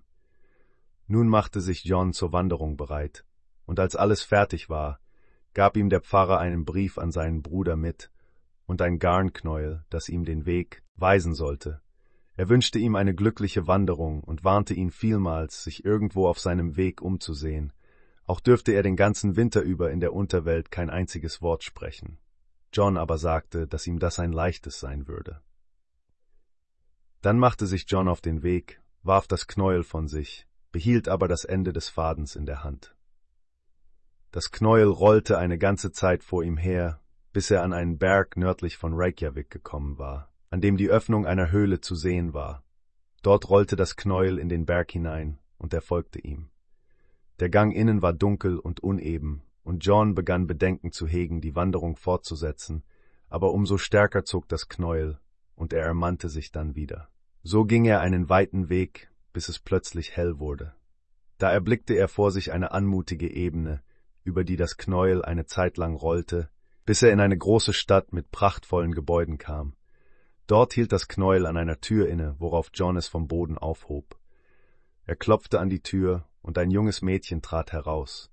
Es war gut gekleidet, aber ohne jeden Prunk, sittsam in ihren Manieren und die schönste Jungfrau, die John je gesehen hatte.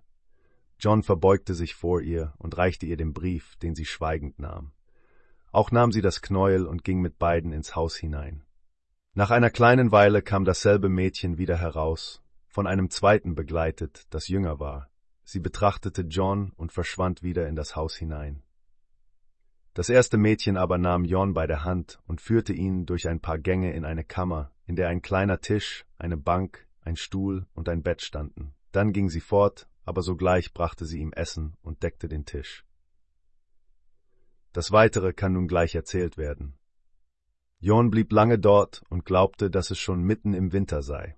Er sah keinen anderen Menschen als dasselbe junge Mädchen, das jeden Tag zu ihm kam und ihm den Tisch deckte und das Bett machte. Nie sprachen sie miteinander, und nie hörte er menschliche Stimmen. Da geschah es eines Tages, dass ein hübscher, großer und wohlgewachsener Mann zu ihm hereinkam. Das war der Pfarrer der Unterwelt, Pfarrer Christians Bruder. Er war in ein langes, schwarzes Gewand gekleidet. Er bot Jon guten Tag, und es lag Milde in seiner Stimme. Jon schwieg. Der Pfarrer fragte ihn, ob er wüsste, wie weit die Zeit vorgeschritten sei. Jon aber schwieg. Da sagte der Pfarrer, Du hast gut daran getan, Jon, bei deinem Schweigen zu beharren, denn aus diesem Grunde ist dein Auftrag gut gelungen, und du wirst für deine Selbstbeherrschung belohnt werden. Heute aber ist der erste Sommertag, und darum darfst du sprechen. Darüber war Jon sehr froh. Der Pfarrer sagte, dass er sich nun auf den Heimweg begeben solle und dass er nicht länger zögern dürfe, denn diesmal würde der Kaufmann kommen, wenn eine Woche des Sommers um wäre. Dann gab ihm der Pfarrer ein Buch und bat ihn, es gut zu hüten und es seinem Bruder zu bringen.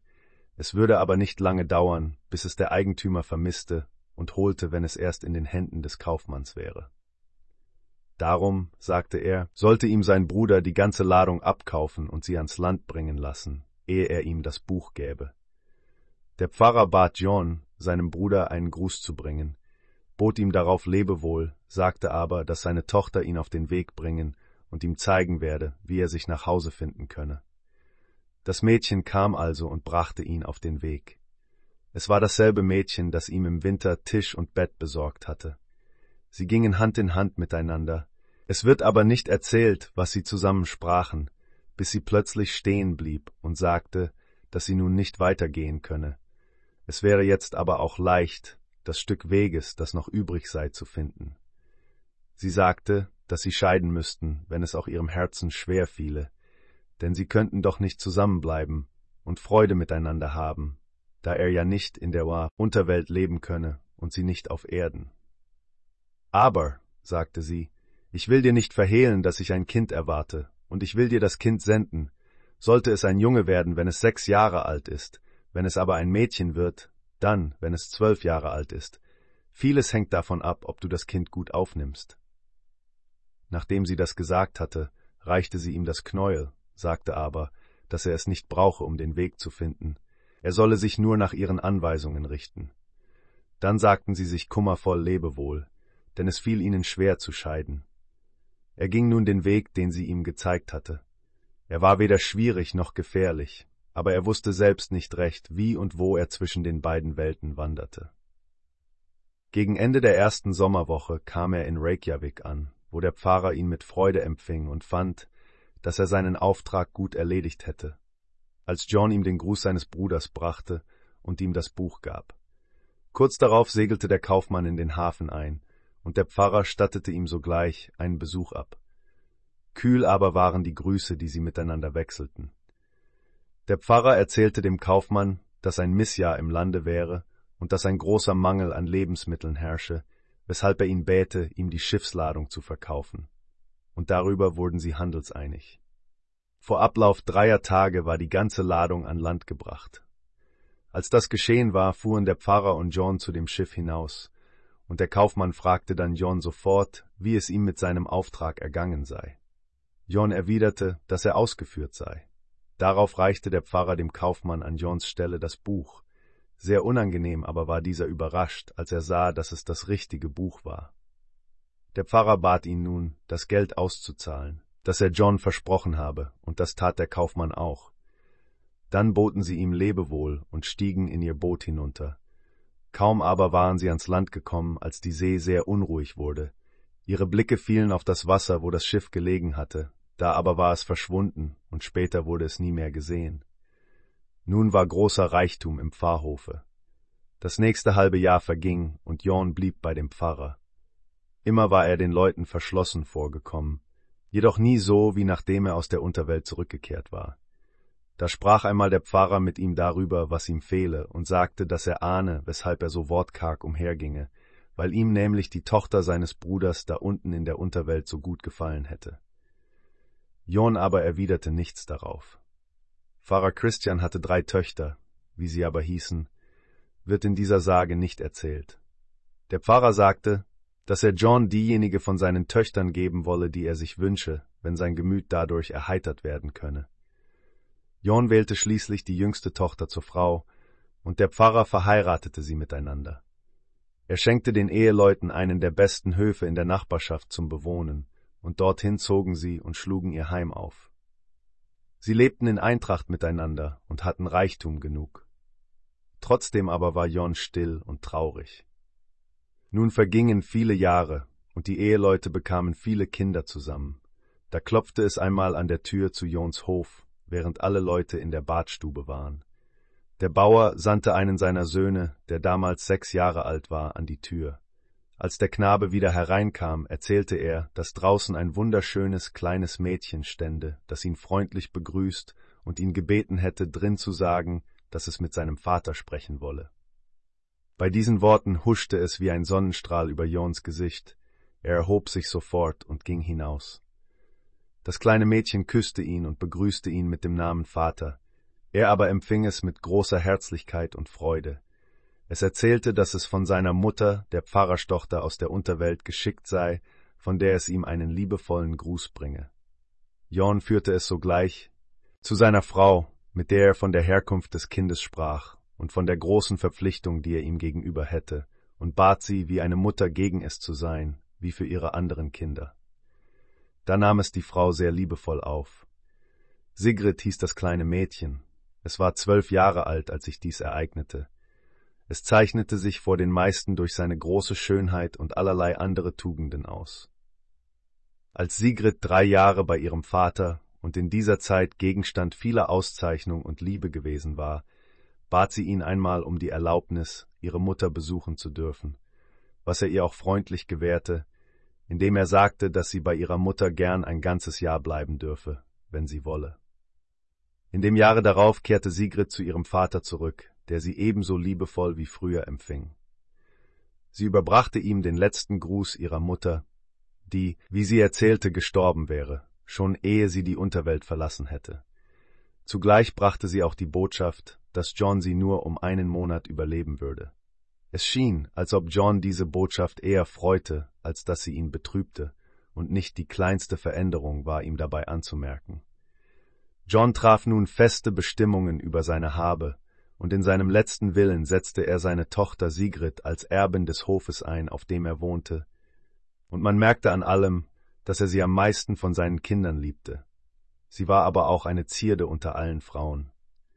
Seiner Frau und ihren Kindern gab er das ganze bewegliche Eigentum, und das war ein großer Reichtum.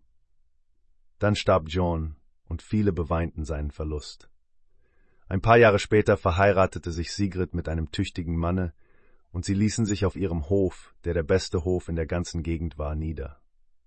Immer wurde Sigrid als eine ausgezeichnete Frau angesehen, und das Ehepaar lebte lange in großer Liebe miteinander. Sie bekamen eine Menge Kinder und von ihnen stammt ein großes Geschlecht auf dem Südlande ab. Die Brüder. In den Tälern wohnten zwei Brüder, Tort und Andreas, die Söhne Andreas, die, wie es den Leuten schien, beide ein hitziges Gemüt hatten. Im Winter 1820 begaben sie sich nach Jallasand, um dort Fische zu fangen. Sie waren damals in die Zeit des Mannesalters gelangt, waren aber immer noch unverheiratet. Beide waren in Liebe zu demselben Mädchen entbrannt, und dieser Umstand zerstörte das brüderliche Verhältnis zwischen ihnen. Früh im Winter litt das Boot, in dem sich Andreas befand, Schiffbruch, und er ging mit ihm unter. Nun bekam sein Bruder freiere Hand für seine Werbung, worüber er sehr froh war, und er besuchte das Mädchen offener, als er es bisher getan hatte. Es verging einige Zeit, ohne dass etwas geschah. Aber eines Abends ging Tord in der Dunkelheit allein den Weg von Ingjaldshol entlang, und als er nach Jallasand, nicht weit von seiner Bude, Stor Dumpa, gekommen war und gerade auf die Tür der Bude zugehen wollte, sah er, dass ein Mann vom Boot heraufkam, der ihm in den Weg treten wollte. Tord eilte zur Tür, und da war ihm der andere gerade auf den Fersen. Tord sah sich den Mann an und erkannte in ihm seinen Bruder Andreas. Er war entsetzt, stürmte in die Bude hinein und auf dem Boden hinauf, vergaß aber die Tür hinter sich zu schließen. Auf dem Boden der Bude waren die Betten derart aufgestellt, dass an dem einen Ende das Bett des Bauers Thomas stand, an dem gegenüberliegenden Ende ein Bett für drei Fischer, während Torts Bett mitten an der Seitenwand gegenüber dem Aufgang stand. Als Tort auf den Boden kam, war es dunkel und die Leute schliefen in der Finsternis. Der Bauer Thomas erwachte von ihren Schritten. Tord setzte sich auf sein Bett, und gerade als er sich gesetzt hatte, hörte Thomas ihn sagen Glaubst du, dass ich Furcht habe, dir in die Augen zu sehen? In demselben Augenblick aber entstand ein furchtbarer Tumult, und Tord flog wie eine abgeschossene Kugel nach dem Bett der Fischer hinüber, über sie hinweg und an der Wand empor, und sie erwachten von einem bösen Traum. Im Handumdrehen aber riss das Gespenst Tord mit sich und zerrte ihn am Fußboden entlang, und die Leiter hinunter. Der Bauer Thomas zündete Licht an und bat die Fischer Tord, dem es so schlecht erging, zu helfen, und sie liefen alle mit ihm vom Boden hinunter. Da floh das Gespenst, Tord aber lag wie tot unten im Gang und schwamm in seinem Blut. Sie hoben ihn auf und trugen ihn auf sein Bett, wachten die ganze Nacht bei ihm und pflegten ihn mit großer Sorgfalt. Sein Körper war schlimm zugerichtet, blau und geschwollen, und er kam vor der Dämmerung des nächsten Morgens nicht zur Besinnung. Er lag lange krank, erholte sich jedoch schließlich, im Winter aber musste jede Nacht Licht bei ihm brennen, damit das Gespenst nicht wiederkommen sollte. Im nächsten Winter nahmen ein paar Fischer in der Bude bei Thomas in Dumper Dienste. Einer von ihnen hieß Sigurd Sigurdsson und stammte aus Bredewig im Kreis Bardastran. Er war 21 Jahre alt und für einen so jungen Mann groß von Wuchs und im Besitz guter Kräfte. Er erhielt das Bett, das an dem einen Ende des Bodens stand, und darin wurde noch einem Fischer ein Platz angewiesen. Etwas später kam Tord Andreasson, und Thomas bat dann Sigurd, ihn als Bettgenossen für den Winter anzunehmen. Sigurd, der nicht wusste, was im vorigen Winter geschehen war, erfüllte das Verlangen des Bauern gern, und als sie zu Bett gingen, lag Sigurd außen, Tord aber an der Wand. Als sie aber eingeschlafen waren, träumte Sigurd, dass ein Mann mit erschreckendem Äußeren zu ihm käme und sagte, Ich werde dich dafür belohnen, dass du vor meinem Bruder liegst, so dass ich ihm nicht nahe kommen kann. Was willst du von ihm? fragte Sigurd. Ich will ihn ermorden, sagte der andere. Ach so, sagte Sigurd, weiter willst du nichts von ihm? Da schien es Sigurd, als greife der andere ihn an. Sie packten einander, und das Ende war, dass der Angreifer fiel. Sigurd erwachte und kroch dann auf allen Vieren auf dem Fußboden vor, dem Bett entlang. Die nächste Nacht träumte Sigurd genau dasselbe. Jedoch schien es ihm diesmal schwieriger als gestern zu sein, das Gespenst zu überwältigen, und dieser Kampf endete so, dass Sigurd davon erwachte, dass seine Bettgenossen ihn dicht an der Bodenluke festhielten. Sie hatten geglaubt, dass er im Schlaf wandle und wollten ihn daran verhindern. Die dritte Nacht träumte Sigurd, dass er am Boot unten am Wasser stände und dass derselbe Mann käme und ihn mit großer Erbitterung überfiele. Und lange rangen sie miteinander. Sigurd aber trug doch schließlich den Sieg davon. Ihm träumte, dass er das Gespenst erlegte, worauf er ein Schwert in die Hand nahm und seinen Gegner damit in Stücke hieb. Und so hörte das Gespenst mit seinen Angriffen auf. Sigurd blieb den Winter über in Dumpa und schlief neben Thord, und nie träumte ihm nach dieser Zeit von seinem Kampfgegner, der den ganzen Winter hindurch seinem Bruder Thord keinerlei Schaden durch sein Spuken zufügte. Viele Jahre später begegneten sich einmal Thord und Sigurd und sprachen von dem Gespenst. Es hatte Thord niemals mehr überfallen, seitdem Sigurd es besiegt hatte. Thord überlebte seinen Bruder Andreas um ungefähr zwanzig Jahre, nie aber gelangte er nach ihrer Begegnung in der Bude wieder zu seinen alten Kräften. Er ist später durch das Eis auf Vidar im Borgafjord eingebrochen und ertrunken. Er befand sich damals auf einer Reise nach dem Südland, wohin er zum Fischen zog, und führte drei Pferde mit Packung mit sich, die alle mit ihm ertranken. Der Ulfsee gegen Süden, zwischen den Skagefjordstälern, liegt ein fischreicher See, der der Ulfsee heißt und seinen Namen auf folgende Weise erhalten hat. Auf Mellifelsa wohnte einmal ein reicher Bauer. Er hatte einen Sohn mit Namen Gudmund, der in jeder Weise ein hoffnungsvoller Jüngling war. Er hatte gute Kräfte und war ein tüchtiger Ringer. Er war oft draußen, um Vieh zu suchen, und jedes Mal, wenn gesucht wurde, war er Führer oder Bergkönig, wie die Rangfellinger sagen. Einmal zog Gudmund mit mehreren Männern aus, um entlaufene Schafe zu suchen. Während des Suchens blieb er schließlich mit einem Jungen allein, und sie kamen nach dem Ulfsee. Da entdeckten sie zwei Lämmer, die sie zu verfolgen begannen. Der See war zugefroren, und sie sahen, dass draußen auf dem Eis ein Mann lag und angelte. Als Gudmund und sein Begleiter dem See näher kamen, sprang der Fischer auf, ergriff ein Beil, das neben ihm lag, nahm einen Anlauf und glitt auf Gudmund zu.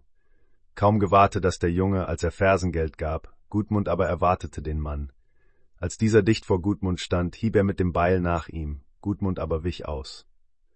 Das Beil fiel dem Friedlosen aus der Hand, Gudmund fing es auf, nahm einen Anlauf und glitt auf den See hinaus, auf dem der andere ihn zu verfolgen begann.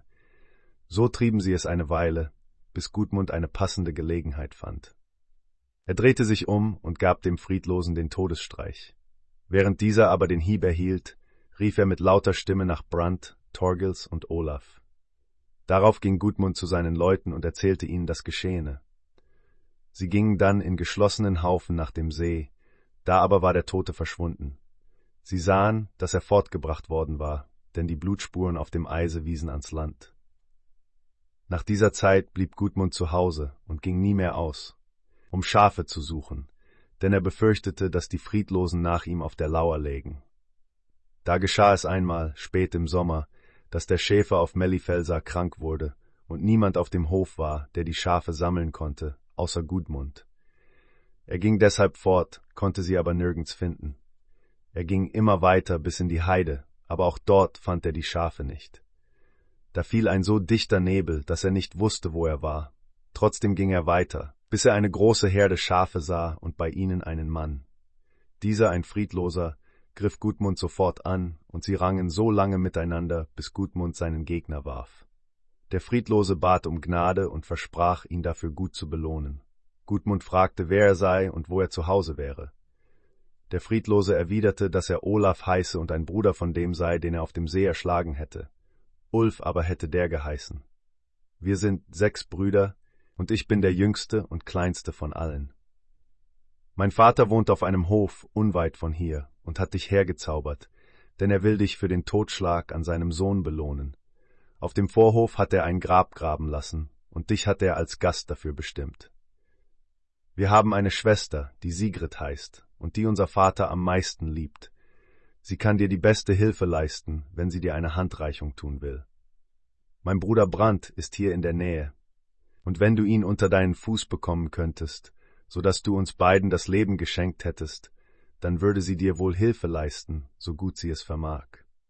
Hierauf ließ Gudmund Olaf aufstehen, und dann setzte er seinen Weg fort, bis er Brand traf. Sie rangen miteinander, und es gelang Gudmund, Brand unter sich zu bekommen. Da bat dieser um Gnade und versprach ihm Hilfe, indem er ihm genau dasselbe sagte, wie Olaf ihm vorher erzählt hatte. Gudmund ließ ihn dann aufstehen, ging nach dem Hof und fand Sigrid draußen. Er brachte ihr den Gruß der Brüder und fügte hinzu, dass sie sie bäten, demjenigen zu helfen, der ihnen das Leben geschenkt habe. Da führte ihn Sigrid nach dem Boden über dem Stall und schenkte ihm einen Trunk Wein ein, der ihn sehr stärkte.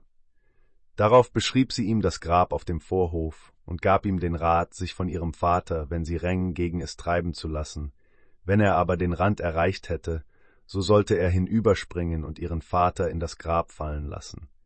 Töten sollte er ihn jedoch nicht. Sie sagte, dass ihr Vater gerade schlafe, dass er aber bald erwachen werde, dann solle er auf den Hof gehen und gegen die Tür klopfen. Gudmund tat, wie sie sagte, als aber der Alte die Schläge hörte, erhob er sich aus dem Bett und sagte, Jetzt ist Gudmund endlich gekommen, und jetzt soll er zeigen, wozu er taugt. Der Bauer lief hinaus, von gegenseitigem Begrüßen aber war nicht die Rede. Im Gegenteil, gleich fuhren sie aufeinander los, und es wurde ein harter Kampf. Gudmund sah bald ein, dass er nicht mehr als die Hälfte der Kräfte des Alten hatte. Daher wehrte er sich nur, griff aber nicht an. Der Alte wollte ihn nach dem Grabe drängen, und Gudmund ließ sich von ihm treiben. Als sie ihn aber erreicht hatten, sprang Gudmund hinüber und wippte den Alten kopfüber hinein. Sogleich kamen Sigrid und die beiden Brüder, mit denen Gudmund zuvor gerungen hatte, und baten ihn, ihrem Vater das Leben zu schenken. Er aber versprach es zu tun, wenn sie ihm von nun an keinen Schaden zufügen wollten. Das versprach der Alte hoch und heilig. Er wurde dann heraufgezogen, und nun dankte er Gudmund für sein Leben und lud ihn ein, hereinzukommen, sagte aber, dass er nicht wissen könne, wie sich seine Söhne mit diesem Ausgang der Sache abfinden würden, wenn sie nach Hause kämen. Dann wurde Gudmund als Gast bewirtet, abends aber in eine Kammer eingeschlossen. Darauf kamen die älteren Brüder nach Hause und fragten, ob Gudmund in dem Grabe zu Gaste wäre. Der Alte erzählte, wie alles zugegangen war. Darüber aber wurden sie rasend und wollten die Kammertür aufbrechen. Der Alte ging dann vor die Tür und sagte, dass sie ihn zuerst töten müssten, wenn sie das Gastrecht brechen und Gudmund umbringen wollten. Hierauf besänftigten sie sich und gingen zu Bett. Am nächsten Morgen stellte ihnen der alte Gudmund vor und gebot ihnen, ihm nichts Böses anzutun. Gudmund blieb den Winter über dort, ihm gefiel Sigrid, denn sie war eine schöne Magd und dazu stattlich von Wuchs und so stark, dass sie sich mit all ihren Brüdern messen konnte. Sie und Gudmund wurden gute Freunde. Im Frühjahr sehnte er sich nach Hause, und Sigrid, die ein Kind erwartete, wollte ihn begleiten. Der Alte versuchte nicht, sie davon abzuhalten, und Gudmund zog nun mit ihr davon und machte nicht Rast, bis er nach Mellifelsa gekommen war, wo alle erfreut waren, ihn wiederzusehen, den sie längst tot und verschollen geglaubt hatten. Er heiratete Sigrid, und sie wohnten lange auf Mellifelsa, und sie wurde für eine ausgezeichnete und hochgesinnte Frau gehalten. Nach ihrem Fortgang und dem Tode ihres Vaters fanden die Brüder den Aufenthalt droben in der Wildnis öde und langweilig, und darum zogen sie gleichfalls mit ihrem ganzen Eigentum nach bewohnten Gegenden. Ein paar von ihnen wurden Bauern im Skagefjord, und alle genossen sie Ansehen als tüchtige und brave Männer. Der Südfahrer Asmund, ein Mann hieß Asmund, sein Geschlecht stammte aus dem Skagefjord. Ein flinker Mann war er und tüchtig zu jeder Arbeit, und zur Zeit dieser Erzählung war er ungefähr zwanzig Jahre alt. Jeden Winter zog Asmund südwärts, wie er zu tun pflegte, und seine Genossen folgten ihm. Sie verbrachten die Nacht auf Melar im Hutafjord, von wo aus sie am nächsten Morgen nach der Heide hinaufzureiten gedachten. In der Nacht aber verfiel Asmund in eine schwere Krankheit, und seine Begleiter warteten den Tag über auf ihn. Asmund sagte, dass sie weiter ziehen sollten, er würde schon nachkommen. Da zogen sie fort, Asmund aber blieb zurück. Am folgenden Tage war Asmund wieder vollkommen gesund, und darum brach er auf. Es war schönes Wetter, als er aber nach Süden kam und mitten auf der Heide war, erhob sich ein starkes Schneetreiben, und Asmund sah nicht, wo er ritt. Er verlor den Weg, und als er das merkte, nahm er die Bündel von seinen Pferden und grub sich in eine Schneewehe ein und benutzte seine Bündel als Tür für die Schneehütte. Die Pferde koppelte er zusammen. Dann ging er in die Schneehütte, in die er an der Lehseite ein Loch gegraben hatte, um nach dem Wetter auslugen zu können. Sodann holte er seine Reisekost hervor und fing an zu essen. Aber gerade als er seine Mahlzeit begonnen hatte, kam ein torfbrauner Hund an das Loch in der Schneehütte und grub sich hindurch. Der Hund sah sehr bissig und wütig aus, wurde aber bei jedem Bissen, den Asmund schluckte, noch grimmiger.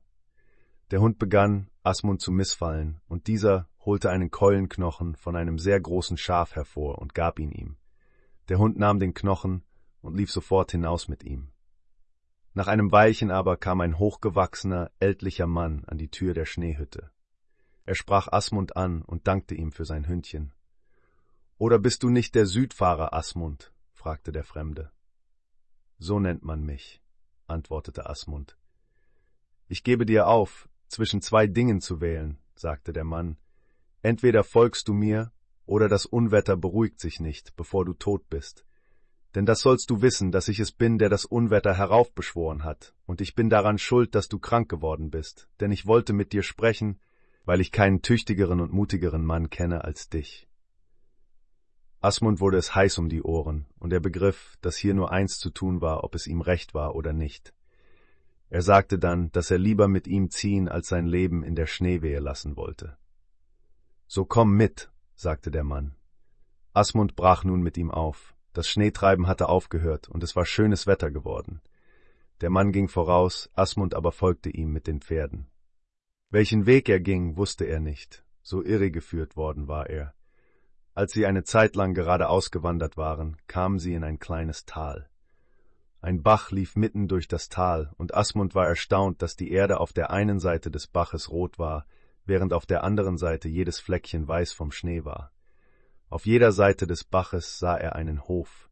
Sie gingen nach dem Haus, das auf der zugeschneiten Seite lag. Der Alte nahm die Pferde, zog sie in den Stall und fütterte sie. Dann führte er Asmund in das Haus und in die Badstube. Hier erblickte Asmund ein altes Weib und ein junges, ziemlich hübsches Mädchen. Andere Leute aber sah er nicht. Nachdem er sie begrüßt hatte, wies ihm der Alte einen Sitzplatz an. Als aber eine kleine Weile verstrichen war, gingen sie hinaus, der Alte und das Mädchen, und Asmund und das Weib blieben allein zurück. Die Alte saß die ganze Zeit da und murmelte leise vor sich hin. Es ist ein rechter Jammer, ohne Tabak zu sein. Asmund holte ein Stück Tabak aus der Tasche und warf es der Alten zu. Sie fing es auf und freute sich über das Geschenk. Dann kamen sie herein, der Alte und das Mädchen, und sie brachten Asmund etwas zu essen. Asmund aß, und der Alte stand die ganze Zeit bei ihm und war sehr vergnügt. Als Asmund gegessen hatte, ging das Mädchen wieder hinaus, von dem alten Mann gefolgt. Jetzt glaubte Asmund, dass sie beratschlagten, wie sie ihn umbringen könnten. Bald darauf kam der Alte zurück und bat Asmund, sich zur Ruhe zu begeben. Das wollte er gern, und der Alte führte ihn in eine Kammer, in der ein aufgedecktes Bett stand. Der Alte wünschte ihm gute Nacht und ging, das Mädchen aber zog Asmund die nassen Kleider aus. Als sie seine Strümpfe und Schuhe nahm, um sie wegzutragen, bat er sie, das nicht zu tun, denn er fürchtete, es könnte Verrat dahinter stecken. Das Mädchen sagte, dass keine Gefahr damit verbunden sei, denn es wolle ihm niemand etwas Böses zufügen. Darauf ging sie und bot Asmund mit einem Kuss gute Nacht. Asmund erschien die Behandlung, die er im Hause des Friedlosen genoss, sonderbar, und er war nicht ganz frei davon, ein gewisses Gefallen an dem Kusse des Mädchens zu finden. Er schlief bald ein und wachte wieder davon auf, dass der Alte neben ihm stand. Es war hellichter Tag. Der Alte wünschte ihm guten Morgen und sagte, er wolle ihn jetzt um die Sache bitten, um derentwegen er ihn hergeholt hätte. Die Sache verhält sich so, sagte der Alte, dass ich vor zwanzig Jahren unten in der bewohnten Gegend wohnte. Dann bekam ich ein Kind mit meiner Schwester, darum musste ich flüchten und hierher ziehen. Das alte Weib, das du gestern gesehen hast, ist meine Schwester, das Kind aber, das wir zusammen bekamen, ist das junge Mädchen, das dir beim Ausziehen behilflich war, als du zu Bett gingst. Als ich hierher kam, waren hier schon Friedlose, die in dem Hause wohnten, das du gestern Abend jenseits des Baches gesehen hast. Es waren dieselben beiden Männer, die noch heute auf dem Hof wohnen. Sie haben mir immer Feindschaft bewiesen, stets aber habe ich mich ihrer erwehren können bis jetzt. Jetzt kann ich es nicht mehr, und nun muss ich ihrer Übermacht unterliegen, weil sie den ganzen Schnee, der ins Tal fällt, auf meine Seite des Baches fallen lassen. Es ist meine Gewohnheit gewesen, meine Schafe auf ihrem Land jenseits des Baches grasen zu lassen, nun aber bin ich nicht mehr manns genug, das zu tun. Ich will dich darum bitten, heute sogleich mit meinen Schafen über den Bach zu gehen und sie dort zu hüten. Ich weiß, dass du ein mutiger Mann bist, aber das hast du auch nötig, denn meine beiden Feinde werden kommen, in der Vermutung, dass ich bei der Herde bin. Du sollst meinen torfbraunen Hund bei dir haben, und der wird dir eine gute Hilfe sein. Asmund verließ das Bett und ging mit den Schafen fort, der Alte aber gab ihm seinen Mantel zum Umhängen und ein Beil, damit er sich seiner Haut wehren könnte. Sobald Asmund über den Bach gekommen war, liefen die Friedlosen auf ihn zu und sagten, Jetzt ist er des Todes. Denn sie glaubten, der Alte sei bei seinen Schafen. Als sie sich aber Asmund näherten, sagten sie, es ist ein anderer, als wir dachten, worauf sie auf Asmund einsprangen und ihn angriffen. Asmund hetzte den Braunen auf den einen von ihnen, griff aber selber den anderen an. Der Braune zerriss seinen Gegner und lief dann gegen den anderen an, und so besiegten sie ihn im Verein, Asmund und der Hund. Asmund blieb bis zum Abend bei den Schafen, dann ging er nach Hause und traf dort den Alten an. Der empfing Asmund gut und dankte ihm herzlich für sein Tagewerk. Er hätte ihm zugesehen, als er dabei gewesen wäre, die Friedlosen zu töten, erzählte er. Am folgenden Tage gingen Asmund und der Alte über den Bach nach dem anderen Hof, der ein guter und geräumiger Ort zum Bewohnen war. Keinen Menschen trafen sie an, nur eine Menge Vieh. Sie untersuchten nun das ganze Haus. Da stießen sie auf eine Tür, die sie nicht zu öffnen vermochten. Asmund warf sich gegen sie und sprengte sie. Sie führte in eine kleine Nebenkammer, in der sie eine anmutige und schöne Magd fanden. Sie war mit den Haaren an einen Balken festgebunden und war sehr blass und mager. Asmund befreite sie und fragte, wo sie her sei. Sie erzählte, dass sie eine Bauerntochter vom ÖFJ wäre und dass die Friedlosen sie geraubt hätten. Sie hätten sie zwingen wollen, einen von ihnen zu heiraten, sagte sie. Da sie das aber nicht wollte, so hätten sie sie hier festgebunden und gemeint, auf diese Weise würden sie sie schon gefügig machen, einen von ihnen zu nehmen. Asmund erzählte ihr dann, wie die Sache nun stände und dass sie in den Händen guter Menschen sei. Sie aber freute sich, alle Gefahr überstanden zu haben. Sie brachten nun alles von der Hütte des Alten herüber nach diesem Hof und blieben hier den Winter über. Asmund gefielen der Alte und die Mädchen, besonders jedoch die Tochter des Alten. Sie lernte verschiedene Kunstfertigkeiten von dem Mädchen vom ÖFJ. Im Frühjahr sagte der Alte zu Asmund, er solle nun nach seiner Heimat ziehen. Im Herbst aber solle er in das Tal zurückkehren, denn dann würde er gestorben sein, sagte er. Dann wollte er ihn bitten, sich seiner Tochter und seiner Schwester anzunehmen, wenn sie noch am Leben sei, und auch des Mädchens aus dem Ulfjord. Alles, was er hier an Geldeswert finden könne, solle seine Mitgift sein, sagte er. Darauf begab sich Asmund nordwärts nach dem Skagefjord. Die Leute sahen ihn an, als wäre er vom Tode wieder auferstanden. Wo er aber den Winter verbracht hatte, das erzählte er niemandem. Im Herbst zog er wieder aus und kam zu den Mädchen im Tal. Sie freuten sich sehr über sein Kommen, denn die beiden Alten waren entschlafen, und die Mädchen hatten sie unter einem Hügel am Abhang begraben. Asmund blieb den Winter über bei ihnen. Aber im Frühjahr zog er mit der ganzen beweglichen Habe aus der Hütte fort, nach dem Skagefjord.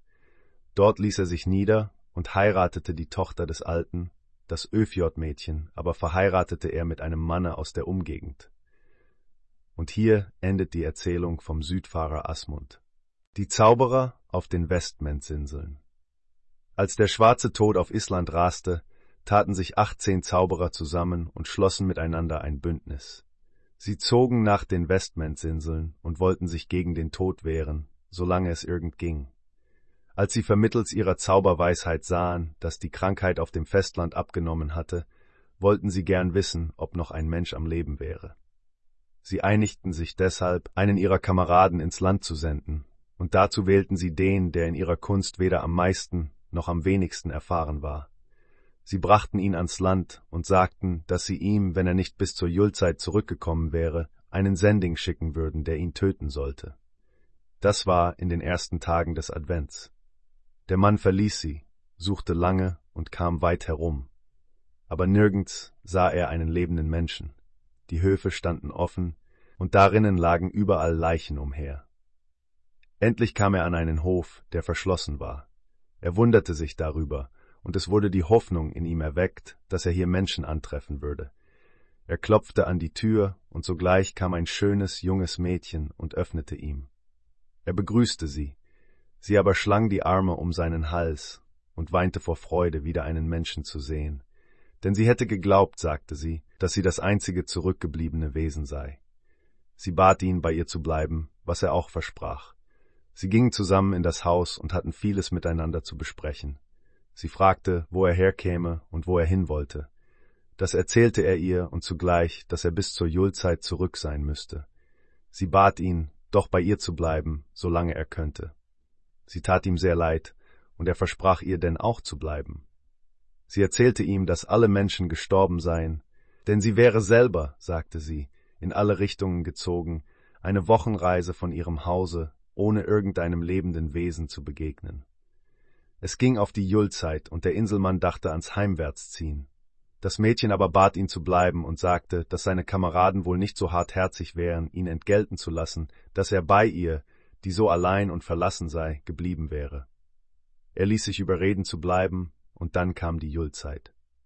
Da wollte er fort, trotz allem, was sie auch sagte. Sie sah, dass ihre Bitten nichts fruchteten und sagte, Glaubst du, dass du die Insel noch heute Abend erreichen kannst? Oder scheint es dir nicht ebenso gut, hier bei mir zu sterben, als an irgendeinem Ort unterwegs? Der Mann sah ein, dass die Zeit zu knapp geworden war und entschloss sich, ruhig zu bleiben, wo er war und hier den Tod zu erwarten. Es ging auf die Nacht, er war sehr niedergeschlagen, aber das Mädchen war keck und munter und fragte ihn, ob er sehen könnte, was die Inselbewohner jetzt trieben. Er sagte, dass sie ihren Sending jetzt ans Land gebracht hätten und dass er heute kommen würde. Das Mädchen setzte sich neben ihn auf ihr Bett, er aber legte sich in das Bett hinter sie. Er sagte, dass er jetzt anfinge, schläfrig zu werden und dass das der Vorbote des Sendings sei. Darauf schlief er ein. Das Mädchen saß auf dem Bettrand und weckte ihn einmal ums andere, damit er sagen sollte, wo der Sending der Inselbewohner nun sei. Aber je näher dieser kam, desto fester schlief er, und als er zuletzt gesagt hatte, dass er nun auf den Hof gekommen sei, schlief er so fest, dass das Mädchen ihn nicht mehr wecken konnte, und es dauerte denn auch nicht mehr lange, bis sie einen dunkelbraunen Nebel in das Haus eindringen sah. Der Nebel schwebte langsam auf sie zu und verdichtete sich zu einer Menschengestalt. Das Mädchen fragte, wo sie hinwolle. Die Gestalt entledigte sich ihres Auftrags und bat sie, vom Bett wegzutreten. Denn ich kann nicht über dich hinwegkommen, sagte sie. Das Mädchen sagte der Gestalt, dass sie ihr dann als Entgelt eine Gefälligkeit erweisen müsse. Die Gestalt fragte, was das wohl sein könne. Das Mädchen erwiderte, dass sie ihm zeigen solle, wie groß sie werden könnte. Die Gestalt war damit einverstanden und wurde nun so groß, dass sie das ganze Haus erfüllte. Da sagte das Mädchen, Jetzt möchte ich gern sehen, wie klein du werden kannst. Die Gestalt sagte, sie könnte eine Fliege werden, und in demselben Augenblick verwandelte sie sich in eine Fliege und wollte unter der Hand des Mädchens in das Bett zu dem Manne hinauffliegen, flog aber unglücklicherweise gerade in den Röhrenknochen eines Schafes den das Mädchen in der Hand hielt, und dieses beeilte sich, sofort einen Pfropfen in das Loch zu treiben. Dann steckte sie den Knochen mit der Fliege in die Tasche und weckte den Mann. Er wurde bald wach und wunderte sich sehr, dass er noch am Leben sei. Das Mädchen fragte ihn, wo der Sending wäre. Er antwortete, dass er nicht wüsste, wo er geblieben sei. Das Mädchen aber sagte ihm dann, dass sie längst geahnt hätte, dass das keine großen Zauberer auf der Insel wären. Der Mann freute sich, dies zu hören, und sie verbrachten beide die Feiertage in großer Fröhlichkeit. Als aber das neue Jahr näher rückte, fing der Mann wieder an, wortkarg zu werden. Das Mädchen fragte, was ihm denn nur fehle. Er sagte, dass sie jetzt auf der Insel im Begriff wären, einen neuen Sending auszurüsten und ihm die höchste Zauberkraft zu verleihen. Am Neujahrstag wird er hier sein, und dann ist es nicht leicht, mich zu retten. Das Mädchen sagte, dass sie keine Angst davor habe, ehe sie es probiert hätte, und nicht brauchst du dich vor den Sendingen der Inselbewohner zu fürchten. Am letzten Tag des Jahres sagte er, dass jetzt der Sending ins Land gekommen sei. Und schnell kommt er vorwärts, denn er hat eine gewaltige Zauberkraft. Das Mädchen sagte, dass er ihr nun aus dem Hause folgen solle, was er auch tat. Sie kamen bald darauf nach einem Buschwald. Darin blieb sie stehen und riss ein paar Büsche aus. Da stießen sie auf einen flachen Stein. Das Mädchen hob den Stein auf, und darunter zeigte sich eine Erdhöhle. Sie stiegen in die Erdhöhle hinab, in der es finster und unheimlich war. Da war ein schwacher Docht in einem Schädel, der in Menschenfett brannte. Auf einem elenden Lager in der Nähe des Lichtes lag ein Vagabund, der furchtbar anzusehen war. Seine Augen waren wie Blut, und sein Aussehen war so greulich, dass der Inselmann schon genug hatte. Der Alte sagte, Es ist wohl etwas Neues geschehen, dass du herkommst, Pflegetochter. Es ist lange her, dass ich dich gesehen habe, und was kann ich nun für dich tun? Das Mädchen erzählte ihm dann, weshalb sie gekommen sei, von dem Manne und von dem ersten Sending. Der Alte bat sie, den Röhrenknochen sehen zu dürfen. Sie zeigte ihn ihm, aber als der Alte den Knochen in der Hand hatte, wurde er ein ganz anderer. Er drehte ihn nach allen Richtungen und betastete ihn überall von außen. Dann sagte das Mädchen, Hilf nun schnell, Pflegevater, denn jetzt beginnt er schläfrig zu werden, und das ist ein Zeichen, dass der Sending bald hier ist.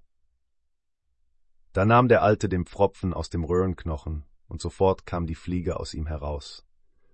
Der Alte streichelte die Fliege und sagte, Geh nun hinaus und nimm alle Sendinge von den Inseln in Empfang und verschlinge sie. Da ertönte ein starker Donnerschlag, die Fliege fuhr heraus und wurde so groß, dass der obere Teil des Mauls bis zum Himmel reichte, während der untere Teil auf der Erde lag. Sie nahm alle Sendinge von den Inseln in Empfang, und der Mann war gerettet. Sie gingen dann wieder von der Erdhöhle fort und nach Hause, das Mädchen und der Inselmann, und gründeten eine Wirtschaft auf ihrem Hof. Später wurden sie Mann und Weib, waren fruchtbar, vermehrten sich und bevölkerten die Erde. Und so weiß ich nichts mehr von der Sage. Der Sending.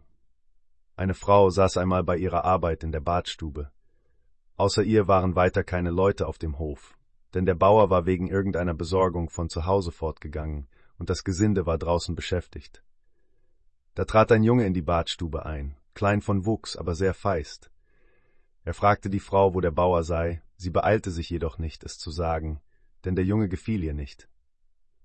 Da fragte er nochmals nach dem Bauern, mit dem er, wie er sagte, ein ernstes Wort zu reden habe, und er könne nicht verweilen.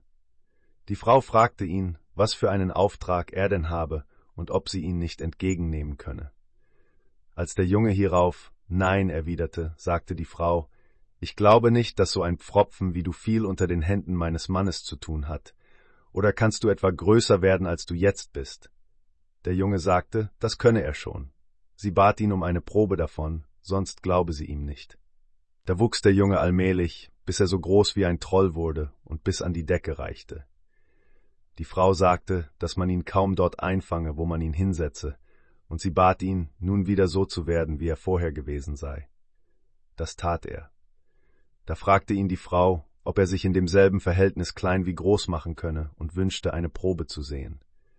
Dazu sagte er ja, und allmählich wurde er nun kleiner, bis er die Größe eines Sperlings erreicht hatte. Da holte die Frau ein kleines Fläschchen hervor und fragte ihn, ob er sich so klein machen könne, dass er da hineinginge. Sofort verwandelte er sich in eine Fliege und kroch in das Fläschchen hinein. Die Frau war nicht faul und spannte ein Kalbshäutchen über die Flasche, und nun musste sich der Gesell damit abfinden, darin zu kauern. Als der Bauer nach Hause kam, gab ihm die Frau die Flasche und erzählte ihm alles. Er freute sich über die List seiner Frau, nahm die Flasche und ging mit ihr fort. Was aber aus ihr geworden ist, erfuhr später niemand. Der Eheteufel auf Girmundstadt im Skagefjord wohnte einmal ein Ehepaar, das im Gemüt nicht übereinstimmte. Man erzählte allerdings, dass die Frau einem anderen Manne gut sei, der das Seinige tat, um das gute Verhältnis zwischen ihr und ihrem Eheherrn zu stören. In dieser Absicht verzauberte er einen Teufel dazu, die Gestalt eines Hundes anzunehmen. Er war von torfbrauner Farbe, und er schickte ihn nach Girmundstadt, um dort Eheteufel zu sein. Bei den Eheleuten auf Geirmundstadt hielt sich eine alte Frau auf. Sie beobachtete, dass jedes Mal, bevor die Eheleute in Streit gerieten, ein torfbrauner Hund in die Badstube trat, durch das Zimmer ging und die Schnauze zwischen das Ehepaar auf das Bett legte, auf dem es saß, und ganz unheimlich zu heulen begann. Als der Hund damit fertig war, war es stehende Regel, dass Mann und Frau in Zank gerieten. Die alte Frau sprach mit dem anderen Gesinde über den Vorläufer der Zänkerei des Ehepaares, den sie sah, und sie waren alle miteinander darüber einig, dass sie der Hausfrau ihr Gesicht erzählen solle, um zu sehen, ob sie nicht dadurch Frieden zwischen den Eheleuten stiften könne, die im Grunde bei all ihren Leuten sehr beliebt waren. Einmal sprach die Alte, die geistersehend war, mit ihrer Herrin und hielt ihr das Unchristliche vor, dass Mann und Frau in solcher Zwietracht miteinander lebten. Anfangs wollte die Hausfrau nichts davon hören, die Alte aber sagte, dass sie sich sicher mehr Mühe geben würde, bösen Zank mit ihrem Manne zu vermeiden, wenn sie nur wüsste, woher ihre Uneinigkeit käme. Sie erzählte ihr dann alles und bat sie eindringlich, ihrem Manne ja in allem nachgiebig zu sein, damit sie den Teufel nicht mehr mit ihrem hässlichen Streit ergötze. Die Hausfrau versprach ihr, alles zu tun, was in ihrer Macht stände. Da kam es so, dass sich das Verhältnis der Eheleute zueinander mit jedem Tage besserte, denn die Frau gab ihrem Manne gegenüber immer nach, und schließlich wurde ihr Zusammenleben sehr liebevoll. Da sah man aber auch nichts mehr von dem Torfbraunen. Der rote Stier. Als Sira Thomas Skuleson Pfarrer auf Grenja Darstadt war, hielt er sich zwei Hofknechte, von denen der eine Bjarne hieß, der andere aber Martin. Diese beiden Knechte hatten eine gemeinsame Schlafkammer, die abgesondert vorn auf dem Hofe lag. Bjarne war früher verheiratet gewesen, lebte aber von seiner Frau getrennt, und da er nun in Liebe zu einem Mädchen in der Nachbarschaft entbrannt war, wollte er vor allem seine frühere Frau loswerden. Er griff deshalb zu dem Mittel, dass er einen klugen Mann auf dem Nordland bewog, ihn zu lehren, wie man ein Gespenst erstehen lassen könnte, das er seiner Frau auf den Hals schicken wollte, um ihr den Garaus zu machen. Bjarne begann nun den Wiederkehrer Ach zu erwecken und leckte ihm den Totengeifer vom Gesicht, wie das Gesetz verlangt. Kaum aber war er damit fertig, als sich das Gespenst an ihn selbst machte. Und das Ende ihres Kampfes war, dass der Wiederkehrer Bjarne überwältigte, so dass dieser mit knapper Not lebendig davonkam. Dieser Wiederkehrer aber war Bjarne so viel weniger von Nutzen, als er erwartet hatte, dass er Bjarne nach dieser Zeit sogar wachend und schlafend überfiel, so dass er darüber beinahe um Sinn und Verstand gekommen wäre. Weder Bjarne noch Martin hatten nun nachts besondere Ruhe zum Schlafen, denn das Gespenst fuhr mit seinem Klopfen an die Kammer unentwegt fort und hielt sie wach, bis Bjarne hinunterging, und dann blieb er längere oder kürzere Zeit in der Nacht draußen. Man wusste aber nichts von dem, was draußen zwischen ihnen vorging, als was Bjarne selbst erzählte, wenn er wieder zu Martin hineinkam. Als dies eine Zeit lang gedauert hatte und Bjarne darüber den Verstand fast verloren hatte, wandte er sich in seinem unglücklichen Zustand an einen klugen Mann und bat ihn um einen guten Rat, auf welche Weise er sich von den Verfolgungen des Wiederkehrers befreien könnte. Der kluge Mann gab ihm einen Zettel mit einigen Schriftzeichen und gebot ihm, eines Nachts in die Kirche auf Grenjadarstadt zu gehen, sich sämtliche Messgewänder umzuhängen und derart geschmückt die ganze Nacht hinter den Schranken neben dem Altar stehen zu bleiben, ohne sich vom Fleck zu bewegen, was er auch zu sehen bekäme und was ihn auch anzusprechen schiene. Denn man wollte ihn nur von den Schranken locken, und dann wäre es aus mit ihm. Schließlich, sagte er, würde ein ungeheuer großer roter Stier kommen, der die Zunge zwischen ihm und dem Altar bewegen würde. Dann aber gelte es sein Leben, wenn er nicht so geschickt wäre, dem Stier den Zettel auf die Zunge zu legen. Gelänge ihm das dagegen, so hätte er keinen Grund mehr, die Heimsuchungen des Gespenstes zu fürchten. Nachdem er diesen Rat bekommen hatte, ging Bjarne eines Nachts in die Kirche und benahm sich so, wie es ihm vorgeschrieben worden war. Da kam eine Schar Menschen nach der andern zu ihm heran und umzingelte die Schranken, er kannte aber nur wenige unter ihnen. Sie redeten ihn in verschiedener Weise an und baten ihn im Guten und im Bösen, den Altar zu verlassen und zu ihnen herauszukommen. Einer von denen, die Bjarne zu kennen meinte, war Sira Hallgrim Shaving, Dr. Shavings Großvater, und er zerrte an Bjarne, um ihn aus den Schranken herauszubekommen. Eine Schar aber nach der andern verschwand, da es ihnen auf keine Weise gelingen wollte, Bjarne vom Altar fortzubekommen. Da kam endlich der rote Stier auf Bjarne zu. Er streckte die Zunge über die Schranken hinweg und wollte sie zwischen Bjarne und dem Altar schwingen, als beabsichtige er, ihn von dort herauszuschleudern. Es gelang aber Bjarne, ihm den Zettel auf die Zunge zu legen.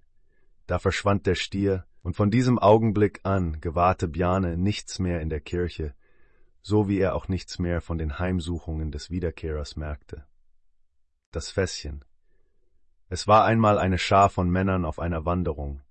Eines Sonntagmorgens schlugen sie ihr Zelt auf einer schönen grünen Wiese auf. Es war helles und gutes Wetter. Die Wandernden legten sich hin, um zu schlafen, und lagen in einer Reihe im Zelt. Derjenige aber, der zu äußerst an der Zelttür lag, konnte nicht schlafen, und seine Blicke wanderten hin und her im Zelt. Da sah er einen bläulichen Dunst über demjenigen aufsteigen, der zu innerst lag.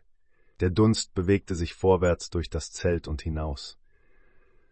Der Mann wollte wissen, was das wohl sein könnte, und folgte dem Dunst.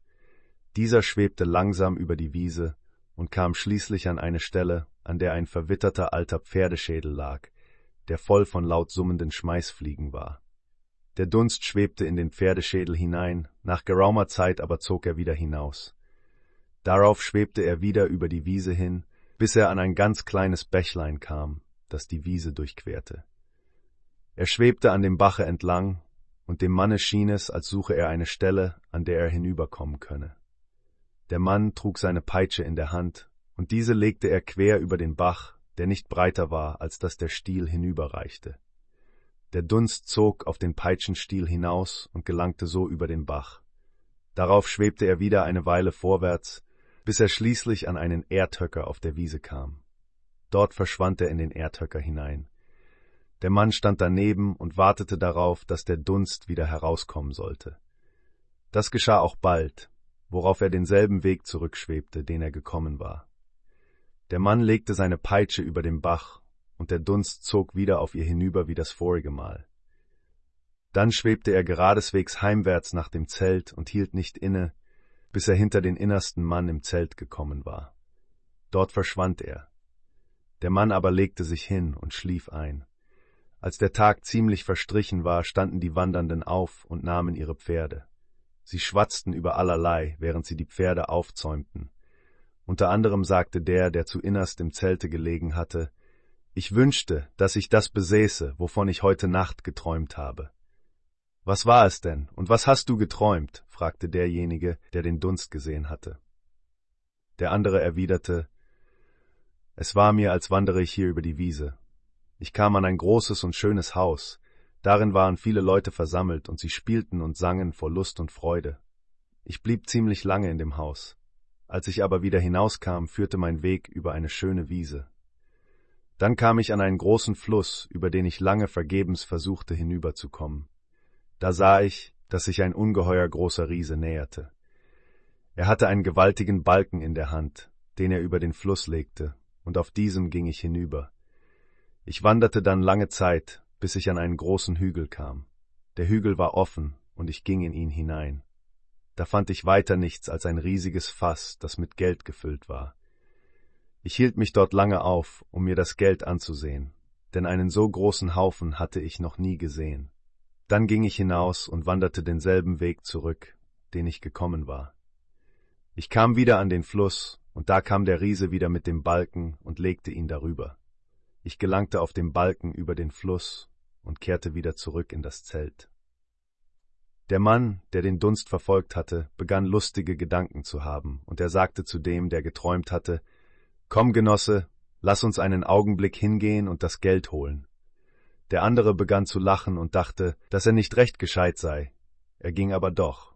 Sie gingen nun genau denselben Weg, den der Dunst gewandert war, und kamen an den Erdhöcker, den sie durchgruben. Dort fanden sie ein Fässchen mit Geld. Dann kehrten sie zu ihren übrigen Wandergenossen zurück, erzählten ihnen alles von dem Traum und dem Dunst und zeigten ihnen das Fässchen. Hleidragat Scotta. Etwa in den Jahren 1740 bis 1770 wohnte auf Hleidragard im Öfjord ein Bauer namens Sigurd Björnsson, der als vernünftiger Mann galt, aber von heftigem Gemüt war. Es wird erzählt, dass er einmal in seinen jüngeren Jahren früh im Sommer westwärts nach dem Gletscher ritt, um Fische zu kaufen. Da traf es sich, dass er und der Mann, von dem er die Fische kaufte, nicht einig werden konnten. Darüber entstand ein Streit unter ihnen, der bald darauf in eine Schlägerei ausartete. Sigurd war ein kräftiger Mann, und es war kein Spaß, ihm unter die Fäuste zu kommen, und so gelang es ihm, seinen Gegner unter sich zu Boden zu werfen, worauf er ihm ein paar Streiche versetzte. Als der Gegner wieder aufstand, stieß er Drohungen gegen Sigurd aus und versprach ihm verdienten Lohn vor der Tag- und Nachtgleiche, worauf er seines Weges ging. Sigurd aber zog mit seinen Genossen wieder nach Hause und blieb auf seinem Hof. Zu dieser Zeit wohnte auf Krünarstadt, dem nächsten Hof von Hleidrargard aus, ein Mann, der Hall hieß, mit dem Zunamen der Starke. Er war geistersehend und hatte oft Gespenster erblickt und mit ihnen zu tun gehabt. Es wird nun gesagt, dass dieser Hall eines Abends in dem Herbst, der auf den Sommer folgte, in welchem Sigurd von seinem Ritt nach Hause gekommen war, draußen auf seinem Hof stand. Da sah er ein Gespenst in Gestalt eines Mädchens den Weg daherkommen. Sie war klein von Wuchs, hatte ein rotes Mieder an, einen dunkelbraunen Rock, der nur bis an die Knie reichte, eine Mütze ohne Quaste und ging in Hemdsärmeln. Als die Dirne Hall erblickte, wollte sie ihm ausweichen. Er stellte sich ihr aber in den Weg und fragte, wer sie sei. Sie erzählte, dass sie Sigga heiße. Er fragte, woher sie käme und wohin sie wolle. Sie antwortete, nach Leidragard. Was hast du da zu tun? Sigurd Björnsson umzubringen, antwortete sie. Darauf lief sie ihres Weges, und Funken sprühten hinter ihr her. An demselben Abend schlief Sigurd in seinem Bett, das so stand, dass ein Fenster darüber war. Die anderen, die sich in der Badstube aufhielten, waren wach. Plötzlich sprang Sigurd aus dem Bett und fragte, Wer hat mich gerufen? Man erwiderte ihm, dass ihn niemand gerufen habe. Er legte sich wieder zu Bett und schlief ein. Kaum war er aber eingeschlafen, als er wieder aufsprang und sagte, dass ihn jetzt sicher jemand gerufen hätte.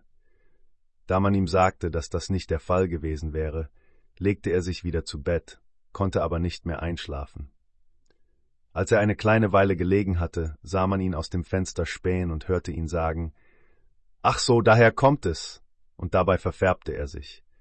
Er ging nach der Badstubentür, stellte sich an sie, und man hörte ihn ganz laut sagen, wenn jemand da ist, der mit Sigurd Björnsson sprechen will, da sitzt er. Und damit zeigte er mit der Hand auf einen Armenhäuslerjungen namens Jalmar, der auf einem Stuhl gegenüber der Badstubentür saß und Wolle zupfte. Da wurde der Junge vom Stuhl herunter auf den Fußboden geschleudert, wo er sich unter Geschrei und gräßlichen Windungen wälzte, als wenn er am Ersticken wäre. Sigurd holte eine Rute und schlug den Jungen überall damit. Dadurch wurde er etwas ruhiger und wurde auf das Bett gelegt. Da war sein Körper geschwollen und zeigte Spuren von Stößen. Diese Anfälle bekam der Junge zwei oder dreimal in der Nacht und dann später von Zeit zu Zeit, bis er früh im Winter an einem solchen starb. Und da war sein Körper sehr geschwollen und aufgedunsen und wies deutliche schwarze Spuren von den Fingern des Gespenstes auf. Nach dieser Zeit verfolgte das Gespenst Sigurd und seine Kinder, ja es verfolgte sogar alle Leute auf Leidragard. Oft sahen geistersehende Männer dieses Mädchen, das Leidragard Skotta genannt wurde, ein Name, den sie nach ihrer Mütze erhalten hatte, weil diese wie ein Zipfel auf ihrem Kopf stand.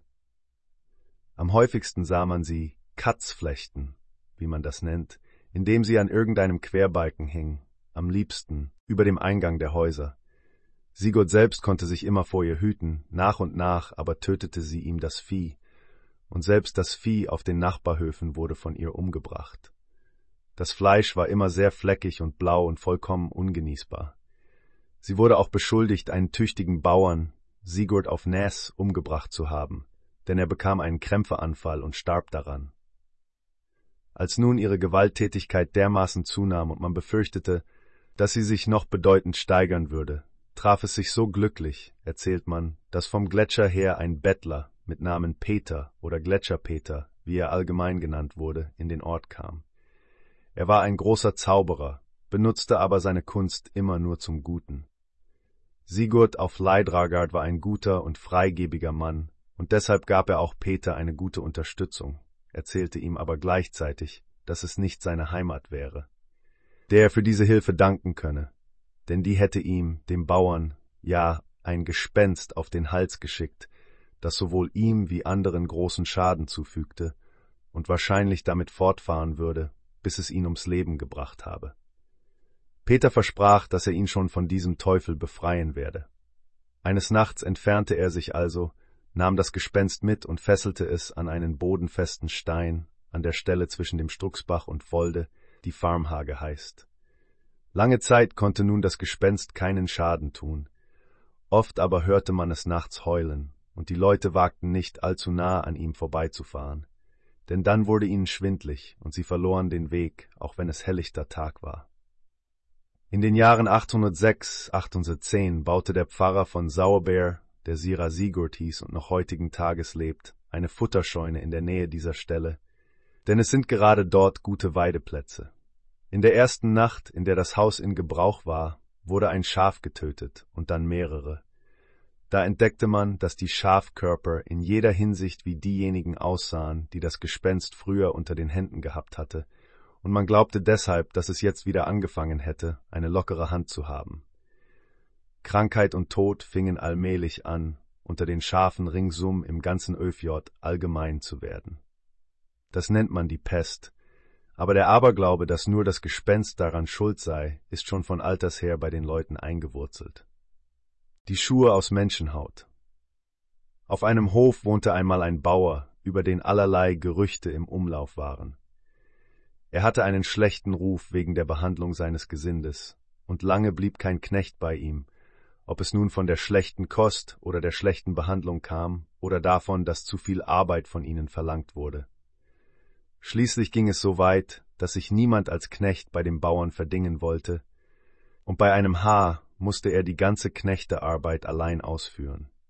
Einmal geschah es, dass ein junger Mann im Ort, der keinen festen Dienst hatte, obgleich er ein tüchtiger Mensch war, den Bauern besuchte. Der empfing ihn mit offenen Armen, lud ihn in seine Stube ein und ließ sich mit ihm in einen Schwatz über die verschiedensten Dinge ein. Da kamen sie auch auf Gesindeverhältnisse zu sprechen, und schließlich schlug ihm der Bauer vor, das nächste Jahr als Knecht bei ihm zu bleiben. Der Mann aber wollte nur ungern darauf eingehen, des schlechten Rufes wegen, der an dem Bauern haftete. Der Bauer bat ihn jedoch, den Dienst anzunehmen, und wenn es nicht für länger wäre, als bis er ein paar Schuhe abgenutzt hätte. Der Mann dachte bei sich, dass die Schuhe immerhin vergänglich seien und dass sie sich schließlich abnutzen müssten, und dass er also nur für kurze Zeit und nicht fürs ganze Leben bei dem Bauern bliebe, und das Ende vom Liede war, dass er dem Bauern sein Wort gab. Im nächsten Frühjahr zur Kreuzmesse kam der Knecht, und der Bauer gab ihm ein paar neue, nicht sehr feste Schuhe, indem er ihm sagte, wenn er die Schuhe abgetragen habe, dann solle seine Dienstzeit aus sein, falls er es wünsche. Das aber machte der Bauer zur Bedingung, dass der Knecht jedes Mal ein paar andere Schuhe anzöge. Wenn er zur Kirche ginge, und darauf ging der Knecht willig ein. Nun verging eine lange Zeit, und nach Verlauf eines Jahres war noch nicht mehr Abnutzung an den Schuhen zu sehen, als wenn er sie gestern angezogen hätte.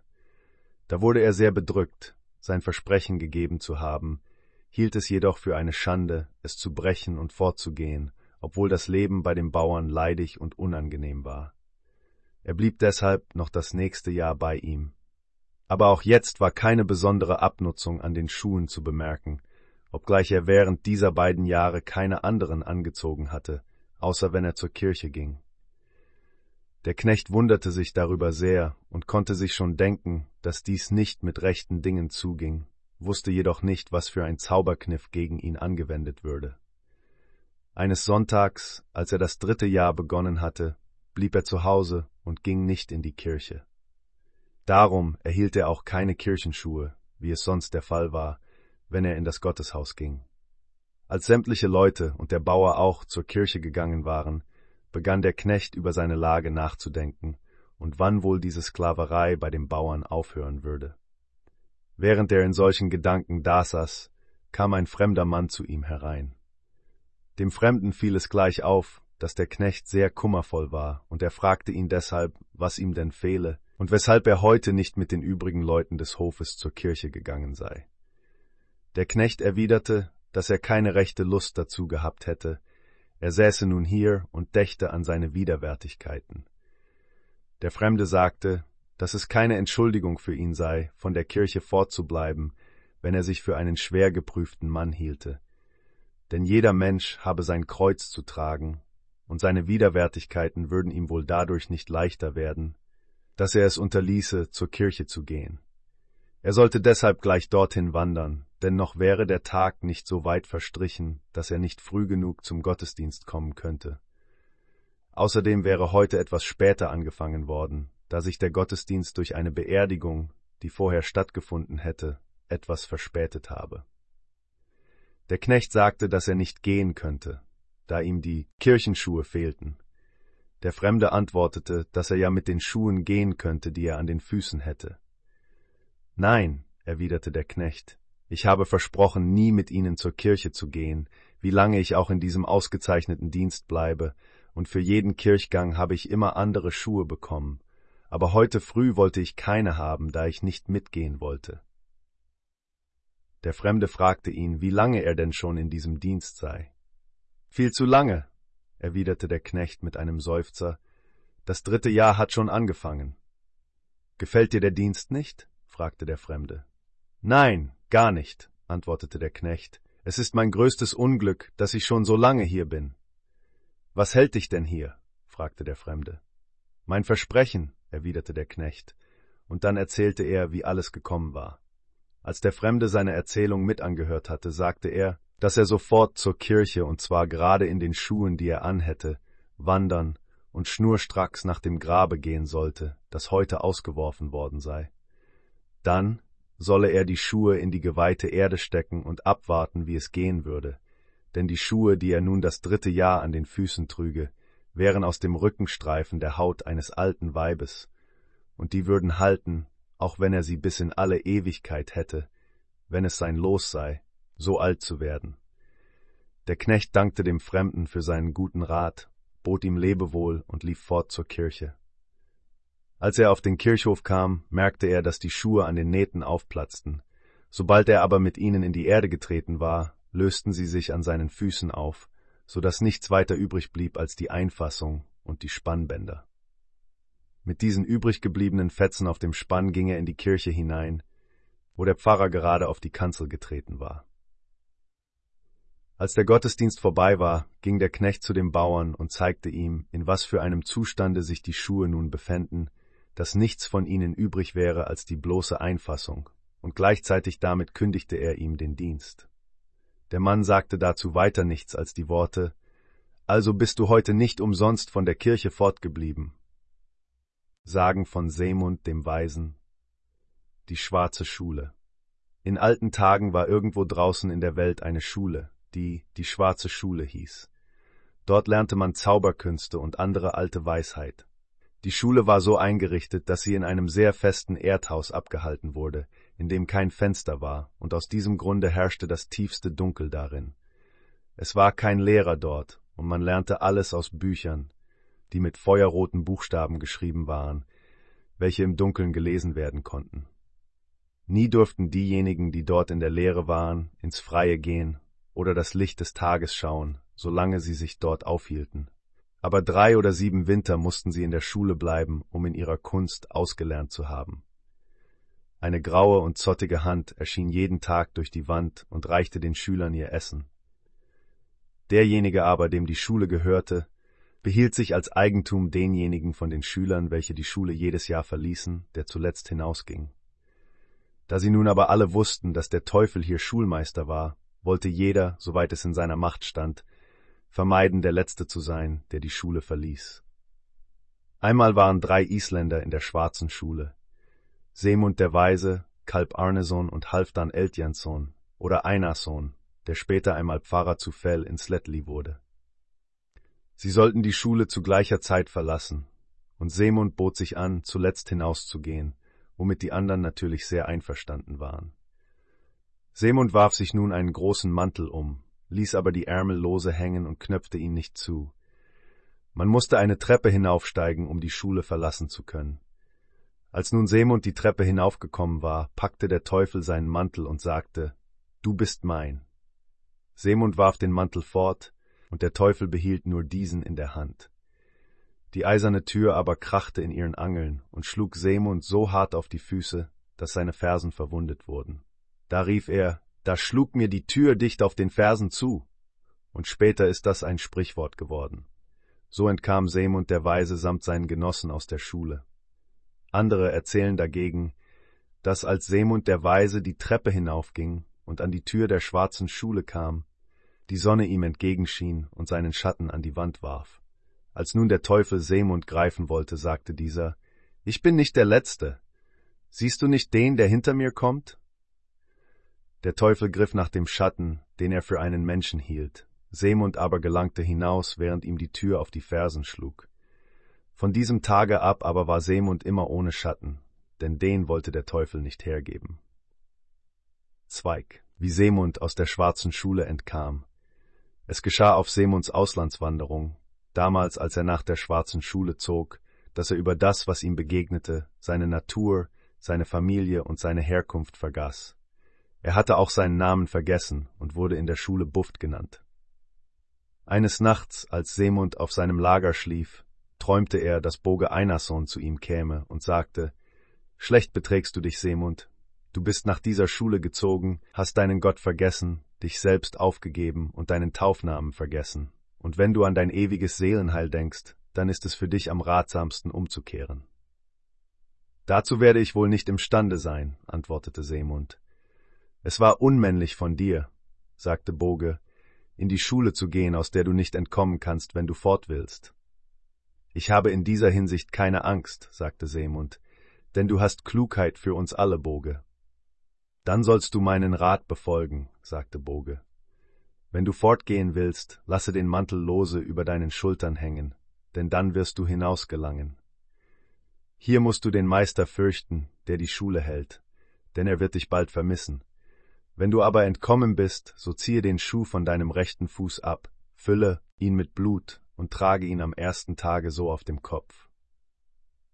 Wenn aber der Abend gekommen ist, wird der Meister hinausgehen und in den Sternen lesen, denn er ist beschlagen im Laufe der Himmelskörper, und er wird deinen Stern suchen.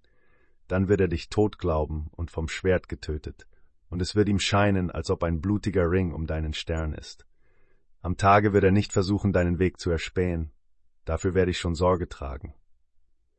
Am nächsten Tage fülle, ehe du deine Wanderung antrittst, deinen Schuh mit Wasser und Salz, Daraus wird der Meister, wenn er deinen Stern sieht, schließen, dass du in der See ertrunken bist. Dann wird es ihm scheinen, als fließe ein Meer um deinen Stern. Ehe du am dritten Tage deine Wanderung beginnst, wirst du dir entweder selbst oder auch einem anderen zur Ader lassen, an der Stelle, an der sich Rücken und Seite treffen, und das Blut in deinen Schuh herabfließen lassen. Danach nimm Erde und vermische sie mit dem Blut und sprich ein gutes Wort darüber, damit die Erde geweiht ist, und dann trage den Schuh den ganzen dritten Tag auf dem Kopf. Wenn aber der Meister deinen Stern untersucht, wird er eine Erdkugel um ihn sehen, und daraus wird er dann schließen, dass du tot und bestattet bist, und das wird ihm als große Begebenheit erscheinen. Dann aber wird er entdecken, dass du noch völlig am Leben bist. Da wird er sich über deine Weisheit wundern und denken, dass er selbst sie dich gelehrt hat, und er wird dir alles mögliche Glück wünschen, und du wirst dieser Schwierigkeit entgangen sein. Auf diese Weise gelangte Seemund aus der schwarzen Schule und kam wieder in sein Heimatland zurück. Dritt. Wie Seemund die Pfarrstelle in Odde bekam. Als Seemund, Kalb und Halfdan aus der schwarzen Schule gekommen waren, war die Pfarrstelle in Odde frei geworden, und sie baten nun alle den König von Dänemark, sie ihnen zu geben.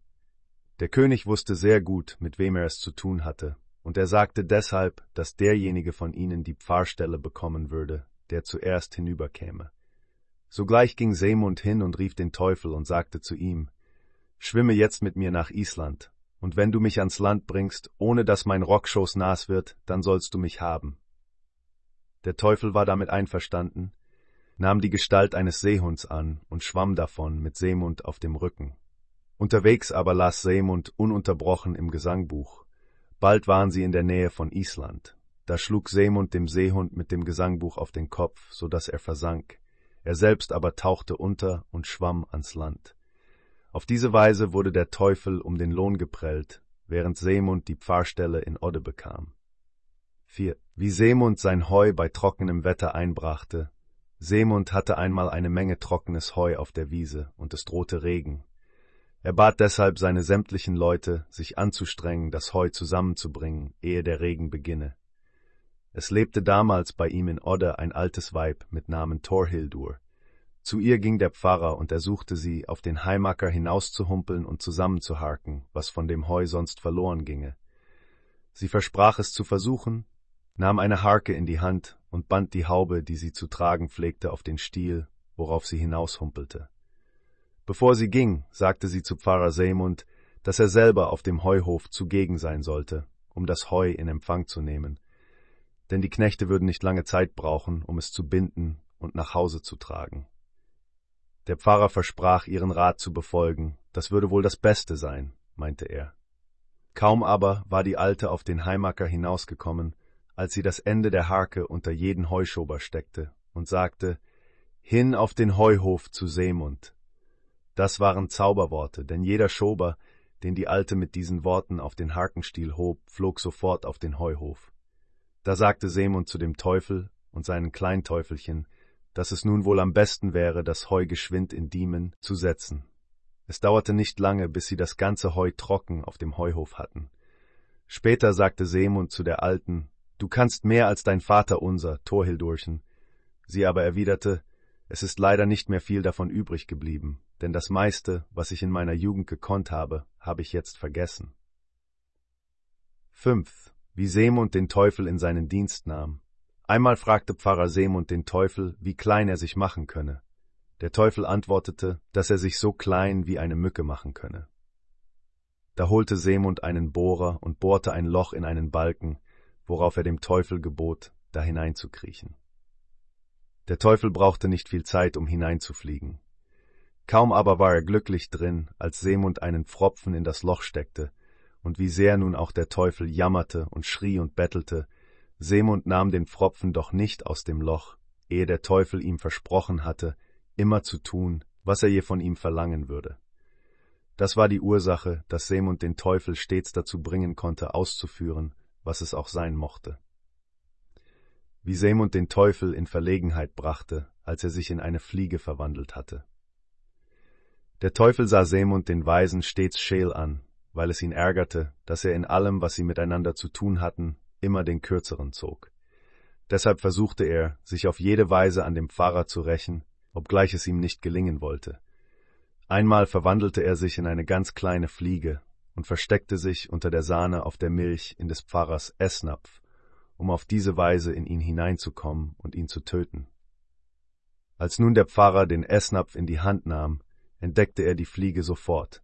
Er wickelte deshalb erst die Sahne von der Milch um sie herum, zog die Blase von einem neugeborenen Kalb darüber und legte dann das Päckchen auf den Altar. Der Teufel musste es sich nun gefallen lassen, darin zu hocken, während der Pfarrer die Messe las. Als sie vorbei war, machte Seemund das Päckchen auf und ließ den Teufel entschlüpfen. Es wird aber versichert, dass der Teufel es für die schlimmste Klemme hielt, in die er je geraten war, dass er auf dem Altar liegen musste, während Pfarrer Seemund die Messe las. Siebten. Die Teufelsflöte. Seemund der Weise hatte eine Flöte, die die Eigenschaft hatte, dass wenn man darauf blies, ein oder mehrere Kleinteufelchen zu dem Flötenspieler kamen und fragten, was sie tun sollten. Einmal hatte Seemund die Flöte in seinem Bett unter dem Kopfkissen liegen lassen, wo er sie nachts zu verstecken pflegte. Abends gebot er der Magd, sein Bett zu machen, wie sonst warnte sie aber, wenn sie etwas Außergewöhnliches im Bett fände, es anzufassen. Sie solle es liegen lassen, wo es läge. Die Magd begann das Bett zu machen, kaum aber entdeckte sie die Flöte, als die Neugierde sie zu kitzeln begann.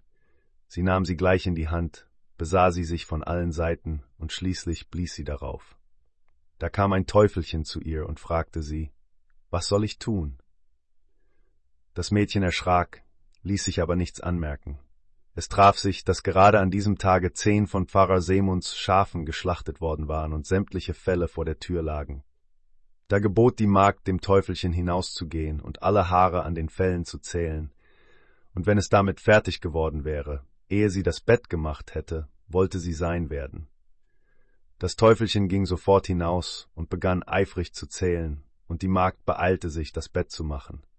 Als sie damit fertig war, hatte das Teufelchen noch ein Fell zu zählen, und es kam um den Lohn. Seemund fragte nachher die Magd, ob sie denn nichts im Bett gefunden hätte. Da erzählte sie ihm alles, wie es war, Seemund aber gefiel ihre Geistesgegenwart. 8. Der Teufel als Stallknecht. Seemund dem Weisen fehlte einmal ein Stallknecht, und er holte deshalb den Teufel und setzte ihn hin, den Stall zu hüten. Alles ging gut, und der Teufel erfüllte pünktlich seine Pflichten bis gegen das Frühjahr. Am ersten Osterfeiertag aber, als Sira Seimund auf der Kanzel stand, trug der Teufel den ganzen Mist auf einen Haufen vor der Kirchentür zusammen, so dass der Pfarrer nach beendetem Gottesdienst nicht aus der Kirche heraustreten konnte. Als er sah, wie es bestellt war, lud er den Teufel vor sich und ließ ihn, ob er nun wollte oder nicht, den ganzen Mist von der Kirchentür auf seinen Platz zurückbringen und so nachdrücklich ließ ihn der Pfarrer das Stück Arbeit ausführen, dass er ihn sogar die Reste mit der Zunge auflecken ließ. Da leckte der Teufel so stark, dass in dem Stein vor der Kirchentür eine Vertiefung entstand. Dieser Stein liegt noch immer in Odde, obgleich nur noch der vierte Teil davon übrig ist. Er liegt nun vor dem Hoftor, und noch heutigen Tages ist die Vertiefung in dem Stein zu sehen. Neunt. Wie Seemund der Weise seinem Stallknecht das Fluchen abgewöhnte. Einmal diente bei Seemund dem Weisen ein Stallknecht, der schlimm aufs Fluchen war, und oft rügte ihn der Pfarrer deswegen. Er sagte dem Stallknecht, dass der Teufel und seine Teufelchen von den Flüchen und bösen Worten der Menschen lebten. Ich würde wahrhaftig nie mehr ein böses Wort sagen, sagte der Stallknecht, wenn ich wüsste, dass der Teufel dadurch hungern muss.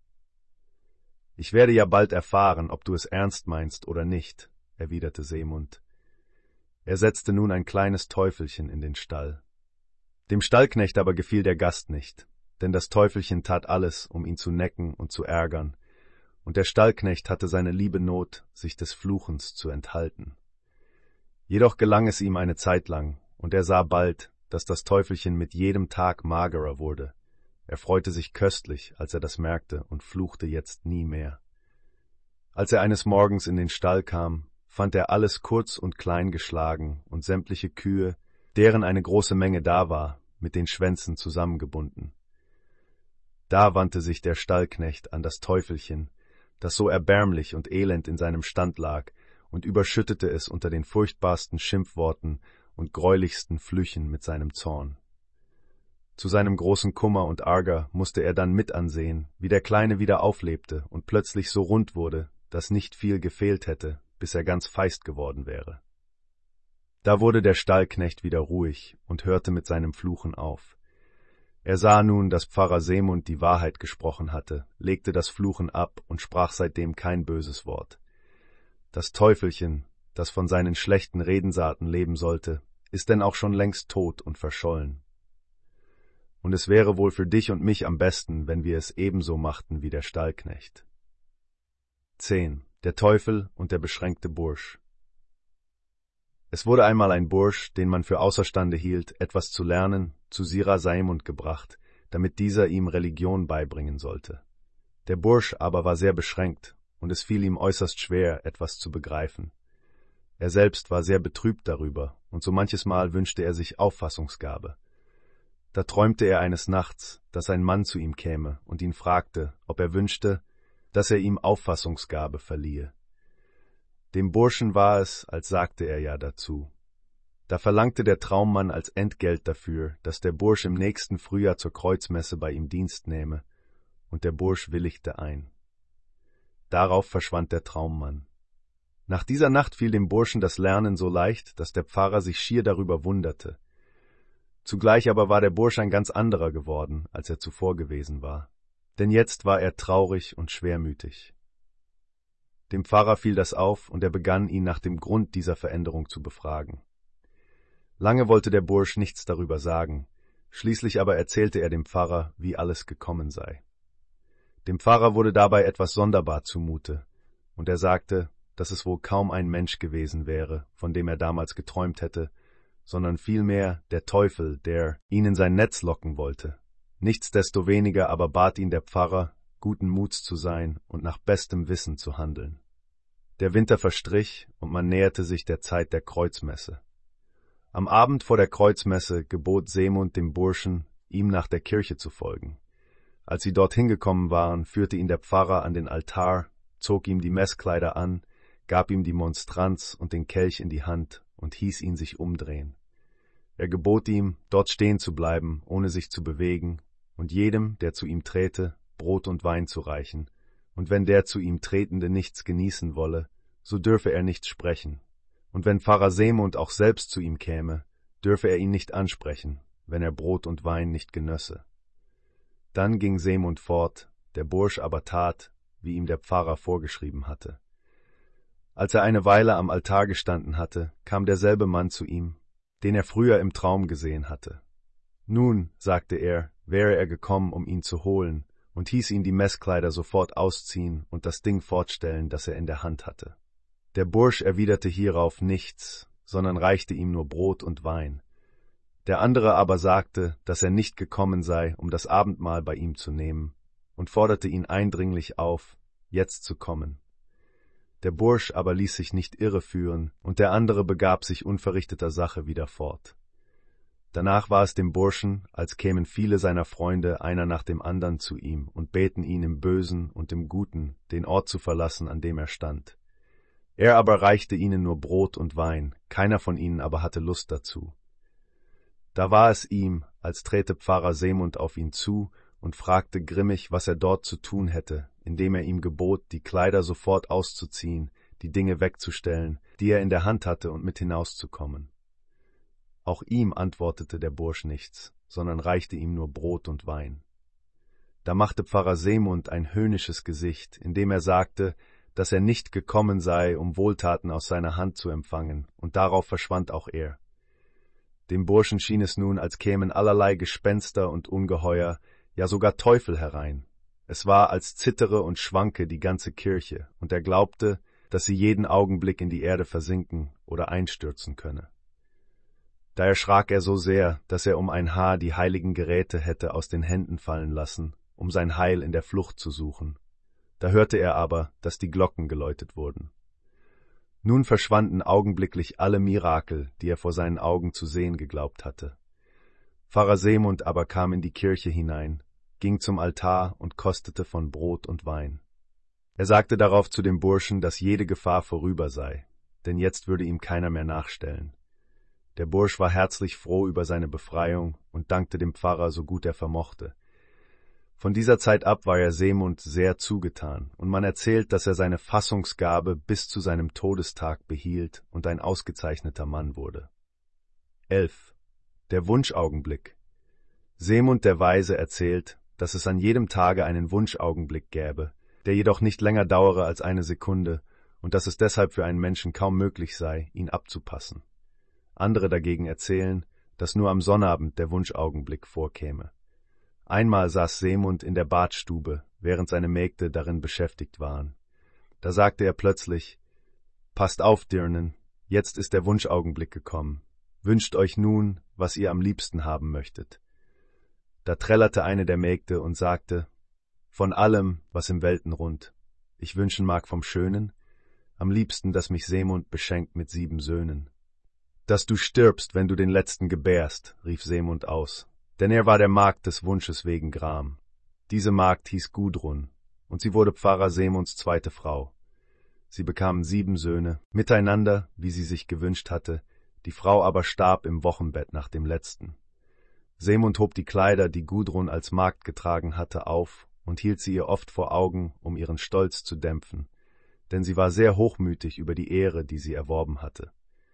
Es wird unter anderem als eine Äußerung ihres Hochmuts erzählt, dass sie, als einmal ein armer Mann zu ihr kam und sie um einen Labetrunk bat, ihm also antwortete, Bester, sieh, der Bach fließt nah, trink wie Bischofspferd auch da. Zwölft Seemund der Weise auf dem Sterbebett. Seemund hatte das kleine Mädchen eines armen Mannes als Pflegetochter angenommen. Er freute sich sehr mit ihr und liebte sie über alles, so dass er sie immer in seiner Nähe haben und sich nie von ihr trennen wollte. Als er in den letzten Zügen lag, ließ er sie am Fußende seines Bettes liegen, denn er hielt sie für am besten geeignet, Zeugin seines Todes zu sein. Es ahnte ihm, während er krank dalag, dass dies sein Sterbelager sein würde, und zugleich konnte das Mädchen ihm anmerken, dass er in Furcht und Zweifel war, ob er nach dem Tode zur Glückseligkeit des Himmels eingehen würde oder ob er an einen anderen Ort müsste. Am Abend, ehe er starb, bat er seine Pflegetochter, nachts bei ihm zu wachen und genau aufzupassen, dass sie nicht einschliefe, denn seine Gedanken sagten ihm, dass er in dieser Nacht sterben sollte. Wenn das aber der Fall wäre, dann würden Zeichen erscheinen, was in der anderen Welt aus ihm werde und darum bat er sie, alles genau zu beobachten, um seinen Verwandten und Freunden mit voller Sicherheit erzählen zu können, welcher der beiden Aufenthaltsorte sein Los wäre. Als er das gesagt hatte, schwieg er und begann einzuschlafen, während das Mädchen getreulich bei ihm wachte. Im Laufe der Nacht sah sie, dass sich die Bodenkammer, in der sie sich befanden, mit Teufelchen füllte. Es schien ihr, als ob sie Seemund mit ihren Versprechungen zu etwas Bösem verlocken wollten, aus seinen Worten und Mienen aber schloss sie, dass er ihnen in nichts zu Willen sein wollte. Als die Teufelchen auf diese Weise nichts auszurichten vermochten, versuchten sie Seemund durch Drohungen zum Bösen zu bewegen. Diesen aber widerstand er ebenso mannhaft, wie er zuvor ihren Lockungen widerstanden hatte. Darauf verschwanden die Teufelchen. Kaum aber waren sie fort, als sich die Kammer mit gefräßigen Mücken füllte, die Seemund angriffen. Er hatte aber so viel Kraft verloren, dass er sich der Mücken nicht erwehren, noch sie verscheuchen konnte. Während aber der Mückenschwarm ihn aufs Schlimmste biss, sah sie, dass ein Lichtglanz aus seinen Augen emporschwebte, und da wusste sie, dass es seine Seele war, die sich zu den Gefilden der Seligen aufschwang. Da war aber auch der ganze Mückenschwarm verschwunden und Seemund der Weise entschlafen. Sagen von Kalb Arneson erst. Wie der Teufel genasführt wurde. Man erzählt, dass sich Kalb Arneson dem Teufel verschrieb, als er sich in der schwarzen Schule aufhielt. Als er nun nach Island zurückgekehrt war, hatte er keinen größeren Wunsch, als von diesem Versprechen entbunden zu werden. Wie er sich aber anstellen sollte, um das zu erreichen, wusste er nicht. Schließlich nahm er den Ausweg, dass er Seemund dem Weisen einen Besuch abstattete, um ihn um einen guten Rat in dieser verzwickten Sache zu bitten. Seemund gab ihm den Rat, sich ein Stierkalb zuzulegen und es Arne zu nennen. Dann sollte er ein anderes Kalb, das von diesem Stier gezeugt wäre, aufziehen, es Kalb nennen, und das sei Kalb Arnesen. Kalb befolgte den Rat, den ihm Seemund gegeben hatte, und nach einiger Zeit kam der Teufel, um sich, wie er sagte, Kalb Arneson zu holen. Kalb sagte, dass nichts im Wege stehe, worauf er das Kalb holte, das er großgezogen hatte, und es dem Teufel mit den Worten übergab, hier hast du Kalb Arneson. Der Teufel konnte dagegen nichts einwenden, und obgleich es seiner Meinung nach eine schlechte Erfüllung des Versprechens war, musste er gute Miene zum bösen Spiel machen und Kalb Arneson fahren lassen, der starb, nachdem er ein ehrenvolles Alter erreicht hatte. Kalb besucht Seemund den Weisen. Ein andermal wollte Kalb Arneson Seemund den Weisen in Odde besuchen und sagte seinen Leuten, dass er versuchen wolle, ihn ganz unerwartet zu überraschen. Es wird von Kalbsfahrt nichts erzählt, bis er bei Nacht in Odde ankam und leise an die Tür klopfte. Semund hörte, dass geklopft wurde, und befahl einem seiner Knechte, an die Tür zu gehen, um zu sehen, wer der Ankömmling sei. Der Knecht ging hinaus, konnte aber keinen Menschen entdecken, er ging deshalb wieder hinein und sagte, dass niemand draußen stände. Da wurde zum zweiten Mal geklopft, und Semund befahl einem anderen Knecht, zur Tür zu gehen. Der Knecht gehorchte, und da er draußen niemand erblicken konnte, ging er um den ganzen Hof herum, sah aber trotzdem keinen Menschen. Er ging daher unverrichteter Sache wieder hinein und sagte, dass er niemand draußen gesehen hätte. Da wurde zum dritten Mal an die Tür geklopft. Nun sprang Seemund selber auf, indem er sagte, dass wohl er es sei, mit dem der Ankömmling zu sprechen wünsche. Er ging hinaus und sah seinen Genossen Kalb Arneson draußen stehen, und sie begrüßten sich freundschaftlich. Kalb bat um Obdach, und das wurde ihm nicht verweigert, wie man sich wohl denken kann. Er bat Seemund, sein Pferd anzubinden, und Seemund begann, nach einem solchen zu suchen. Kalb sagte, dass es ja eigentlich eine Schande sei, von ihm zu verlangen, dass er sein Pferd anbinden solle. Er glaube jedoch, sagte er, dass er ihn darum bitten müsse. Seemund sagte, dass er es schon tun werde, und sogleich machte er sich daran, es ging ihm aber eine geraume Zeit nur schlecht von Händen. Kalb tat, als wundere er sich darüber, wie lange er brauchte, um sein Pferd anzubinden, und fragte ihn, ob er das nicht verstände. Seemund erwiderte, er glaube es doch zu verstehen, er könne aber gar keine Füße unter dem Pferd finden. Kalb sagte, dass sie aus dem Bauche herausständen wie bei jedem anderen Pferd. Seemund antwortete, es sei, wie es wolle, dieses Pferd habe keine Füße, wenigstens könne er sie nicht finden. Es verstrich nun eine gute Zeit, in der Seemund fortfuhr, die Füße des Pferdes zu suchen, und schließlich ließ er dieses Stück Arbeit sein, so dass man nicht weiß, ob er je das Pferd angebunden hat oder nicht. Dann lud Seemund Kalb ein, hereinzukommen, und dieser nahm das mit Dank an. Seemund ging mit einer Kerze in der Hand voraus und wartete ganz am Ende des Ganges auf Kalb. Kalb aber zögerte noch draußen. Nach Verlauf einer ganzen Zeit kam Seemunds Frau heraus und fragte, wer der Ankömmling sei. Seemund sagte es ihr. Sie fragte ihn, ob er denn den Gast aufgefordert hätte, hereinzukommen. Seemund erwiderte, dass er das schon längst getan habe.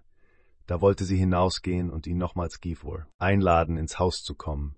Das wollte aber Seemund nicht haben, er würde schon bald kommen, meinte er. Es verging noch eine geraume Zeit, bis Kalb endlich ganz außer Atem hereinkam, und Seemunds Frau bat, ihm einen reichlichen Trunk zu bringen. Brauchst du viel zu trinken? fragte Seemund.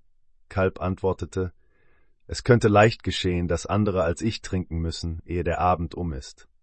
Sie geleiteten Kalb dann in eine Stube und tischten ihm Speise auf und gaben ihm ein Messer zum Essen. Als er aber mit dem Messer schneiden wollte, war es ganz stumpf. Seemund fragte ihn, ob das Messer nicht scharf sei. Kalb erwiderte nein. Seemunds Frau sagte, dass es nicht ihre Absicht gewesen wäre, ihm eins ihrer schlechtesten Messer auszusuchen und dass dies Messer ihrer Meinung nach scharf sein müsse. Seemund bat um das Messer, er wolle versuchen, es zu wetzen. Kalb gab ihm das Messer, und als es Seemund gewetzt hatte, reichte er es Kalb wieder und sagte, dass er sich jetzt damit vorsehen möge, denn nun glaube er, dass es scharf genug sei. Kalb erwiderte, dass er davor keine Angst habe. Als er aber das erste Stück abschnitt, schnitt das Messer durch Brett und Tisch und fuhr ihm tief in den Schenkel hinein. Seemund sagte, dass er ihn ja gebeten hätte, sich vorzusehen, da das Messer scharf sei. Kalb antwortete, dass die Wunde nicht tödlich sei und verband sie dann. In diesen Zeiten war es Sitte und Brauch, vor und nach der Mahlzeit ein Tischgebet zu lesen. Während Kalb nach beendeter Mahlzeit das Tischgebet las, fiel Seemund wie tot vom Stuhl, und Kalb gebot, man solle ihn sofort mit Wasser besprengen. Seemund erholte sich wieder, und als ihn Kalb nun aufforderte, etwas Wasser zu trinken, tat er es sofort. Da sagte Kalb, sagte ich nicht, dass andere als ich heute Abend noch trinken müssten, als ich um einen reichlichen Tronk bat, nachdem ich mich nach der Tür müde gesucht hatte. Dann hörten sie mit diesen Neckereien auf und schwatzten miteinander darüber, wer von ihnen wohl der Klügste sei. Später aber erzählte Kalb, dass Seemund mehr in der schwarzen Schule gelernt hätte als er und dass er daher mehr könne als er. Kalb schickt den Teufel aus, um einen Pfarrer zu holen. Kalb verfiel einmal in eine gefährliche und schwere Krankheit. Da trat der Teufel zu ihm ans Lager und sagte, dass er beabsichtige anwesend zu sein, wenn er sterbe. Kalb erwiderte, dass er diesmal wohl nicht sterben würde. Trotzdem aber bat er den Teufel, einen Pfarrer zu holen, der nicht geldgierig sei. Es hätte weiter keine Eile, sagte er, denn sein Krankenlager würde langwierig werden. Der Teufel wurde dabei ganz still und meinte, es sei nicht so ganz einfach, solch einen Mann zu finden. Kalb erwiderte, dass der Teufel ihn, Kalb, nicht bekäme, wenn er nicht einen solchen Pfarrer bringen könne, der Vertrag zwischen ihnen wäre dann ungültig. Der Teufel zog also davon und blieb lange fort. Er suchte sorgfältig, fand aber keinen, der nicht geldgierig war. Nach vieler Mühe und langem Suchen brachte er jedoch einen Pfarrer zu Kalb, von dem er erzählte, dass er ihn weit weg in fernen Ländern gefunden habe. Zwar wäre er nicht ganz frei von Geldgier, es gäbe aber nur einen Pfarrer da unten in Deutschland, der in dem Ruf stände, nicht geldgierig zu sein. aber er hätte nicht an ihn herangekonnt, eines leuchtenden Feuers wegen, das die ganze Zeit um ihn gelodert hätte. Kalb sagte, dass er mit dem Pfarrer, den der Teufel gebracht hätte, nichts zu tun haben wolle, da er nicht ganz frei von Geldgier sei, und der Teufel habe daher kein Recht auf Bezahlung. Und so musste der Teufel mit langer Nase abziehen. Viert. Kalbs Tod. Als Kalb ein sehr hohes Alter erreicht hatte, wurde er schwer krank, und er wusste im Voraus, dass die Krankheit sein Tod werden würde. Er gebot deshalb allen Leuten des Hauses, den Hof zu verlassen und die Kammer zu verschließen, in der er liege, den Schlüssel jedoch im Loche stecken zu lassen. Er bat die Leute, nach einer bestimmten Zeit zurückzukommen. Sie sollten sich aber nicht darum kümmern, dass sie vielleicht verschiedene Gegenstände auf dem Hof aus den Fugen gebracht oder entzweigeschlagen vorfänden. Wenn aber alles in seiner Schlafkammer stehen geblieben wäre, wie es gestanden habe, dann sollten sie ihn mit allen Zeremonien beerdigen. Wäre dagegen etwas darin zerstört oder entzweigeschlagen, dann sollten sie ihn wie einen Kadaver an irgendeiner Stelle verscharren. Kalb hatte einen Pflegesohn, der Arne hieß und ihm sehr lieb war. Dieser wollte nicht mit den übrigen Leuten des Hofes fortgehen und versteckte sich deshalb hinter der Umzäunung des Hofes, als die anderen fortgingen. Nach Verlauf einer kurzen Zeit sah Arne den Teufel angehumpelt kommen. Erst ging der Teufel um die ganze Umzäunung herum und dann in den Hof hinein, wo er eine Zeit lang umherging und tobte. Schließlich ging er ins Haus und tummelte sich lange darin und machte viel Gepolter. Nach geraumer Zeit schlich sich Arne in das Haus und öffnete die Tür zu der Kammer, in der sein Pflegevater Kalb lag. Da war Kalb tot. Alle Sachen aber in seiner Kammer standen genauso da, wie sie früher gestanden hatten, und Arne sah nichts vom Teufel. Da wurde Kalb Arnesohn mit allen Zeremonien auf dem Kirchhof beerdigt, wie er es selbst verlangt hatte. Gutbjart Floke und der Bischof von Hola. Der Pfarrer Gutbjart Floke in Laufas war der klügste Mann seiner Zeit. Da er aber sehr gutmütig war, tat er niemandem etwas mit seiner Kunst zuleide. Dennoch nahm der Bischof auf Hola Anstoß an dem Gerücht als Zauberer, das der Pfarrer auf sich gezogen hatte, und er fasste daher den Entschluss, ihn seines Amtes zu entheben. In dieser Absicht zog er mit einigen Priestern und jungen Leuten im Gefolge aus. Als sie aber ein kleines Stück Weges gegangen waren, verloren sie die Richtung und wussten nicht wohin, und entdeckten erst, wo sie waren, als sie sich zu Hause auf Holar hinter dem Hofzaun befanden. Nichtsdestoweniger zog der Bischof das zweite Mal aus, und er war mit seinen Männern schon nördlich der Jaltetalsheide, als sie bei helllichtem Tag von einem Schneetreiben mit starkem Sturm und Frost überrascht wurden. Plötzlich befiel sie alle ein Drang, ihre Notdurft zu verrichten. Als sie sich aber wieder erheben wollten, waren sie nicht dazu imstande. Sie waren nahe daran zu erfrieren und sahen schließlich keinen anderen Ausweg zur Rettung, als das Versprechen zu geben, wieder nach Hause zurückzukehren. Die Leute frohlockten über die Reisen des Bischofs, Sira Gutbjart aber tat das nie. Er glaube nicht, sagte er, dass er es sei, den der Bischof aufsuchen wolle. Denn dazu hätte er nicht ein so großes Gefolge mitzunehmen brauchen. Einige Zeit später war der Bischof mit noch einem Mann auf der Reise im Öfjord, und bei dieser Gelegenheit machte er einen Abstecher zum Hause des Sira Gutbjart. Diesmal verlief alles gut, und es traf sich, dass niemand draußen war. Der Bischof trat gleich in das Haus und sah den Pfarrer am Tisch sitzen, den Kopf auf die Hand gestützt, mit einem Buch vor sich auf dem Tisch.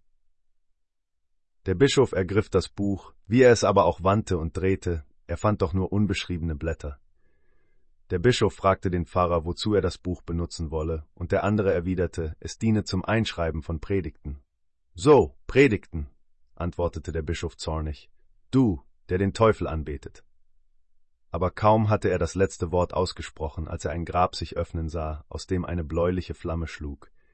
Er selber stand am äußersten Rand, während eine graue Hand seinen Mantelschoß fasste und ihn in die Flamme hinabziehen wollte. Der Bischof stieß einen Schrei aus und sagte, Helft mir, um Gottes Willen, Herr Pfarrer. Sira Gutbjart reichte ihm die Hand und sagte, Lass ihn los, Satan. Und alles war wieder, wie es gewesen war. Dann sagte der Pfarrer, es ist nicht weiter merkwürdig, dass der Böse denen so nahe ist, die seinen Namen im Munde führen, anstatt Gottes Segen über das Haus herabzuflehen. Ich bin gewöhnt, das zu tun, und dennoch beschuldigst du mich, von dem rechten Glauben gelassen zu haben. Der Bischof wurde nun sanfter in seiner Rede. Sie sprachen lange miteinander und trennten sich in Freundschaft. Und von dieser Zeit an sagte der Bischof, dass er nur wünschen könne, dass alle so gottesfürchtig wären wie sein lieber Gutbjart. Aber später merkte man nie etwas davon, dass der Pfarrer Gebrauch von seiner Kunst machte. Die Frau von Malmö.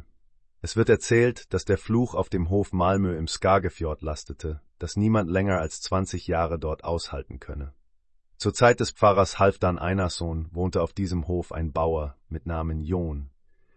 Er hatte sich als junger Mann auf Malmö niedergelassen und nie einen anderen Hof bewirtschaftet, und nun waren die zwanzig Jahre um, während deren er sich dort ohne Gefahr aufhalten konnte.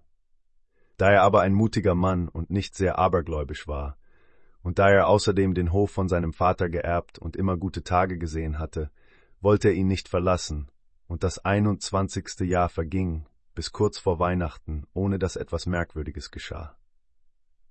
Am Tage vor Heiligabend aber verschwand die Frau von Malmö, ohne dass jemand entdecken konnte, wo sie geblieben war, obgleich man weit umhersuchte.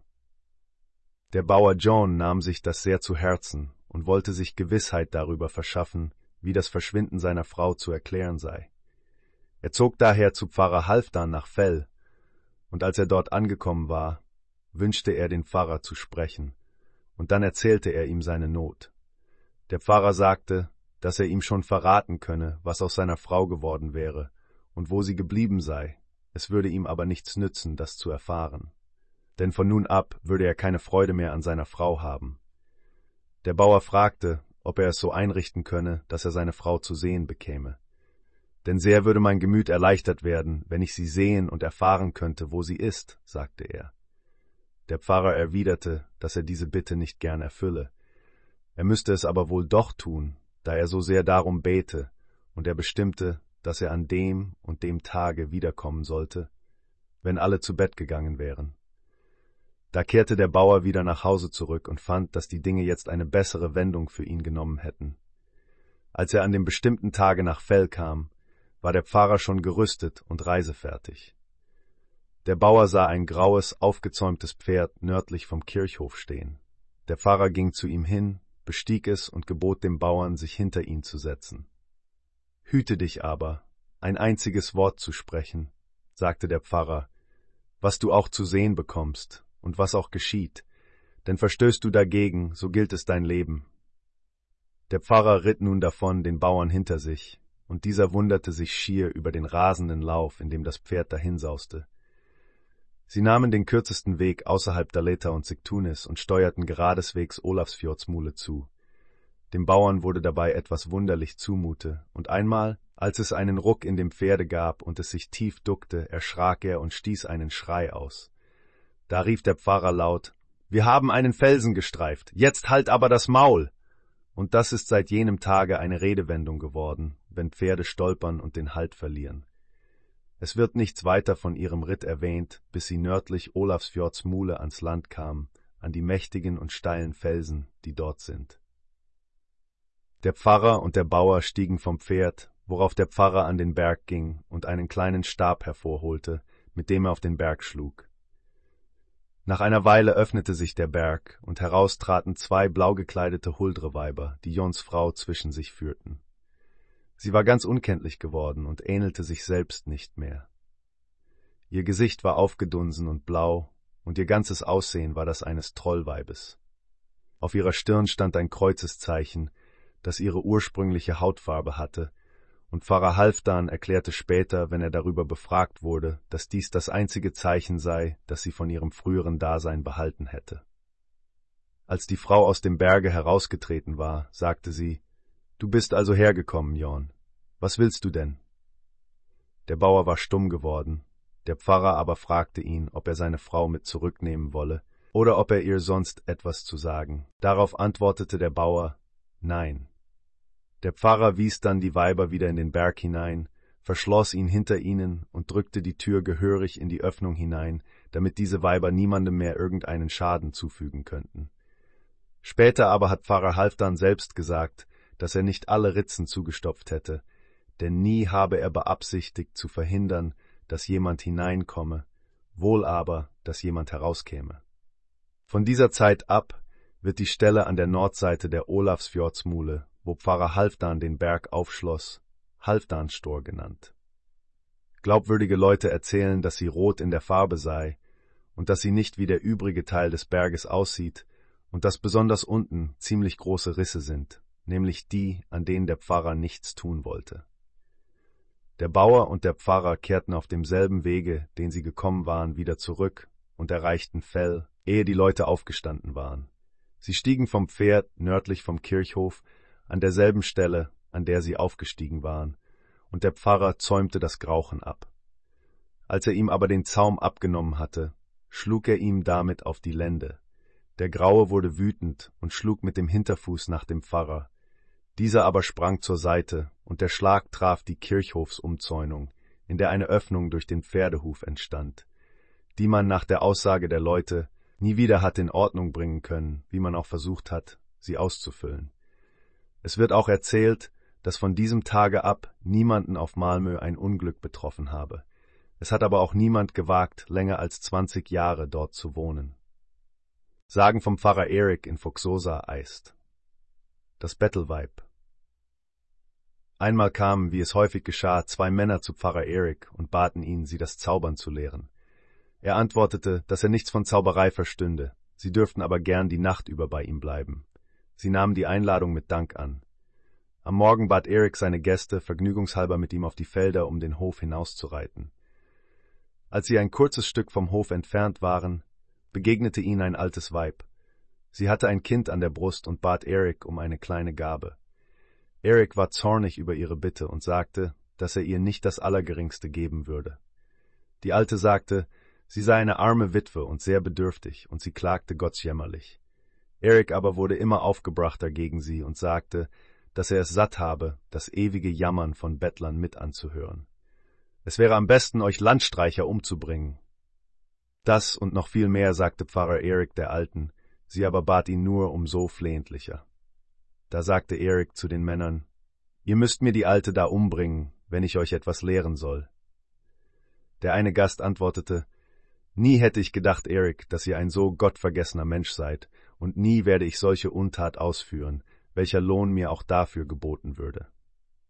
Ich aber glaube nicht, dass ich mich dadurch von Sira Erik fortjagen lasse. Sagte der andere Gast, ich bin gewillt, die Alte zu töten. Diese Landstreicher haben sowieso nichts Besseres verdient, als dass man sie umbringt. Ich denke, solche Lumpen müssten dankbar sein, wenn sie das Leben verlieren.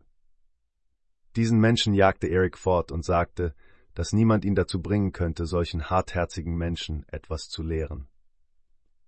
Den andern dagegen nahm er in die Lehre. Erik hatte eine Augentäuschung bei ihnen hervorgerufen, um sie zu prüfen, denn in Wirklichkeit hatten sie gar kein altes Weib gesehen. Zweit, das Gesicht im Hügel. Ein junger Mann bat einmal Sira Erik um die Erlaubnis, mit ihm gehen zu dürfen, wenn er eines Sonntags abends den Hof verließe. Der Pfarrer sagte lange Nein, weil er fand, dass er nicht viel Nutzen davon haben würde.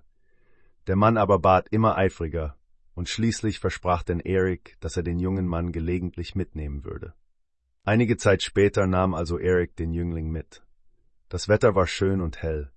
Sie gingen auf das Feld hinaus und kamen an einen Hügel. Der Pfarrer schlug mit einem Stäbchen auf den Hügel. Er öffnete sich, und ein ältliches Weib trat zu ihnen heraus. Sie begrüßte Erik sehr vertraulich und bat ihn hereinzukommen. Die beiden leisteten der Einladung Folge und kamen in eine Badstube hinein. Darin saßen viele Menschen ringsumher. Erik und sein Begleiter nahmen an der einen Seite der Tür Platz, der Pfarrer aber saß zu innerst. Niemand sprach ein einziges Wort, worüber der Begleiter des Pfarrers sich schier verwunderte. Die Weiber gingen aus der Stube hinaus, kamen aber nach einem Weilchen zurück. Da trugen sie ein Messer und einen Trog in der Hand und gingen auf den Mann zu, der zu äußerst an der entgegengesetzten Seite der Tür saß. Sie packten ihn, legten ihn neben den Trog, zerschnitten ihn wie ein Schaf und steckten ihn in den Trog. Darauf nahmen sie den nächsten, und so einen nach dem andern, die ganze Reihe durch, und alles ging in derselben Weise zu. Niemand versuchte sich zur Wehr zu setzen, und alle schwiegen ganz still. An Erik war kein Erstaunen über dieses Verhalten zu bemerken, sein Begleiter aber war sehr entsetzt darüber. Er sah, dass diese Weiber wohl kaum daran denken würden, aufzuhören, bis alle entzwei geschnitten wären. Denn als sie zu Sira Erik kamen, packten sie ihn und zerschnitten ihn genau wie die anderen. Da schrie der Mann laut auf, nahm Reißaus, stürzte zur Tür und aus der Stube hinaus. Er rannte heim nach dem Hof und dankte Gott für seine flinken Beine. Als er aber an den Eingang des Hauses kam, stand Pfarrer Erik in der Tür und stützte die Hand gegen den oberen Teil des Pfostens. Er lächelte, als er den jungen Mann sah und sagte, Warum rennst du so sehr, mein Lieber? Der Mann wusste nicht, was er darauf antworten sollte, denn jetzt schämte er sich, weil er einsah, dass der Pfarrer ihm eine Augentäuschung vorgemacht hatte. Da sagte Erik, Das habe ich mir gedacht, mein Lieber, dass du nicht vertragen kannst, etwas zu sehen. Der Pferdediebstahl. Sira.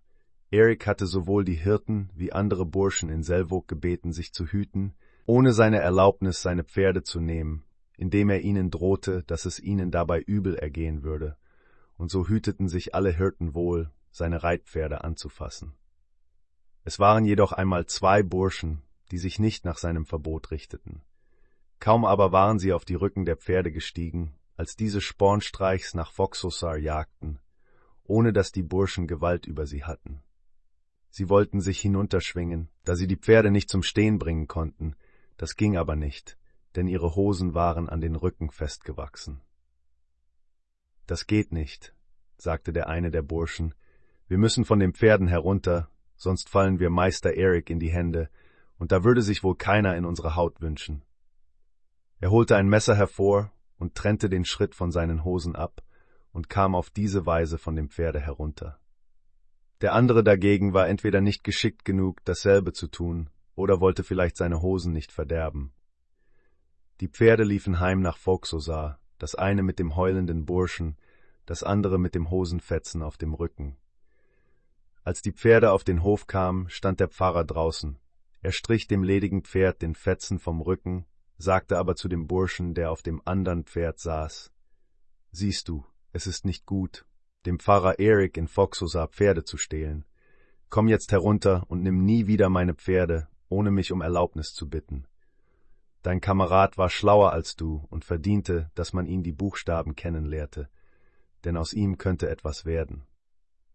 Etwas später kam dann dieser Bursch zu dem Pfarrer. Dieser zeigte ihm den Stoffätzen und fragte ihn, ob er ihn wiedererkenne. Der Bursch ließ sich nicht ins Bockschorn jagen und erzählte dem Pfarrer, wie alles zugegangen war. Der Pfarrer lächelte und forderte ihn auf, zu ihm zu kommen. Dieses Anerbieten wurde mit Dank von dem Burschen angenommen, der später lange im Hause des Pfarrers blieb und ihm sehr gehorsam war, und man sagt, dass der Pfarrer ihn viel alte Weisheit gelehrt habe. Viert. Erik und der Bauer. Als Erik Pfarrer in Foxosar war, wohnte in seinem Sprengel ein Bauer, der nie die Kirche besuchte und der, um den Pfarrer zu ärgern, an den Feiertagen stets zum Angeln hinausruderte, sobald das Wetter es nur einigermaßen erlaube. Einmal musste der Pfarrer zur Kirche, um Gottesdienst abzuhalten. Da richtete der Bauer es so ein, dass er gerade dabei war, sich seine Lederhosen anzuziehen, als der Pfarrer bei ihm vorbeiging. Der Pfarrer fragte den Bauern, ob er nicht auf seine Bitte heute dem Gottesdienst beiwohnen wolle. Der Bauer antwortete Nein und begann die Lederne anzuziehen. Der Pfarrer verließ ihn, hielt den Gottesdienst ab und ging nach der Kirchzeit denselben Weg heimwärts. Da traf er den Bauern, der immer noch auf derselben Stelle stand und nur das eine Bein hatte in die Hose stecken können. Der Pfarrer meinte, dass er wohl einen guten Fang getan habe, da er schon wieder an Land gekommen sei. Der andere schämte sich sehr, als er den Hergang erzählen musste, dass er dort gesessen habe, seitdem sie sich getrennt hätten. Er bat nun den Pfarrer, ihn zu befreien. Der Pfarrer sagte, wenn du schon jetzt findest, dass dir der Teufel zu stark ist, wie soll es dann später werden? Der Pfarrer gebot darauf dem Teufel, den Bauern fahren zu lassen. Er wurde befreit und besuchte von diesem Tage an fleißig die Kirche. Fünft. Erik und das alte Weib. Pfarrer Erik wollte einmal ostwärts über den Tjorsbach reiten. Auf dem Ritt kam er nach Orebacke und wollte dort in den Kramladen gehen, um ein bisschen in seine Flasche gießen zu lassen. Er nahm nämlich ganz gern einen Schluck. Als er in den Laden hineinging, sah er zwei alte Weiber draußen sitzen. Das eine Weib fragte, wer denn da ginge, worauf das andere antwortete, Kennst du denn nicht den Grauen von Foxosar? Er ist doch leicht zu erkennen. Dann hörte ihr Gespräch auf. Eric aber setzte seinen Ritt fort. Als er an den Raunsbach gekommen war, sah sein Begleiter ein altes Weib hinter ihnen herlaufen und bat den Pfarrer, ein bisschen zu warten. Dieser aber sagte, dazu sei seine Zeit zu knapp, und sie ritten ziemlich rasch weiter, bis sie nach Sandholar, der Fährstelle am Tjorsbach kamen, wo sie von den Pferden stiegen. Da kam die Alte, die noch rannte, nachdem sie sie von Örebacke an verfolgt hatte, halbtot vor Müdigkeit und Mattigkeit und ihrer ganzen Oberkleidung entledigt. Da wandte sich Erik zu der Alten und sagte, Kehre nun wieder um, meine Liebe, nun hast du den Grauen von Folksosar gesehen, unterlass es aber in Zukunft, anständige Leute zu verhöhnen. Da kehrte die Alte um. Der Pfarrer aber sagte zu seinem Begleiter, dass er das Weib habe hinter ihnen herlaufen lassen, um ihr abzugewöhnen, Schimpfnamen zu gebrauchen und anständige Leute zu verhöhnen. 6. Erik und der Bischof. Der Bischof von Skalholt hörte so viele Zaubergeschichten von Pfarrer Erik, dass es ihm schließlich zu bunt wurde und er sich entschloss, ihn abzusetzen. Eines Winters sandte er deshalb achtzehn Schüler zu Erik, die ihm den Rock ausziehen sollten. Als eines Tages schönes Wetter war, zogen sie davon, und nun sollten große Dinge geschehen. Eines Morgens war Pfarrer Erik sehr früh aufgestanden und vor das Haus gegangen. Als er wieder hineinkam, seufzte und stöhnte er. Er verbot seinen Knechten, das Vieh heute aus dem Stall zu lassen, denn das Wetter gefiele ihm nicht, und sie versprachen zu tun, was er wollte. Bald darauf zog ein entsetzliches Unwetter auf, mit Sturm und Schneetreiben, so dass man kaum auf den Füßen stehen oder aus der Tür gehen konnte. Nach dem Mittag wurde an die Tür geklopft, und das war einer von den Schülern, der ankam. Sie waren im Schneetreiben auseinandergekommen, erreichten aber alle Foxossar, wenn auch jeder einzeln, und so verging der ganze Tag bis zum Abend, ehe sie wieder zusammen waren. Eric nahm sie freundlich auf und erwies ihnen alles erdenkliche Gute, und unversehens liebten sie ihn so, dass sie sich nicht entschließen konnten, den Auftrag des Bischofs auszuführen, ihm den Rock auszuziehen, und sie zogen daher unverrichteter Sache wieder nach Hause. Sie erzählten dem Bischof, wie sich alles zugetragen hätte, er aber war sehr wenig zufrieden damit und sagte, dass er selber Erik besuchen und sehen wolle, ob er seine Absicht ebenso schlecht ausführen würde. So verstrich der Winter, und es ging auf den Sommer. Da brach der Bischof auf, und viele Schüler begleiteten ihn. Er kam nach Fuxosa und schlug sein Zelt außerhalb der Umzäunung auf. Es war ein Wochentag, und der Bischof entschloss sich, den Sonntag abzuwarten, um dem Pfarrer den Rock auszuziehen. Er bat seine Leute, sich zu hüten, irgendein Geschenk von Erik anzunehmen. Er ging dann auf den Hof und ließ den Pfarrer holen. Erik empfing den Bischof mit großer Freude und war außerordentlich fröhlich. Der Bischof wünschte, die Kirche zu besichtigen. Erik zeigte sie ihm, und der Bischof bewunderte die gute Ordnung, in der er alles fand. Während sich aber der Bischof in der Kirche aufhielt, kam einer seiner Schüler, um Feuer zu holen, und traf Erik an. Der Pfarrer begrüßte ihn freundlich und holte eine Weinflasche, die er bei sich trug, hervor und bot ihm einen Schluck an. Der Schüler aber wollte nicht trinken, denn der Bischof, sagte er, hätte ihm das streng verboten. Da nötigte ihn Erik noch eifriger zu trinken und sagte, das könne er ruhig tun. Er gab dann nach und nahm einen Schluck aus der Flasche. Da schien es dem Schüler, als hätte er nie zuvor einen so feurigen Wein gekostet, und er bat den Pfarrer um die Flasche, um den Bischof mit dem köstlichen Wein erquicken zu können. Erik war bereit, sie ihm zu geben. Der Schüler kehrte wieder in das Zelt zurück. Beim Mittagstisch goss der Schüler von dem Wein in das Glas des Bischofs, ohne zu erwähnen, woher er den herrlichen Trank hatte. Der Bischof leerte das Glas, und der Wein schmeckte ihm sehr, und während er trank, wandelten sich seine Gedanken über Erik. Nach der Mahlzeit ging er nach Hause zu ihm und blieb eine Woche bei ihm und lebte wie ein Prinz in einem Bäckerladen. Dann zog er heimwärts, und es wurde nichts daraus, dass Erik seinen Priesterrock verlor. Siebend wie Erik dem Bauern seine Frau wieder verschaffte. Ein junger und tüchtiger Bauer auf den Westmensinseln, der sich eben verheiratet hatte, verlor seine Frau, als sie nach ihrer Gewohnheit eines Morgens früh aus dem Bett gestiegen war, während der Bauer liegen blieb. Sie ging hinaus, um das Feuer zu entfachen, wie sie es jeden Morgen zu tun pflegte, blieb aber diesmal länger als gewöhnlich fort, so dass der Bauer sich zu langweilen begann. Er stand daher auf, um sie zu suchen, fand sie aber nirgends auf dem Hof. Da ging er umher von Hütte zu Hütte, um nach ihr zu fragen. Niemand aber hatte sie an diesem Morgen gesehen. Sowohl an diesem Tage wie an vielen der folgenden waren viele Leute draußen, um sie zu suchen, sie war aber nicht zu finden. Der Bauer nahm sich ihr Verschwinden so sehr zu Herzen, dass er sich zu Bett legte und weder Schlaf noch Speise genießen wollte. Es verstrich nun eine lange, lange Zeit, und je länger er lag, desto elender wurde er. Am meisten aber ging es ihm nahe, dass er nicht wusste, auf welche Weise seine Frau gestorben war. Denn das nahm er als ganz sicher an, dass sie tot sei, und er hielt es für das Wahrscheinlichste, dass sie in der See ertrunken sei. Man glaubte, dass der Bauer hinsiechen und sterben würde, denn trotz aller möglichen Trostgründe wurde es schlimmer mit ihm.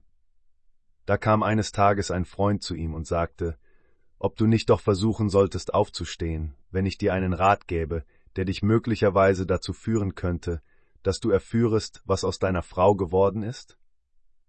Das würde ich schon versuchen, wenn ich nur könnte, erwiderte der Bauer. Da sagte der andere, Raffe dich jetzt auf, verlasse dein Lager und nimm Nahrung zu dir.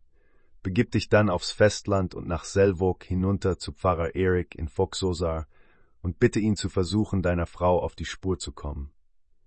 Der Bauer wurde durch diesen Rat sehr gestärkt. Er zog sich an und aß und erholte sich allmählich, bis er sich zutraute, aufs Festland zu ziehen, und es wird nun nichts von seiner Fahrt erzählt, bis er nach Foxosar kam. Erik stand vor seinem Haus, empfing ihn gut und fragte nach seinem Begehr. Der Bauer erzählte, wie alles war. Da sagte Erik, ich weiß nicht, was aus deiner Frau geworden ist, Hast du aber Lust dazu, dann kannst du ein paar Tage hier bleiben und wir können sehen, was zu tun ist. Der Bauer nahm die Einladung an. Nach zwei oder drei Tagen ließ sich Erik zwei graue Pferde nach Hause bringen.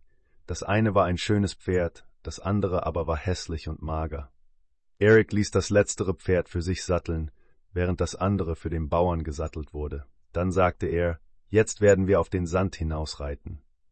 Der Bauer sagte, Besteigt das dürre Gerippe da doch nicht, das kann euch ja nicht tragen. Eric tat, als hörte er nicht, was der andere sagte. Sie ritten nun fort in Sturm und schwerem Regen. Als sie außerhalb der Öffnung der Bucht waren, begann das magere Pferd stärker zu traben und ließ bald das andere zurück. Der Bauer ritt hinter ihm her, so schnell er konnte. Eric aber war ihm bald entschwunden. Er ritt jedoch weiter, bis er nach Gedeli kam, und zu den Steinen, die die Süsselsteine genannt werden und das Grenzzeichen zwischen Arnes und Guldbringe Süssel bilden. Dort war Erik schon angelangt. Er hatte ein großes Buch auf, den größten Stein gelegt, und kein einziger Tropfen fiel auf das Buch, und keins von den Blättern bewegte sich, obgleich es in Strömen goss und furchtbar stürmte.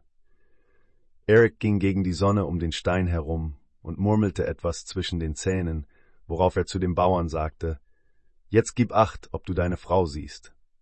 Eine Menge Menschen kamen nun an den Stein, und der Bauer ging zwischen den Gruppen umher, von einem Menschen zum andern, fand aber seine Frau nicht. Das sagte er Erik, der die Leute anredete, Fahrt nun dahin in Frieden und habt Dank dafür, dass ihr gekommen seid. Sogleich verschwanden alle. Erik wandte einige Blätter in dem Buch um, und es ging ebenso wie zuvor. Da versuchte er es zum dritten Mal, und es geschah alles in derselben Weise. Als die letzte Schar weggegangen war, sagte Erik, war sie denn nicht in einer der Gruppen? Als der Bauer auf die Frage Nein antwortete, errötete Erik und sagte, Jetzt beginnt es, bunt auszusehen, mein Lieber. Ich habe nun alle die Huldren hergeladen, die auf der Erde, in der Erde und im Wasser leben, und deren ich mich erinnern konnte. Er holte darauf ein kleines Buch aus seiner Brusttasche hervor, sah hinein und sagte, Mir fehlt noch das Ehepaar aus Höjeli. Er legte das kleine Buch auf das große, ging gegen die Sonne um den Stein herum und murmelte wie zuvor. Da erschien das Ehepaar und trug ein Glashäuschen zwischen sich. In dem Häuschen aber sah der Bauer seine Frau. Eric redete sie folgendermaßen an. Schlecht habt ihr gehandelt, als ihr die Frau ihrem Manne nahmt. Packt euch und Schande über euch für diese Tat und lasst mich nicht sehen, dass ihr solches öfter tut. Sie gingen sofort davon. Eric aber zerschlug das Glashäuschen, nahm die Frau und die Bücher und stieg mit allem zu Pferde. Da sagte der Bauer, Lasst mich meine Frau zu mir aufs Pferd nehmen, denn euer Pferd kann euch beide ja nicht tragen. Erik sagte, dafür würde er schon sorgen, ritt fort und verschwand bald zwischen den Lavasteinen. Der Bauer ritt weiter ostwärts, bis er nach Foxosa kam, wo Erik schon angelangt war. In der Nacht ließ dieser die Frau in seinem Bett schlafen, lag aber selber vor ihr am Bettrand. Am nächsten Morgen machte sich der Bauer zum Heimritt bereit. Da sagte Erik, es ist kaum ratsam, die Frau solcherweise bei dir zu lassen. Ich werde sie selbst nach Hause bringen. Der Bauer dankte ihm. Der Pfarrer bestieg die dürre Kracke, setzte die Frau vor sich und ritt davon. Der Bauer ritt hinterher, merkte aber nichts von Erik, bis er an die Insel kam. Da war er schon dort mit der Frau. Abends ging der Bauer mit ihr zu Bett. Erik aber wachte drei Nächte bei ihr. Dann sagte er, es ist nicht sicher, ob jeder daran Vergnügen gefunden hätte, diese Nächte zu wachen, am wenigsten die letzte Nacht. Von dieser Nacht an hatte aber die Frau nichts mehr zu befürchten. Während Eric bei der Frau wachte, gab er ihr jeden Morgen einen Trunk, und so erlangte sie ihr Gedächtnis wieder, das sie ganz verloren hatte. Danach zog Eric wieder heimwärts, erhielt aber erst reiche Geschenke von dem Bauern. 8. Wie Eric des Bauern Frau vor den Huldren errettete. Ein Bauer von den Landinseln, der gut Freund mit Eric war, kam eines Frühjahrs, als die Fischzeit vorbei war, von Süden her aus Njadvik zu Pfarrer Eric. Er war beritten, denn er hatte sein Pferd den Winter über bei sich behalten. Als er nach Fuxosa kam, nahm ihn Pfarrer Erik, der vor dem Hause stand, gut auf und fragte dann, Bist du gut beritten, mein Lieber? Darauf antwortete der Bauer nein, das Pferd sei ebenso mager wie schlecht beschlagen, meinte er. Erik sagte, da musst du dich beeilen, nach Hause zu kommen, denn deine Frau liegt im Sterben. Der Bauer äußerte, ja, was soll ich nun tun? Eric trat auf das Pferd zu, sah die Hufeisen nach und spuckte unter die Hufe, und dann sagte er, Steige jetzt zu Pferd und reite, was das Zeug hält. Es wäre ja möglich, dass es zähe im Aushalten ist. Wenn du nach Hause auf den Hof kommst, wirst du die Schreie deiner Frau bis hinaus hören. Gehe dann mit großer Eile hinein, grüße nicht, sondern sage schroff, Eric in Foxosa will mit dir sprechen, und sieh dann zu, wie es wird. Der Bauer dankte ihm für den guten Rat und ritt davon. Das Pferd lief schneller mit ihm fort, als er sich besinnen konnte, und er erreichte sein Heim an demselben Tag. Bei der Ankunft hörte er das Geschrei seiner Frau, und er benahm sich genau so, wie Erik ihm geraten hatte. Mit der Frau nahm es eine solche Wendung, dass sie eine Stunde später wieder ganz gesund war. An demselben Abend klopfte es hart an das Tor von Foxosar. Erik ging hinaus, um zu öffnen, blieb ein Weilchen draußen und kam dann wieder herein. Er wurde gefragt, wer denn gekommen sei. Er antwortete, ach, es war nur jemand, der etwas mit mir zu sprechen hatte. Als der Bauer das nächste Mal zum Fischplatz zog, vergalt er die Hilfe, die Erik ihm geleistet hatte, reichlich. Neunk. Pfarrer Eriks Tod. Als Erik fühlte, dass sein Tod herannahte, wählte er selbst die Männer aus, die seine Leiche tragen sollten. Er sagte, dass, wenn er zur Kirche hinausgetragen würde, ein schwerer Hagelschauer sie überfiele. Er bat sie aber, den Sarg von dem Augenblick an, in dem sie ihn aufhöben, nicht abzusetzen, bis sie ihn in die Kirche hineingetragen hätten. Dann würde der Schauer aufhören, sagte er, und man würde über der Kirche zwei Vögel sehen, einen weißen und einen schwarzen, die erbittert miteinander kämpften. Er bat sie, wenn der weiße Vogel in dem Kampf siege und sich auf den Dachfirst der Kirche setze, ihn auf dem Kirchhof zu begraben, siege dagegen der schwarze Vogel, und setze er sich auf die Kirche, so sollten sie ihn außerhalb des Kirchhofs bestatten, denn dann wäre es aus mit ihm. Bei Eriks Tod geschah, was er gesagt hatte. Der Hagelschauer prasselte herab, und die Vögel kämpften miteinander. Der weiße Vogel aber siegte über den schwarzen, und deshalb bekam Erik sein Grab innerhalb des Kirchhofs. Der Mann von Grimsö und der Bär es geschah einmal auf Grimsö, dass das Feuer im Winter erlosch, so dass auf keinem Hof Feuer oder Licht angezündet werden konnte. Es war damals ruhiges Wetter, und der Frost war so scharf, dass der Grimsösund zugefroren war, und man glaubte, dass das Eis tragen könne. Da entschlossen sich die Bewohner von Grimsö, ein paar Leute auf das Festland zu senden, die Feuer holen sollten, und wählten dazu drei von den tüchtigsten Männern der Insel. Sie zogen frühmorgens bei hellem Wetter davon, und eine Menge Bewohner begleiteten sie auf das Eis hinaus und wünschten ihnen einen glücklichen Weg und baldige Heimkunft. Es wird nichts von der Wanderung der Ausgesandten berichtet, bis sie mitten im Sund an eine Wake kamen, die so lang war, dass sie ihr Ende nicht sehen konnten, und so breit, dass nur zwei mit knapper Not hinüberzuspringen vermochten, während der dritte sich nicht dazu imstande glaubte. Die anderen rieten ihm deshalb, nach der Insel zurückzukehren und setzten ihre Wanderung fort. Er aber blieb am Rande der Wake zurück und verfolgte sie mit den Augen. Er wollte ungern unverrichteter Sache zurückkehren und entschloss sich daher, an der Wake entlang zu gehen, um zu versuchen, ob sie vielleicht an einer anderen Stelle schmaler wäre. Im Laufe des Tages wurde das Wetter trübe, und es zogen von Süden Sturm und Regen auf. Das Eis löste sich, und schließlich stand der Mann auf einer Eisscholle, die dem Meere zutrieb. Am Abend stieß die Scholle gegen einen großen Eisberg, den der Mann bestieg. Da entdeckte er unweit von sich einen Bären, der auf seinen Jungen lag. Er aber war verklammt und hungrig, und ihm graute jetzt vor dem Leben. Als der Bär den Mann erblickte, betrachtete er ihn eine Weile, erhob sich dann, ging auf ihn zu, umkreiste ihn und gab ihm ein Zeichen, dass er sich auf das Lager zu den Jungen legen sollte. Er tat das mit Furcht im Herzen, dann legte sich das Tier selbst bei ihm nieder, breitete sich über ihn und säugte ihn mit seinen Jungen zugleich. Die Nacht verstrich, am nächsten Tage stand das Tier auf, entfernte sich ein kleines Stück vom Lager und winkte dem Manne nachzukommen. Als er auf das Eis hinausgekommen war, legte sich der Bär vor seine Füße nieder und gab ihm ein Zeichen, sich auf seinen Rücken zu setzen. Als er den Rücken des Bären bestiegen hatte, erhob sich dieser, rüttelte und schüttelte sich, bis der Mann von ihm heruntergefallen war. Mit dieser Probe war er für diesmal zufrieden, der Mann aber wunderte sich darüber. Es vergingen nun drei Tage. Nachts lag der Mann auf dem Lager des Bären und saugte seine Milch.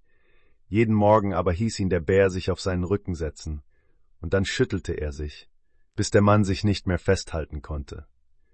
Am vierten Morgen konnte sich der Mann auf dem Rücken des Tieres halten, so viel es sich auch schüttelte. Gegen Abend ging es aufs Eis hinunter, den Mann auf dem Rücken und schwamm mit ihm nach der Insel. Als der Mann an Land gekommen war, ging er auf die Insel hinauf und gab dem Bären ein Zeichen, ihm zu folgen. Er ging voran nach seinem Heim und ließ sogleich die beste Kuh im Stall melken und ihn so viel frisch gemolkene Milch trinken, wie er nur konnte. Dann ging er vor dem Bären in seinen Schafstall, ließ die beiden besten Schafe aus seiner Herde herausnehmen und schlachten, band sie an den Hörnern zusammen und legte sie quer über den Rücken des Bären. Dieser kehrte nach dem Meere zurück und schwamm zu seinen Jungen hinaus. Und nun war viel Freude auf Grimsö. Denn während die Inselbewohner mit Erstaunen dem Bären nachschauten, sahen sie ein Boot vom Festland kommen und mit gutem Wind nach der Insel segeln. Darin hofften sie die beiden anderen Abgesandten mit dem Feuer zu sehen. Der Bär, der mit der Tonne rang, in den Westfjorden liegt irgendwo ein Hof unterhalb eines steilen Berges, auf dem einmal ein reicher Bauer wohnte. Hoch oben auf dem Grat hatte er einen großen Schuppen, in dem er seine Fische und andere Sachen aufbewahrte. Vom Hof ging ein gerader Weg den Berg aufwärts, dicht an dem Schuppen vorbei.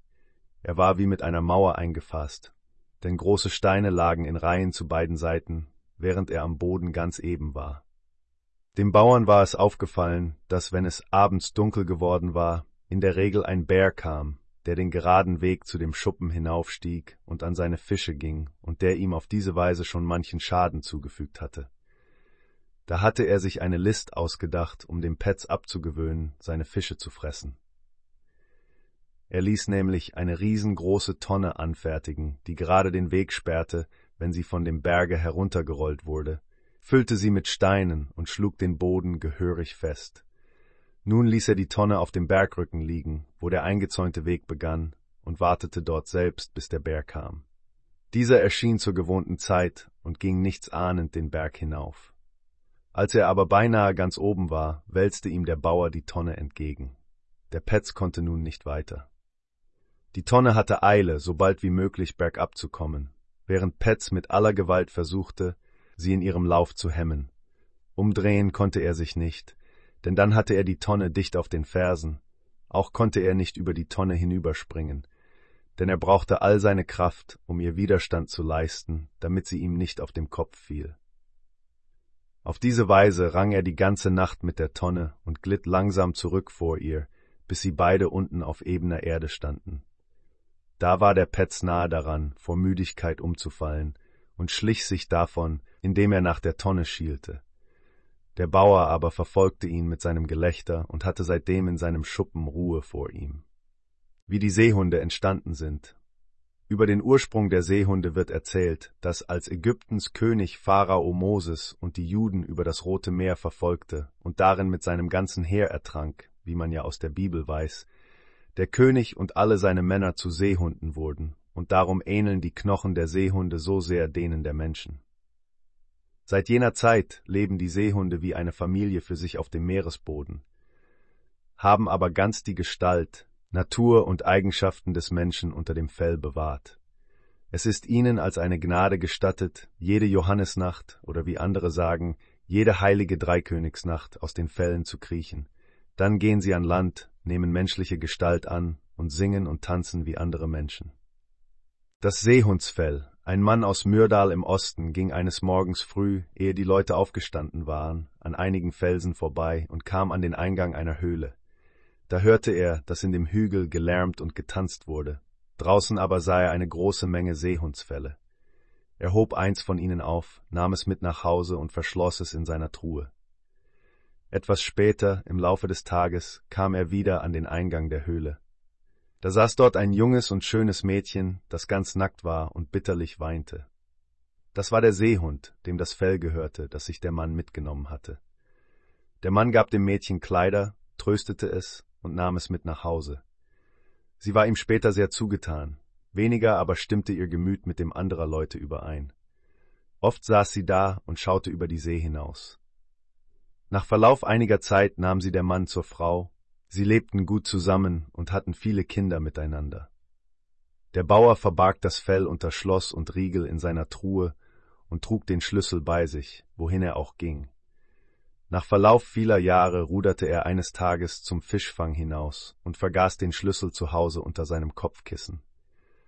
Andere dagegen sagen, dass der Bauer mit seinen Leuten zum Weihnachtsgottesdienst gezogen sei, dass die Frau aber krank gewesen wäre und nicht mitgehen konnte. Da soll er vergessen haben, den Schlüssel aus der Tasche seiner Wochentagskleider zu nehmen, als er sich umzog. Als er aber abends nach Hause kam, war die Truhe geöffnet und die Frau samt dem Fell verschwunden. Sie hatte den Schlüssel gefunden und aus Neugierde die Truhe durchsucht und das Fell gefunden. Da konnte sie der Versuchung nicht länger widerstehen. Sie sagte ihren Kindern Lebewohl, fuhr in das Fell und warf sich in die See. Ehe die Frau in die See sprang, soll sie vor sich hingesagt haben, ich will und will auch wieder nicht. Sieben Kinder hab ich auf dem Meeresboden, sieben Kinder hab ich auch hier oben. Es wird erzählt, dass der Bauer sich das sehr zu Herzen nahm. Wenn er später hinausruderte, um zu angeln, dann schwamm der Seehund oft um sein Boot herum, und es war, als liefen ihm Tränen aus den Augen. Von dieser Zeit an hatte er stets Erfolg bei seinem Fischfang, und das Glück suchte seinen Strand oft auf. Häufig sah man, wenn die Kinder des Ehepaares an den Strand gingen, dass ein Seehund draußen in der See schwamm und sie begleitete, während sie auf dem Lande oder am Strande entlang gingen und bunte Fische und hübsche Muscheln zu ihnen hinaufwarf. Nie aber kehrte ihre Mutter wieder aufs Land zurück. Der Lindwurm im Lagarfluss. Es geschah einmal in alten Tagen, dass eine Frau auf einem Hof in der Nähe des Lagarflusses wohnte. Sie hatte eine erwachsene Tochter, der sie einmal einen goldenen Reif schenkte. Da fragte das Mädchen, Wie kann ich den größten Nutzen von diesem Gold haben, Mutter? Lege es unter einen Lindwurm, erwiderte die Mutter. Da nahm das Mädchen einen Lindwurm, legte das Gold unter ihn und tat dann alles in ihre Wäschelade. Dort lag der Wurm ein paar Tage. Als das Mädchen aber nach der Lade sehen wollte, war der Wurm so groß geworden, dass die Lade angefangen hatte, aus den Fugen zu gehen. Da erschrak das Mädchen, nahm die Lade und warf sie samt ihrem Inhalt in den Fluss. Es verrann nun eine lange Zeit, und man begann den Wurm in dem Fluss zu merken. Er fügte Menschen und Tieren, die über den Fluss wollten, Schaden zu. Zeitweise reckte er sich bis auf die Flusshügel hinauf und spie auf entsetzliche Weise Gift. Das schien zu einem großen Unglück zu führen, von dem niemand wusste, wie man ihm begegnen sollte. Da nahm man Zuflucht zu zwei Finnländern, Sie sollten den Wurm töten und das Gold bergen. Sie warfen sich in den Fluss, kamen aber bald wieder in die Höhe. Sie sagten, dass sie es hier mit einer großen Übermacht zu tun hätten und dass es keine leichte Sache sei, den Wurm zu töten und das Gold zu bergen. Sie erzählten, dass unter dem Golde noch ein Wurm läge und dass dieser viel schlimmer sei als der erste. Sie fesselten den Wurm mit zwei Stricken, von denen der eine um den Bauch, der andere aber um den Schwanz befestigt wurde. Deshalb kann der Wurm seitdem weder Menschen noch Tieren schaden. Es geschieht aber zeitweilig, dass er einen Buckel auf dem Rücken macht, und wenn dieser zu sehen ist, glaubt man gern, dass das ein Vorbote schlimmer Geschehnisse sei, zum Beispiel Hungersnot und Grasmangel. Diejenigen, die an diesen Wurm nicht glauben, sagen, dass vor gar nicht zu langer Zeit ein Pfarrer gerade an der Stelle, an welcher der Wurm zu liegen schiene, den Fluss durchquerte. Das sagen sie aber, um damit zu beweisen, dass er gar nicht da ist. Der dankbare Rabe. Es wird erzählt, dass einmal einige Höfe in Vattensdal auf dem Nordland durch einen Bergsturz, der vom Vattensdalberg kam, vernichtet wurden. Unter diesen Höfen war einer, der Guldberastat hieß. Die Tochter des Bauern auf Guldberastat hatte die Gewohnheit, immer wenn sie aß, ihre Speise mit dem Hofraben zu teilen.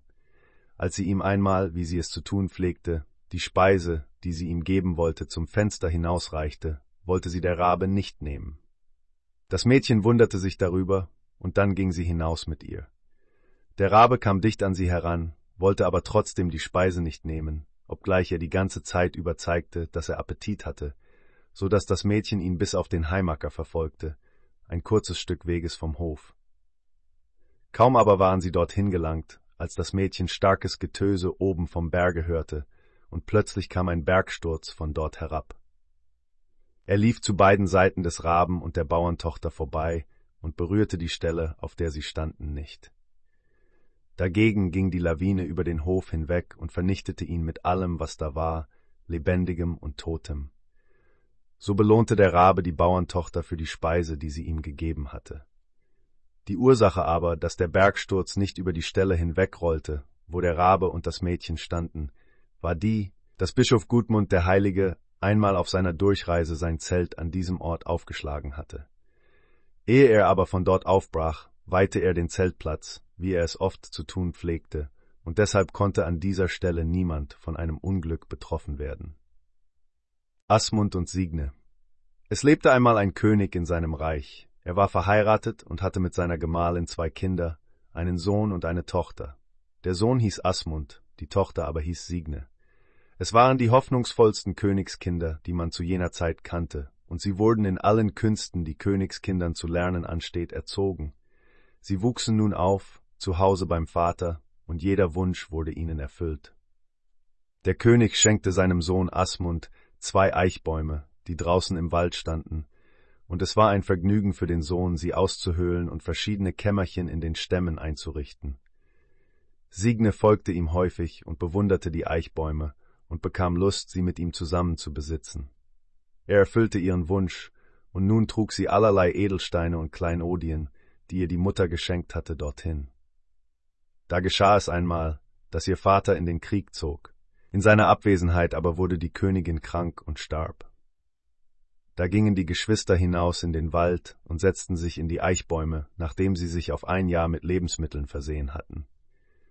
Nun ist zu melden, dass in einem anderen Lande ein König herrschte, der einen Sohn namens Ring hatte. Ring hatte von der großen Schönheit Signes erzählen hören und entschloss sich, um sie zu freien.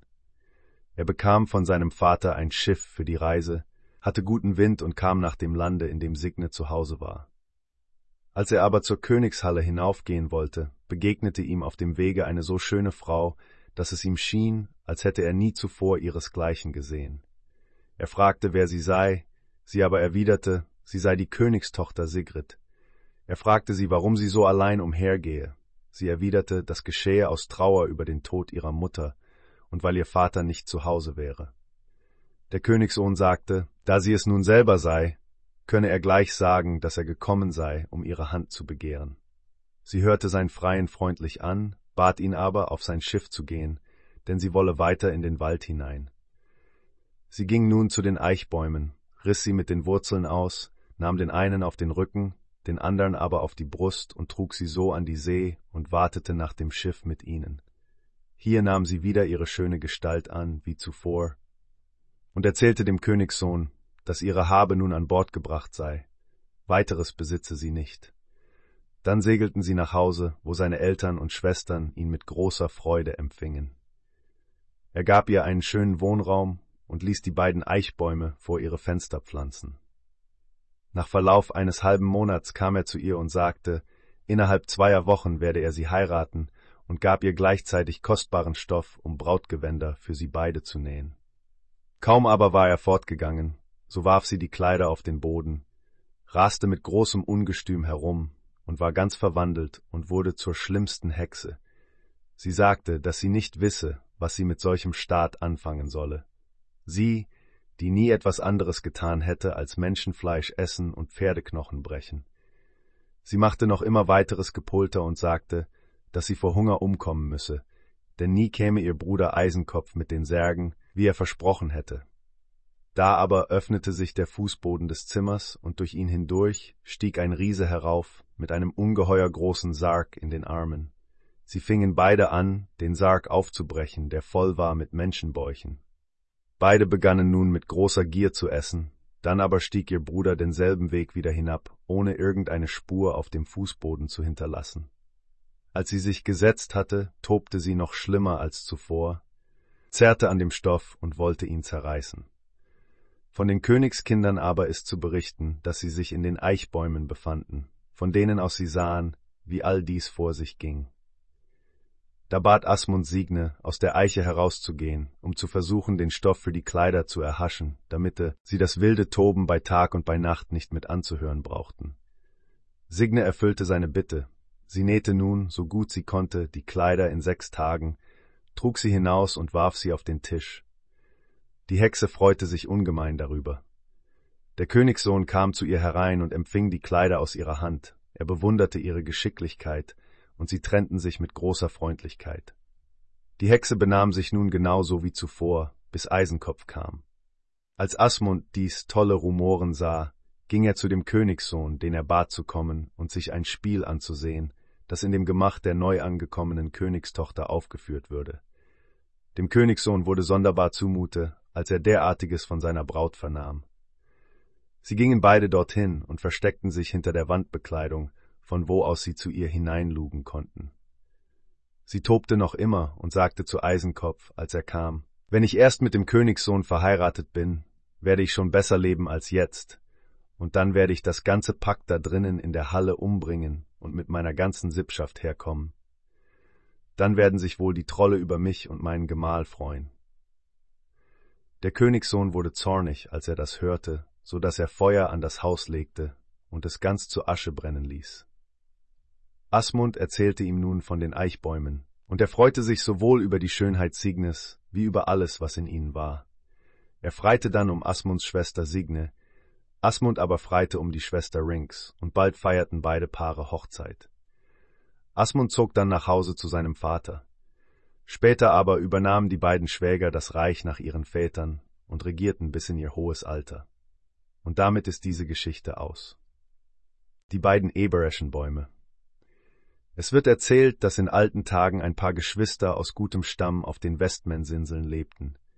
Da geschah, dass das Mädchen daheim im Elternhause schwanger wurde, und da sich die beiden Geschwister sehr liebten, verbreiteten böse Zungen das Gerücht, dass der Bruder des Mädchens der Vater des Kindes sei, das sie erwartete. Das Gerücht erreichte denn auch das Ohr des Gesetzgebers dort auf den Inseln, weshalb er die Sache zu untersuchen begann.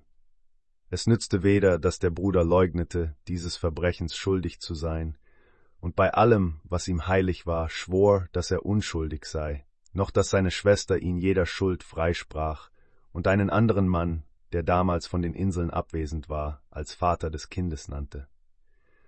Und weil das Verbrechen der Blutschande damals hierzulande scharf geahndet wurde, selbst wenn die Obrigkeit weiter nichts hatte als einen unbewiesenen Verdacht, an den sie sich hielt, wurde ein Todesurteil nach dem anderen über solche Angeklagten gesprochen, und das war auch hier der Fall. Die beiden Geschwister wurden zum Tode verurteilt, und das Urteil wurde vollzogen. Es wird aber erzählt, dass sie auf dem Richtplatz den Herrgott mit Tränen baten, nach ihrer Hinrichtung ihre Unschuld zu beweisen, wenn die Menschen bei ihren Lebzeiten nicht daran glauben wollten. Auch sollen sie ihre Eltern gebeten haben, dafür Sorge zu tragen, dass sie in einem gemeinsamen Grabe auf dem Kirchhofe ruhen dürften. Darauf wurden sie hingerichtet, und nach vieler Mühe und wahrscheinlich nur durch reiche Spenden an Kirche und Geistlichkeit, wie es ja meist in jenen Zeiten nötig war, erreichten die Eltern, dass ihre Kinder auf dem Kirchhof beerdigt wurden. In demselben Grabe durften sie jedoch nicht liegen. Der eine sollte südlich, die andere nördlich von der Kirche bestattet werden, und dort mussten sie auch liegen. Als eine Zeit verstrichen war, entdeckten die Leute, dass aus jedem Grabe der beiden Geschwister ein kleiner Ebereschenstamm emporspross. Diese Stämme nahmen eine natürliche Entwicklung und wurden immer größer, bis sich ihr Geäst über dem Dachfirst der Kirche vereinigte, und da dachten die Leute, dass Gott, als er die Ebereschenbäume aus ihren Gräbern erwachsen ließ, ohne dass eine Menschenhand, so viel man sehen konnte, sie dort angepflanzt hatte, den Lebenden die Unschuld der beiden Geschwister beweisen wollte. Der Umstand aber, dass sich die Bäume da oben über dem Dachfirst begegneten und ihre Blätter und Zweige ineinander flochten, schien auf das unschuldige und liebevolle Zusammenleben hinzuweisen, das zwischen diesen Geschwistern im irdischen Leben geherrscht hatte, und auf ihre Sehnsucht, nach dem Tode in demselben Grabe ruhen zu dürfen. So standen und wuchsen diese Ebereschenbäume lange Zeit, bis der Türkenhund früh im 17. Jahrhundert mit Heeresmacht über die Westmannsinseln herfiel, Gut und Menschen raubte und allerlei Gräueltaten verübte, wie ja bekannt genug ist. Eine der Gewalttätigkeiten der Türken, so erzählt die Sage, war die, dass sie die beiden Ebereschenbäume auf jenem Friedhof umschlugen, und sie drohten, auf die Inseln zurückzukommen und alles zu verheeren und zu rauben, wenn diese Bäume das nächste Mal so hoch würden, wie sie gewesen wären.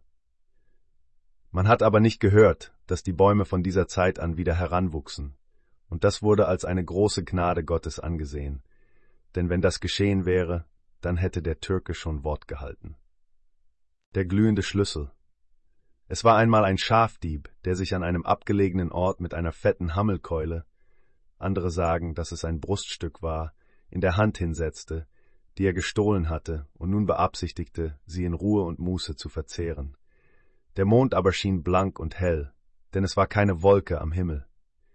Da redete der Dieb den Mond mit folgenden schändlichen Worten an, indem er ihm gleichzeitig das Messer mit einem Fleischstück auf der Spitze entgegenhielt. Fettes Tier, komm zu mir, lass das Stück dir munden. Da antwortete ihm eine Stimme aus dem Himmel, Hüte dich, Dieb, Schlüssel du, flieg, bis du die Wange gefunden. Da fiel plötzlich ein glühender Schlüssel hoch vom Himmel herab, gerade auf die Wange des Diebes, und brandmarkte sie.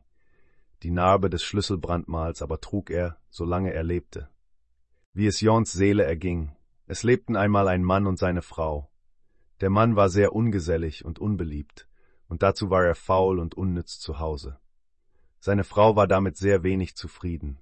Oft schalt sie ihn aus und sagte, dass er zu gar nichts anderem tauge, als das zu verprassen, was sie zusammengespart hätte, denn sie war selber eine gar umsichtige Frau und ließ alle Kniffe gelten, um das Notwendige zu beschaffen, und verstand jeden so zu nehmen, wie er genommen werden musste. Aber wenn sie auch in manchen Dingen uneinig waren, so war die Frau ihrem Alten doch gut und ließ es ihm an nichts fehlen. So ging es eine ganze Weile, aber einmal verfiel der Mann in eine schwere Krankheit. Die Frau pflegte ihn, und als seine Kräfte abnahmen, fiel ihr ein, dass er wohl kaum so gut auf den Tod vorbereitet sei, dass es nicht zweifelhaft wäre, ob er auch Einlass in den Himmel fände. Sie dachte deshalb bei sich selber, dass es wohl am ratsamsten sei, selbst zu versuchen, die Seele ihres Gebieters auf den rechten Weg zu bringen. Sie nahm daher einen Lederbeutel und hielt ihn vor die Nasenlöcher des Mannes, und als er seinen Geist aushauchte, fuhr dieser in den Beutel, und die Frau beeilte sich, die Öffnung zuzubinden. Dann begab sie sich nach dem Himmel, den Beutel in ihre Schürze gewickelt, kam an die Tore des Himmelreichs und klopfte an. Peter kam an das Tor und fragte nach ihrem Begehr. Guten Tag, sagte die Alte, ich bin mit der Seele meines John hergekommen. Ihr werdet wohl von ihm gehört haben, und ich wollte euch nun bitten, ihn hineinschlüpfen zu lassen. Ach, sagte St. Peter, das kann ich leider nicht. Ich habe wohl von deinem John reden hören, aber nie etwas Gutes. Da sagte die Frau, ich hätte nie geglaubt, Peter, dass du so hartherzig wärst. Du hast wohl vergessen, wie es dir einst erging, als du deinen Herrn und Meister verleugnet hast. St. Peter ging hinein und verschloss das Tor, die Alte aber blieb draußen stehen und stöhnte. Als eine kleine Weile verstrichen war, klopfte sie wieder an, und St. Paul kam heraus. Sie begrüßte ihn und fragte, wie er hieße. Er aber sagte seinen Namen. Sie bat ihn, für die Seele ihres John Sorge zu tragen. Er aber antwortete, dass er nichts von ihm wissen wolle. Ihr John verdiene keine Gnade, sagte er. Da wurde die Frau giftig und sagte, Das steht dir gut an, Paul. Du hast wohl die Gnade besser verdient, wie ich mir denken kann, weil du früher Gott und gute Menschen verfolgt hast. Es ist wohl am besten, dass ich aufhöre, dich zu bitten. St. Paul machte eiligst das Tor zu. Als die Frau aber zum dritten Mal klopfte, kam die Jungfrau Maria heraus. Guten Tag, liebe Jungfrau, sagte die Frau, ich hoffe, dass ihr erlaubt, dass mein John hier hineinkommt, wenn auch Peter und Paul es nicht wollen. Das darf ich leider nicht, meine Gute, antwortete Maria, dazu ist dein John ein viel zu großer Taugenichts. Ich will nicht mit dir darum rechten, sagte die Frau, ich glaubte, du wüsstest, dass andere ebenso schwach sein können wie du, oder kannst du dich nicht mehr darauf besinnen, dass du ein Kind bekommen hast, dessen Vater du nicht nennen konntest? Maria wollte nichts weiter hören und beeilte sich zuzuschließen. Ein viertes Mal klopfte die Frau an das Tor. Da kam Christus selber und fragte, wohin sie wolle. Sie erwiderte demütig, Ich wollte dich bitten, mein lieber Erlöser, diese arme Seele einzulassen. Christus antwortete, Das ist John. Nein, Frau, er hat nicht an mich geglaubt. Da wollte er das Tor schließen, sie aber war nicht faul und warf den Beutel, in dem die Seele war, an ihm vorbei, so dass er weit hinein in das Himmelreich flog, und das Tor wurde verriegelt. Da fiel der Frau ein Stein vom Herzen, dass John nun trotz alledem ins Himmelreich gekommen war, und sie kehrte fröhlich nach Hause zurück. Aber weder von ihr noch von dem, was aus Johns Seele wurde, haben wir mehr zu sagen.